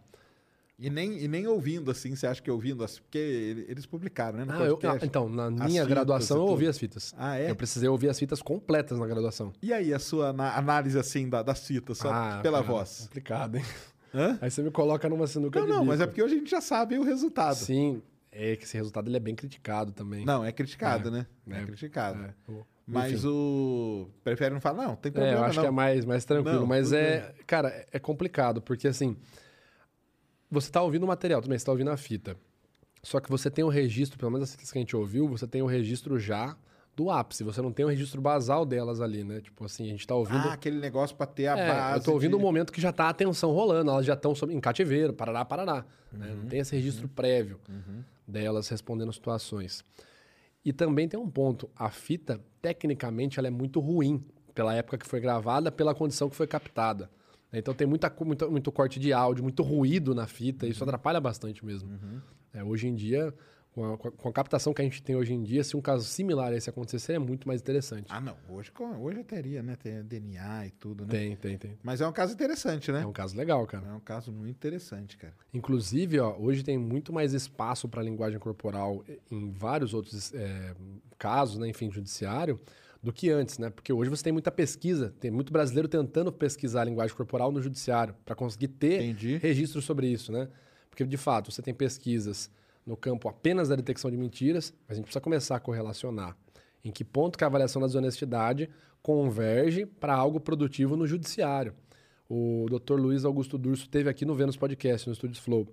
Ele falou lá ao vivo, cara, o trabalho do Vitor é extremamente necessário para o judiciário. Ou seja, a gente precisa, o trabalho do Vitor, o que eu faço, enfim, a linha que eu sigo, precisa ser pesquisada. Tem um, um artigo brasileiro, esqueci o nome agora, mas é 2008, também não é tão antigo não. É, que o cara fez um levantamento hoje em dia do que. Ah, tem, tem um, um, artigo recente da, do site Ciências Criminais. Eles falam sobre a tendência, de fato, no, no, nos tribunais, na, na falta, na, na, verdade, na falta de provas em crimes sexuais. Porque realmente, o cara vai cometer um crime sexual. Cara, ele vai para um lugar ermo, não vai gravar, obviamente, pelo menos pode ser que não, mas a maioria dos casos não vai gravar. Vai tentar tomar o máximo de cuidado, né? Vai tentar tomar o máximo de cuidado né? e depois sobra o quê? a palavra da vítima conta do acusador. Conta dele, né? E aí, nesses casos, o pessoal fala: olha, aqui, cara, se a gente conseguir ter de fato uma prática séria, né? Para ajudar. É sempre bom lembrar, né? Para ajudar, cara. Não é determinista. Não é ela que vai resolver, né? Não vai. Até porque no Brasil, cara, a última palavra é do juiz. Não existe laudo. Já vi casos que o DNA tá lá e, meu, a pessoa foi absolvida. Sabe? Entendi. Não foi um caso, vários aí, né? Então, assim, última palavra é do juiz. Mas seria bem interessante mesmo a gente ampliar a pesquisa nessa área né? na área mais voltada para o jurídico, se a pesquisa é sobre avaliação da desonestidade, que é, querendo ou não, uma das áreas mais nebulosas hoje em dia de se falar de linguagem corporal, né? Exatamente. Tudo resvala, né? O ambiente resvala, contexto, história de vida, apesar de ter alguns comportamentos que são universais, são comportamentos orgânicos. Você pode não captar corretamente esses comportamentos. Cara, é, é complicado. Detecção de mentira, né? Como o pessoal chama. E se o cara for muito complicado, certeiro né? em se acusar mesmo. Ah, o cara fala, fui eu. Fui eu e pronto. Pro cara, mas o cara está mentindo, por exemplo. Exato. O cara tá, o cara tá encobertando tá... um terceiro. Exatamente. Então, é, cara, é mais difícil? A, no, o, o artigo A Few Can Catch a Liar mostra que a gente tem mais falso... Como é que é? Não é falso negativo. Enfim, a gente consegue ter mais facilidade em detectar a mentira do que detectar a verdade. No caso desse, o cara falou, ele assumiu. É verdade? Aí é uma outra linha de pergunta que a gente tem que tentar Entendi. responder. Aí entendeu? começa uma outra. Mas acho que a chance do erro é maior numa situação dessa. O cara falar, estou aqui, sou eu. Aí você fala assim, o cara tá falando a verdade? Porque você falar, o cara mentiu, é uma pergunta. Ah, o cara mentiu? Pá, pá, pá. A gente não tem algoritmo da verdade. Não tem na mentira também, mas enfim. A gente não tem ah, esses comportamentos a pessoa só faz. Se tiver falando verdade. Não existe, entendeu? Ah, entendi. E a precisão é menor. E olha que interessante. A precisão para detectar a verdade é menor e a presunção de julgamento correto é maior. Então o cara não tá nem aí pra verdade. Tipo, não, esse cara falou a verdade mesmo. O cara presume que tá certo. Tá, então pronto, é, né? É, já que é ele, é, é já, ele. Te, já resolvemos, já né? Já matou aqui, entendeu? Entendi. Agora com a mentira todo mundo fica, opa, meu Deus, fica mais ressabiado, né? Tem, é, tem isso mesmo. E trazendo isso aí pro negócio do espaço, igual a gente tava falando antes, Vamos né? lá. Nossa, o Elon Musk quer levar, né? Pelo menos é o que ele diz aí, a cada dois anos, ele quer levar 100 naves, cada uma com 100 pessoas dentro para Marte. Meu Deus. Pra gente começar a colonizar lá. E aí, cara, é o que eu te falei, né? Assim, não é que vai. Tudo bem. A nave deve ter um piloto ali, um comandante, alguma coisa. Mas as outras 100 pessoas são pessoas normais. Tipo, é eu, você, Mulambo, vamos estar tá ali, entendeu? E aí? Como que faz? Por exemplo, vai, vai dar uma só para te contextualizar. Uhum. Daqui para Marte vai ser pelo menos tipo um ano Meu viajando, Deus. sem ver nada, escuro total, sem, sem, sem nada. E todo mundo dentro da nave ali. A chance de dar um chabu hum. Nossa, cara. Não, eu falo o seguinte: será que nesse meio aí, igual a gente tava conversando, né? Uhum. Alguém vai querer se destacar, ah, né? Para tipo ser o líder Sim. dali talvez não um só, talvez vários, né, uhum. né? Líderes possam se destacar ali dentro e tal. E os caras podem começar a usar de alguns, né, subterfúgios aí para ter uma liderança, para ter uma coisa. Sim. Como que isso aí você acha que pode levar? Porque eu falo, cara, eu falo do lugar. Por exemplo, a tecnologia para a gente ir para Marte, ela já está já tá definida. Já tá, não tem. A gente manda sonda toda hora. Tá, isso aí tá tranquilo, cara. O problema, cara, é, eu chamo de efeito tripa. É o ser humano. Efeito tripla. É, porque é o ser humano. Todo o efeito a gente já conhece, entendeu? Comunicar a gente já sabe, escudo de calor a gente conhece, tudo, tudo, eletrônica, uhum. tudo. Agora, o ser humano, cara, ali dentro, é que vai dar o chabu, entendeu? Nossa, sim, sim. Não, eu, eu entendo. Ó, a- o David Matsumoto e a Amy Curry, no livro The, The Power of Presence, né, o poder da presença, eles falam sobre um comportamento natural, isso até observado em outros mamíferos, que é o fato de um líder emergir sempre que ocorre um grupo. Né? Quando um grupo se forma, um líder emerge naturalmente. Isso também tem aquela relação que a gente falou né, do cérebro ser econômico, né? Ele precisa de alguém falar para ele o que fazer, né? E tem a pessoa que gosta de ter um líder e também, tem, né? pessoa- tem o cara que gosta de ser o líder e tem o cara que gosta de ter o líder, né? O problema, na, na minha interpretação, é que assim, até que eu te falei da, da frase dessa HQ, né? Emoções unem as pessoas, ideias as separam. Uhum. A emoção, na melhor das hipóteses, ela vai se transformar em sentimento. E o sentimento, ele tem data limite. Vai estar todo mundo ali no começo, "Pô, vamos pra Marte, legal, vamos ser aí. os primeiros tal. Aí passou cinco meses. O problema é a hora que aparecem as ideias, que é as ideias que separam. Aí o cara fala, meu, eu acho que o fulano tem mais espaço que eu ali na cabine dele. Eu acho que o fulano recebe uma- um, um negócio de comida a mais que eu. Pô, vamos, vamos, vamos, meu, vamos, vamos pegar o negócio dele. E, isso é o problema, essa necessidade natural. Eu acho que seria bem problemático se o Elon Musk não criasse um sistema de patentes ou um sistema de hierarqui- hierarquia bem, bem batido mesmo, sabe? Acho que a probabilidade de erro é, cara, é absurdamente grande. Então, assim, Não podia ser. Teria que ter uma hierarquia lá dentro. Tá, tem que ter, cara. Eu acho que não vai ter como. Não vai ter que ter. Entendeu? A não, cara, não, nossa, se- a não ser que eles criem uma inteligência artificial muito foda. Aí, ó. Entendeu? Elon Musk gosta disso, hein, cara? A não ser que ele crie, tipo, um Jarvis, que o Jarvis consegue segurar cada um no seu canto, sabe? Não, você vai ficar aí. Porque, cara, não consigo conceber um grupo de pessoas sem liderança. Entendeu? Até interessante falar, eu estava recentemente na Vila Viking, aqui no Brasil, né? Fazendo uma vivência viking. A gente foi fazer um recreacionismo, no qual eu participei de um acampamento militar pra, na Batalha de Hastings, né? Eu ia participar, foi isso que eu, eu fui fazer. Agora, esse tempo atrás. Teve uma situação que foi bem interessante, porque você vai ficar ali no tempo de, de acampamento militar 48 horas, um pouquinho mais, na verdade, e você vai ter todo o treinamento que um, um viking tinha, né? Um, um normando, vamos dizer assim, né? Normando tinha. Então você vai ter treinamento militar de combate, você vai ter treinamento de fiscalização, você vai preparar comida, vocês vão caçar juntos. De fato, a gente caçou. A gente caçou, matou nossa própria comida. Sério, cara? Você Cozinhou. chegou a caçar? Cara, a gente mergulhou no rio pra pegar peixe com lança. Caramba! Você Foi. conseguiu pegar? Peguei, peguei. Tem foto, depois te mostro. É bem, legal. é bem gore, assim. A hora que você dá na cabeça do peixe, assim. Abrimos o peixe, limpamos. Cara, foi como se fosse na época, né? E teve um momento só que deu um pequeno problema. Tava, tava a equipe inteira, a gente era um acampamento de 10 a 20 pessoas, né? Tava a equipe inteira no rio, a gente tava tomando banho de rio, né? Foi logo um pouquinho antes da gente de caçar pra pegar comida. E começou uma conversa assim: Meu, não coloca a sua lança aí, que vai em não sei o quê. Ah, meu, fica na sua. Não, ó, eu vou colocar a sua lança. Não, meu, não pega na minha lança, não sei o quê. Por E- besteira, né? E eu Por me besteira. liguei. Falei Você assim, pegou na hora. Eu me liguei, falei, vai dar merda. Ali você tinha um contra um. Falei, cara, eu não quero ficar um contra um contra um. O que, que eu fiz? Falei, não, cara, ele tá certo. Eu dei a liderança pra um cara. Falei, pô, fulano tá certo, vamos tirar a lança dali. Pra quê? Aí tava eu e minha equipe, né? Eu, meu irmão, meu amigo. Falei, não. Falei, meu, vem comigo. Não, o cara tá certo. Aí o pessoal já, não, tá certo. Aí a galera, não, ele tá certo. Aí todo mundo juntou nele, resolveu. Resolveu a tensão. Ele, Entendeu? tipo, emergiu como um líder da situação ali na eu hora. falei, cara, ele vai ser o líder, porque, tipo assim, se eu ficar aqui lutando, não, não, eu vou ser o líder. Não, eu vou ser. Cara, tem dois tretando, não vão aumentar pra três. Vamos, aumentar, vamos deixar um. Não, é esse aqui. Eu, eu julguei ali o que eu achava. Falei, ah, esse cara aqui é mais fácil de eu, de eu seguir ele, né? Tal. E aí a gente, eu peguei e falei, não, é esse aqui tal. E aí eu meio que manipulei todo mundo pra ir na liderança daquele cara, pra gente não ter essa discussão. Cara, morreu ali. A gente ficou o resto do acampamento de boa. Treinamos, comemos junto, cozinhamos tal. Na hora de dormir, dormimos. é, cara, a gente dormiu no feno. A gente teve que pegar feno, espalhar, fazer uma fogueira pra manter a fogueira a, a noite inteira aquecida. De madrugada fomos invadidos, cara. Nosso acampamento foi invadido. Entrou quatro assassinos pra matar a gente, cara. Ah, é? É, porque a gente tem um sistema de vigília, né? É em, em turnos. Cada turno é uma dupla, né?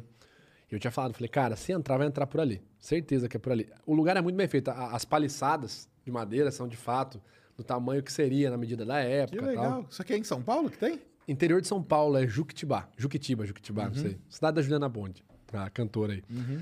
E eu falei, cara, vai entrar por lá tal. Meu, deu 4 para 5 horas da manhã, a penúltima tropa nossa de vigília, né? Que a gente ia levantar às 6. Os caras entraram tal, aí toda a comunicação tática, né? ó. Né, apontando para que lado que era, né? Quer dizer que eles estão em terreno alto, que é pior para lutar, tal. A gente fez a formação em linha, fizemos a varredura do ambiente, fizemos o cerco. Cara, é muito louco, porque a comunicação ela é extremamente igual você vê em filme, ó. Sobe, né? Dá a volta na casa. No caso, era uma cabana, né? Volta na cabana e tal. Pô, Entendi. faz a marcação embaixo se o cara sair da cabana. E e a gente pegou, cercou, a galera saiu da cabana e tal. E assim, o equipamento ele é próprio para você se bater mesmo, né?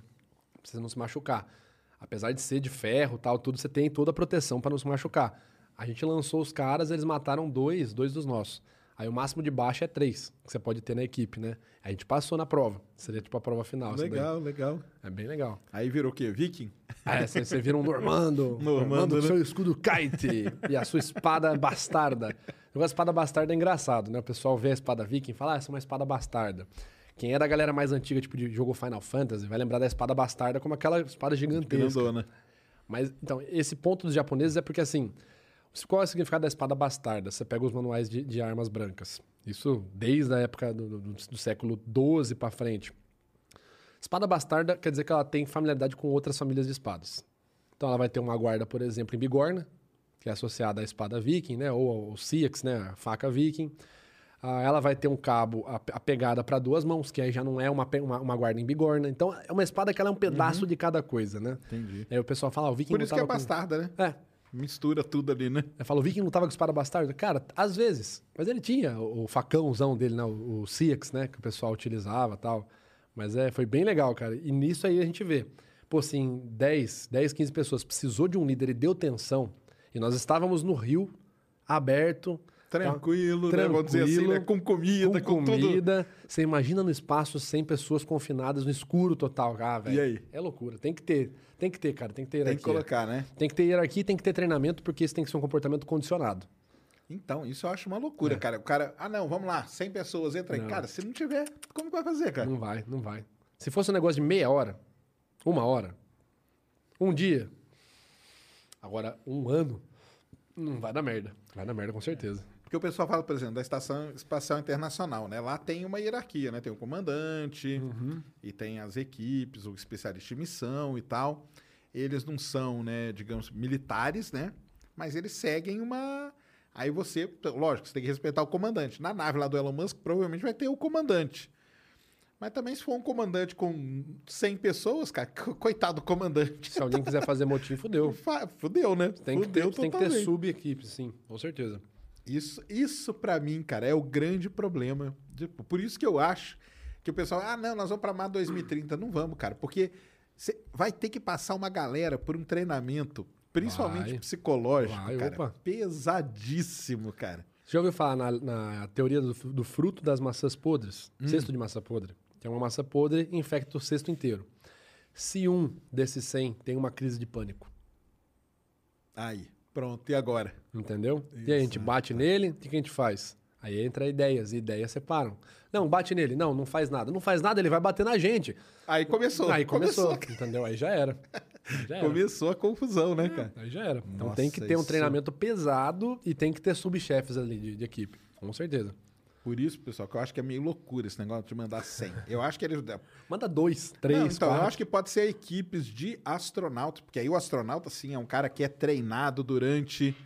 faz sobrevivência em selva. Não, o Elon Musk tá doidão, cara. Não, isso não tem, não tem Não cabimento. mas, é- não, mas isso aí é o que ele quer mesmo. Ele fala isso toda hora e é, tá, tá tranquilo. Tanto que a nave dele é feita pra levar 100 pessoas, cara. A nave que ele tá testando é pra isso, entendeu? Isso. Ou você ceda todo mundo, né? Ou criogenia, o pessoal já chegou Aí a falar. sim, se for um ano na câmara, tudo bem. Aí até Interstellar, né? Aí dá pra entender. É, aí você põe na criogenia e tal. Mas aí tem aquele filme lá legal pra caramba, Passageiro, já viu? Que o cara acorda e ele não quer ficar sozinho, acorda uma mulher e aí come... Hum, aí fodeu. Aí só de dois já dá uma treta dá uma treta. Ah, gigante. Só você vê Adão e Eva, né? Exatamente. Segundo cara. uma galera, começou aí, né? A treta. Começou ali, né? Não tem. né? Caramba. Não, eu acho que, que vai dar. Que o pessoal até, a gente tava falando também, né, do lance do. Quando o Buzz, né? Uma das grandes perguntas que faz pro Buzz Aldrin é. Por que, que na hora ali, cara, você não deu um bico no Neil Armstrong, né? E você pulou. foi o primeiro pra É. pisar na Lua, né? Aí, aí tem uma diferença que naquela época eles eram militares, né? Ele falou, cara, ele responde na maior tranquilidade do mundo, cara. Não, ele era o comandante, cara. E eu tô lá obedecendo ele. Sim, Eu era o normal. segundo. Eu fui, fui treinado para isso. Uhum. Então, É, então, você vê o condicionamento, né, cara? Quanto tempo de treinamento pro cara ter essa mentalidade? e para não, e não pirar na hora, né? É. Porque, que, assim, nada garante Pô, que na que hora ali, isso. só os dois na nave, ele podia dar um, né, um negócio no. Sim, não tem ninguém olhando, pô. Exatamente. Entendeu? Ah, é Exatamente. muito o Lito louco. teve aqui, contou lá daquele caso do avião da Malásia lá, né? Que ele acha que é o. A teoria dele, ele falou a teoria dele. É, que o piloto pegou e matou, né? Uhum. E ficou sozinho lá dentro e pronto, né? O que, que impediria ali o cara de fazer isso? Nada impede. Só a consciência dele mesmo. Que é o. É, o- é, o- é, é por isso que eu chamo efeito tripa, cara. Que é o ser humano. É, o efeito tripa, ele é pesado, entendeu? Ele é pesadíssimo, Faz cara. bastante sentido mesmo, cara. E fora também, até da gente falar um pouquinho, né, cara? Até porque você contar a sua história aí que você tava contando também, que eu achei sensacional daquele. Da, do negócio da ansiedade, né, cara? Ah, nossa. Ansiedade é bizarro. Falar em ansiedade, eu falo muito minha boca fica seca. Eu posso pegar uma aguinha Pega, aqui? pega ali, Dá pega licença, ali. tá? Pega ali. Então o pessoal pode xingar à vontade, cara. Mas eu acho que 100 pessoas numa nave é doideira, cara. Não vai, não vai.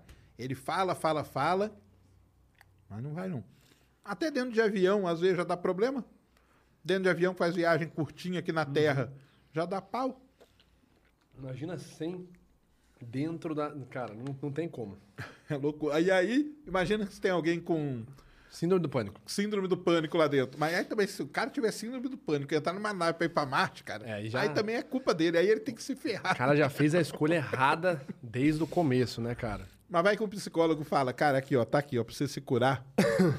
Você tem que Viagenzinha pra Marte. Você sabe que errado não tá, porque assim, uma das coisas que mais ajuda né, no processo de recuperação, enfim, terapêutico, dependendo da abordagem que você está seguindo, é a exposição ao estímulo ansiogênico. Aí, ó. Né? Então pronto. Que é o que eu tô fazendo hoje, né, cara? Tipo, eu tava Então. comentando com você em off, no comecinho desse ano, tive umas situações aí pessoais, né? Que então, eu eu começo a falar, eu até dou uma hiperventilada pra falar, porque você começa a lembrar, querendo não, vem Uhum. umas coisas, né? Com certeza. E eu fui diagnosticado com síndrome do pânico, cara. No comecinho do ano tive uma- umas situações complicadas aí na família, tivemos umas perdas bem, bem próximas aí, logo perto da- da- do nascimento da minha filha. Minha esposa entrou numa depressão muito severa, cara. Teve uma, uma crise bem, bem feia mesmo. Nunca tinha visto ela naquele estado. E você fala, pô, bicho, filha tá vindo aí. eu tenho que resolver a barra aqui, cara. Tá complicado em casa, tem trabalho pra fazer, um monte de coisa pra se virar. Tem que tomar muito cuidado com o que vai falar, como vai falar em casa, né? Cara, eu fritei. Eu tava, tipo, um dia num- numa entrevista, foi no comecinho do ano. Tava fazendo entrevista gravada, não era nem ao vivo nem nada. Tava, cara, a pergunta, assim, me veio como uma das coisas mais básicas do mundo. Eu lembro que a pergunta foi assim: é, que, onde que começou essa pesquisa do Paul Ekman? Eu lembro que eu fui responder, eu fui falar na tribo dos Fore, e aí o coração deu aquela acelerada, cara, a garganta apertou, de um jeito que eu nunca tinha sentido. A garganta deu uma travada. E, cara, eu achei que ia desmaiar. A cabeça começou a dar uma rodada assim. E eu, tipo, falei, não, eu não tô me sentindo bem, eu saí. Aí eu fui lá ver o rosto, falei, meu Deus, cara, o que, que é isso? Nunca aconteceu isso comigo e tal. Voltei, fui tentar retomar a entrevista, não rolou. Falei, olha, desculpa, pessoal, não, não vai dar, cara. Tô mal, não Ah, sei o que você voltou aconteceu. ainda pra tentar, hein? Tentei, não consegui, cara. Falei, não sei o que tá acontecendo, me, des- me desculpa mesmo, viu, gente? Tal. Saí. Aí no que eu saí e tal, falei, bicho, o que aconteceu? Como assim? O que, que aconteceu? Você falando com você mesmo. É, falei, meu, o que, que aconteceu, cara? Não, não entendi. Eu falei, o que, que aconteceu comigo, cara? Como assim eu não consegui falar? Porra, Porque você já era acostumado a palestra, curso, um monte de coisa, né? Não, a gente dá curso o fim de semana inteiro, falando pra 100, 200, 300 pessoas. Meu, entendeu? Eu falei, ué, não consegui falar. Aí eu lembro que eu criei ali, né? Eu comecei a fazer terapia, comecinho do ano. E eu, eu criei, assim, metas. Cara, é bizarro falar isso. Tipo assim, eu tinha, na semana que eu tive a crise, a minha primeira crise de pânico, o Fantástico me ligou. Me ligou, me ligou, mandou e-mail, mandou direct no Instagram. Tal, e eu falei, cara, não vou, porque, meu, pessoal tem um negócio desse, uma gravação com o Fantástico. Falei, bicho, é queimar. O especialista em linguagem corporal não consegue se comunicar. Porra, que que é isso, cara? Eu falei, não, não vou, não vou, não vou mesmo. E, cara, graças a Ana Carolina Raimundi, um grande abraço aí se ela estiver vendo esse corte, esse vídeo, enfim.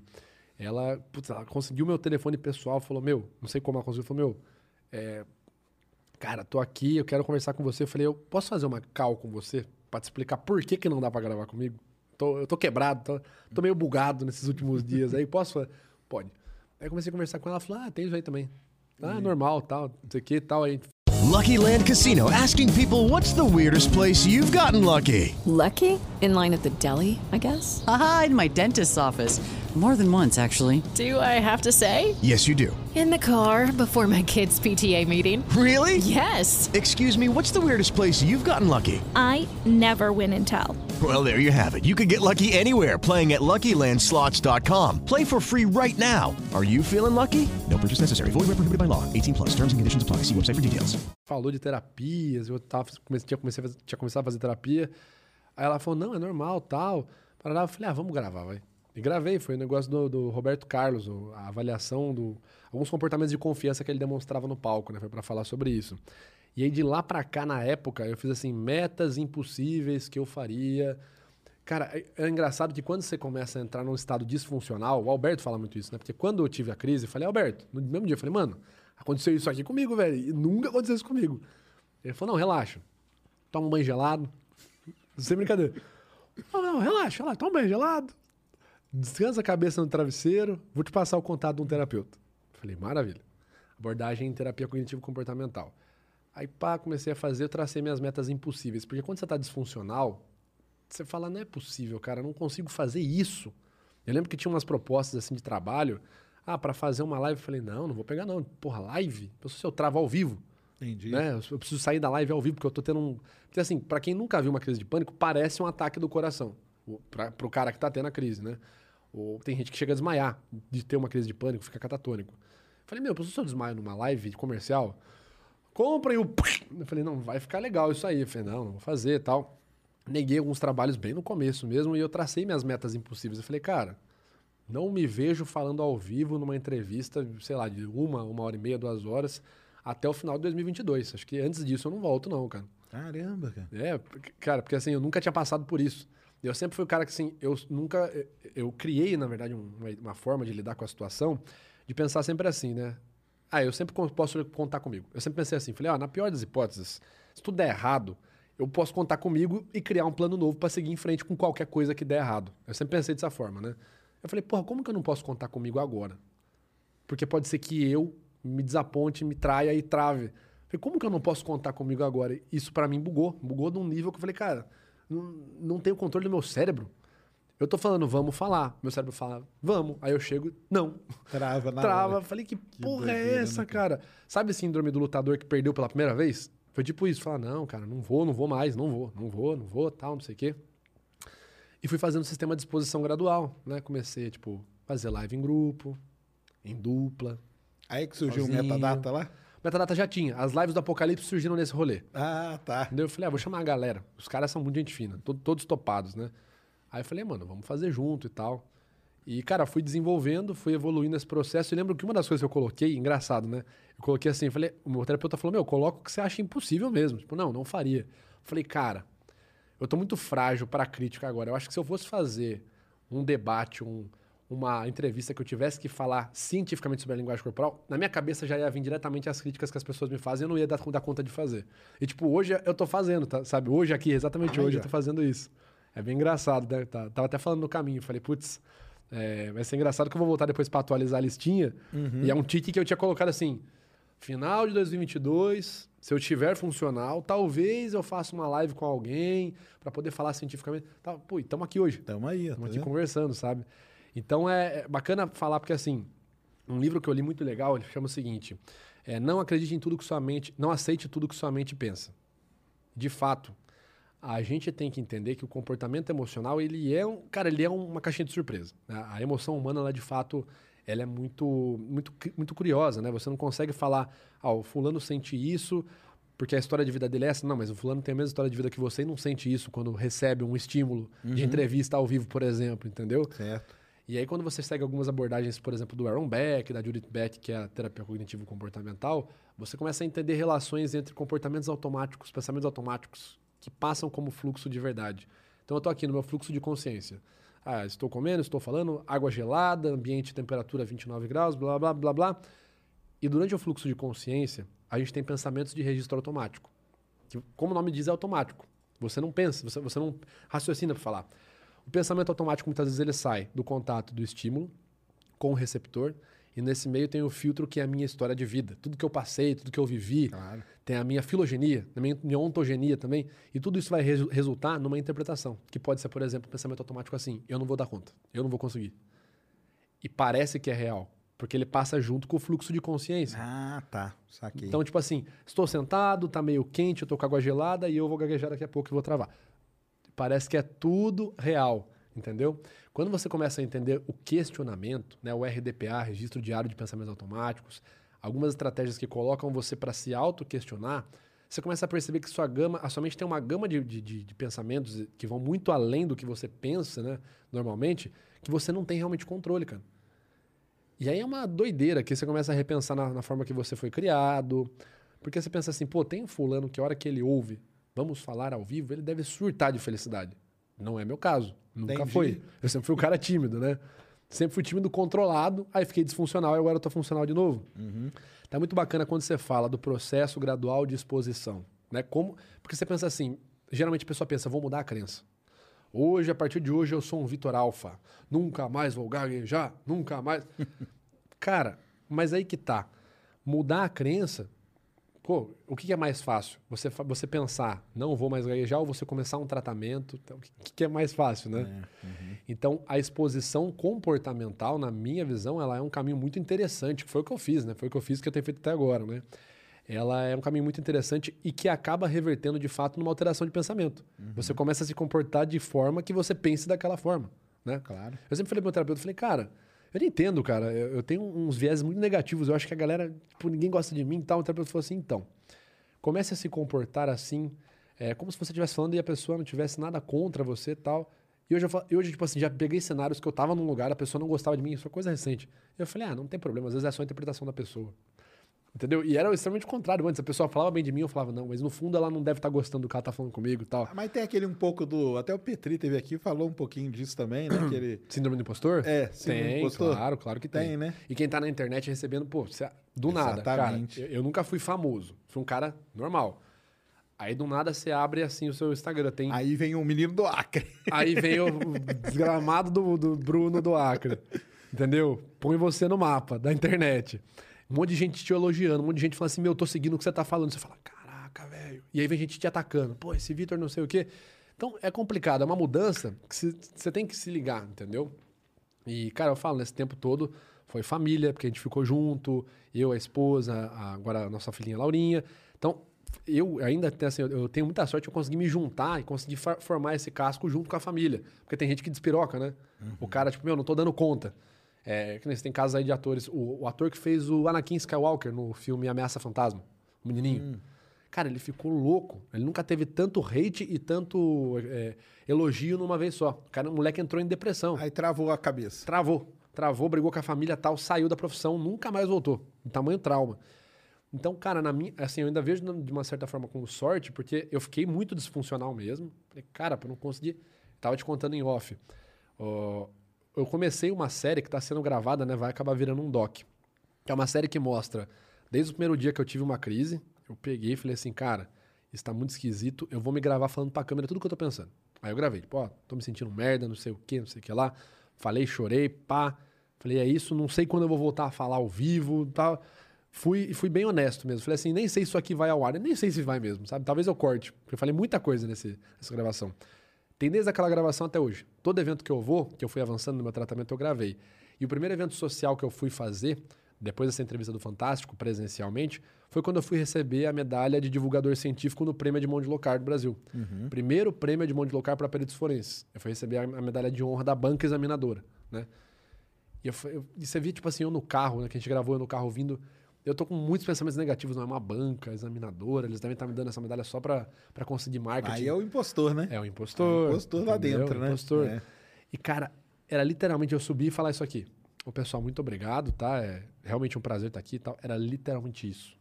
30 segundos. 30 segundos. E você vê que antes de subir eu tô assim, roendo unha e tal. E aí eu vou falar no palco, eu pego a medalha. Obrigado, pessoal. É, O Brasil tá aqui hoje. Obrigado. Ah, E saí. E aí você vê, tipo, hoje, meu, quanto, quanto tempo a gente tá conversando? Duas horas, sei lá? Ah, é um tempo já. Né? Três aí, ó. Três, então, tipo, meu, de boa, dando risada. Cara, comendo. Quando você tá ansioso, você não tem fome, você não tem apetite, entendeu? Então, como que disso, um cara que não consegue falar um obrigado em público pra, sei lá quantas mil pessoas estão assistindo aí a gente agora, comendo, dando risada, sabe? Então é, é o que eu falo, cara. A nossa mente não dá pra acreditar em tudo que você sente. Emoção é, é muito complicado. E o problema é que o cérebro ele adora achar um culpado. Ele adora, ele adora, ele adora pegar e falar assim: ah, foi você. Então, se você não trata, você começa a entrar em. Aí sim, crenças limitantes. Putz, eu acho que naquele dia deu errado porque eu travei, porque na verdade eu não tinha tomado um banho de com água de Entendi, coco. entendi. E aí você Aí- começa. aí começa, aí né? começa. Aí começa. Ah, é porque eu não tinha alinhado com meus cosmos, não sei o quê. E aí você vai parar longe, entendeu? E então é sempre bom tratar pra não ir parar lá longe. Pra não ir parar nesse negócio, É. né? Pô, mas então, uma história de vida mesmo, né, cara? É, cara, é legal. Sensacional, viu? É bem legal, é muito bacana, muito importante mesmo estar aqui. Inclusive, mais uma vez, agradecendo mesmo o convite, eu cara. que porque, nossa, demais. cara, é, é, é um, é um ticking que eu vou fazer na minha lista de, de traumas, da, de, de limites. Acho que ele é o último ticking, se eu não me engano. Do, do resto eu já tiquei todos, que era falar. Cara, eu lembro que eu falei assim: não, quando eu for voltar a falar ao vivo, tem que ser coisa pontual. 10 minutos. Aí eu fiz inteligência limitada com o Alberto, 6 horas e 37 minutos. Ah, falei, lá, ah, lá com o Vilela, você passou. entra lá, acabou. aí passou. Falei, agora aqui eu não tenho mais trauma nenhum. Exatamente. Legal demais. Tem pergunta aí, Mulambo? Põe aí na tela. O Fontana. Eu curto muito o trabalho do Vitor, mas vocês, como especialistas e cientistas, não acham meio pedante ter que basear apenas em evidências científicas para tudo? Eu não acho isso, não sei se a gente acha isso não, cara. Nossos ancestrais não tinham nenhum laboratório e mesmo assim sobreviveram até aqui. Oh, como vocês explicam aí? Cara, o Fontana é gente boa. Ele faz umas Ele é perguntas seu- bem. é não, ele é gente seguidor? boa. gente- Ele é seguidor. Ele faz umas perguntas Ah. bem provocativas. Se- Então- Sempre que eu vou, ele faz. Então responde ele aí. Cara, não, é- ele faz muito pra zoar. Tá? Essa Certo. pergunta é pra zoeira, mas vamos, vamos levar a sério. Ó, vocês como especialistas cientistas na. Cara, primeiro que eu acho que em nenhum momento a gente falou que tudo é evidência científica, né? É, não, não falamos, não. Não, a gente não falou isso. Eu acho que no primeiro momento. Eu não lembro de ter falado, pelo menos, Não, que né? tudo é evidência científica, não, né? Não, não, então acho que aí já não, não faz muito sentido, não. Ele, ele é meio xaropinho, mas enfim. Nossos ancestrais não tinham nenhum laboratório. Pois é, cara, viviam até os 30 anos de idade. Não, mas eu acho que aí, cara, Fontana, eu discordo de você, cara. Pra mim, eles tinham o maior laboratório de todos, cara, que era a natureza toda ali pra ser descoberta, Não cara. tinha nada. Não tinha nada. Então, desde o cara que começou a. a- vou falar da minha área, entendeu? Os caras que começaram, por exemplo, você pega aí, tem osso de macaco, osso de babuíno, datado de 30 mil anos, que tem a marca da Lua, cara. Tem a marca do 28 marquinhos, que é o 28, né? Que é o, é o ciclo lunar. Tem as marquinhas lá perfeitas. Como, cara, os, eu, eu acho, Fontana, que eles tinham o maior laboratório de todos, cara. E a- além do mais, um laboratório todo ali para ser descoberto, cara. Sim. Tudo, né? Tudo era cheiro, era e se eu comesse essa planta aqui? Tudo bem. Morri Sim. uma galera porque a Mas planta é um era baita experimento. Mas era experimento. eu acho que eles, cara, que Eles eram sim. os verdadeiros cientistas. Eles que eram os verdadeiros. Por exemplo, como que você explica os caras lá no Egito estudar e saber direitinho quando o Nilo ia encher, quando o Nilo ia baixar? Entendeu? Como que os caras constroem Stonehenge, Newgrange, Sim. entendeu? Apontando direitinho e, e saber. Por que, que aquele negócio de apontar pro, pro solstício de inverno é super importante? Porque eles sabiam que ia ter uma- muita neve. Então, o que eles tinham que fazer antes? Armazenar comida, armazenar um monte de coisa que eles não podem. Cara, esses caras é que, pra mim, são os verdadeiros cientistas de tudo, cara. No- nós estamos só meio aprimorando o que esses caras fizeram, cara. O grosso tava lá, né? É o grosso eles fizeram, cara. Eu Sim. acho que é isso, cara. Viu, Fontana? Então é isso aí. Beleza, Fontana. Way Better. Você é seu também? Conhece eu ele? não? nunca ouvi falar. Excelente papo, como sempre. Sobre o caso. Velho. Isso é eu comecei a olhar com outros olhos depois que de ver um vídeo onde um militar entrevistado fala que cercaram o hospital porque um casal de pessoas com nanismo estava para ter um filho. Ah, então, é, o caso, caso, ca- ca- caso Varginha tem, tem muita coisa, ele nem é tão considerado, mas sim tem uma ala de ufólogos muito que, que tira. Ninguém perguntou do Juca, né? Ninguém perguntou do Juca, né, cara? Eu vou explicar quem é o Juca, cara. Então, no caso Varginha, eles resgataram, dizem, né? Vamos pegar aí a, a versão. Supostamente. Supostamente. É, a versão metaforando pra não tomar processo. É, foram resgatados dois alienígenas. Um deles foi dado para os Estados Unidos em troca do Marcos Pontes ir para o espaço. E o outro tá lá na Unicamp, lá no Instituto de Química. E ele se chama Juca. E dizem as más línguas que até levam ele para passear lá de vez em quando para ver se a nave vem buscar ele. e pior que dizem isso com a- se você fizer a análise de Com expre- convicção. convicção total, que você fala que esse cara tá falando Tá a falando verdade, total. Fica- fica- é, nesse micro expressões, eu falo, o cara tá falando sério. Aham. Entendeu? Você olha, o cara, o cara tá falando sério, cara. Ele não dá risada, ele não tá te zoando, Não entendeu? tá zoando. Então, esse aí que é o famoso Juca do caso Varginha, viu? Muito legal. Cara, deixa aí suas redes. Show.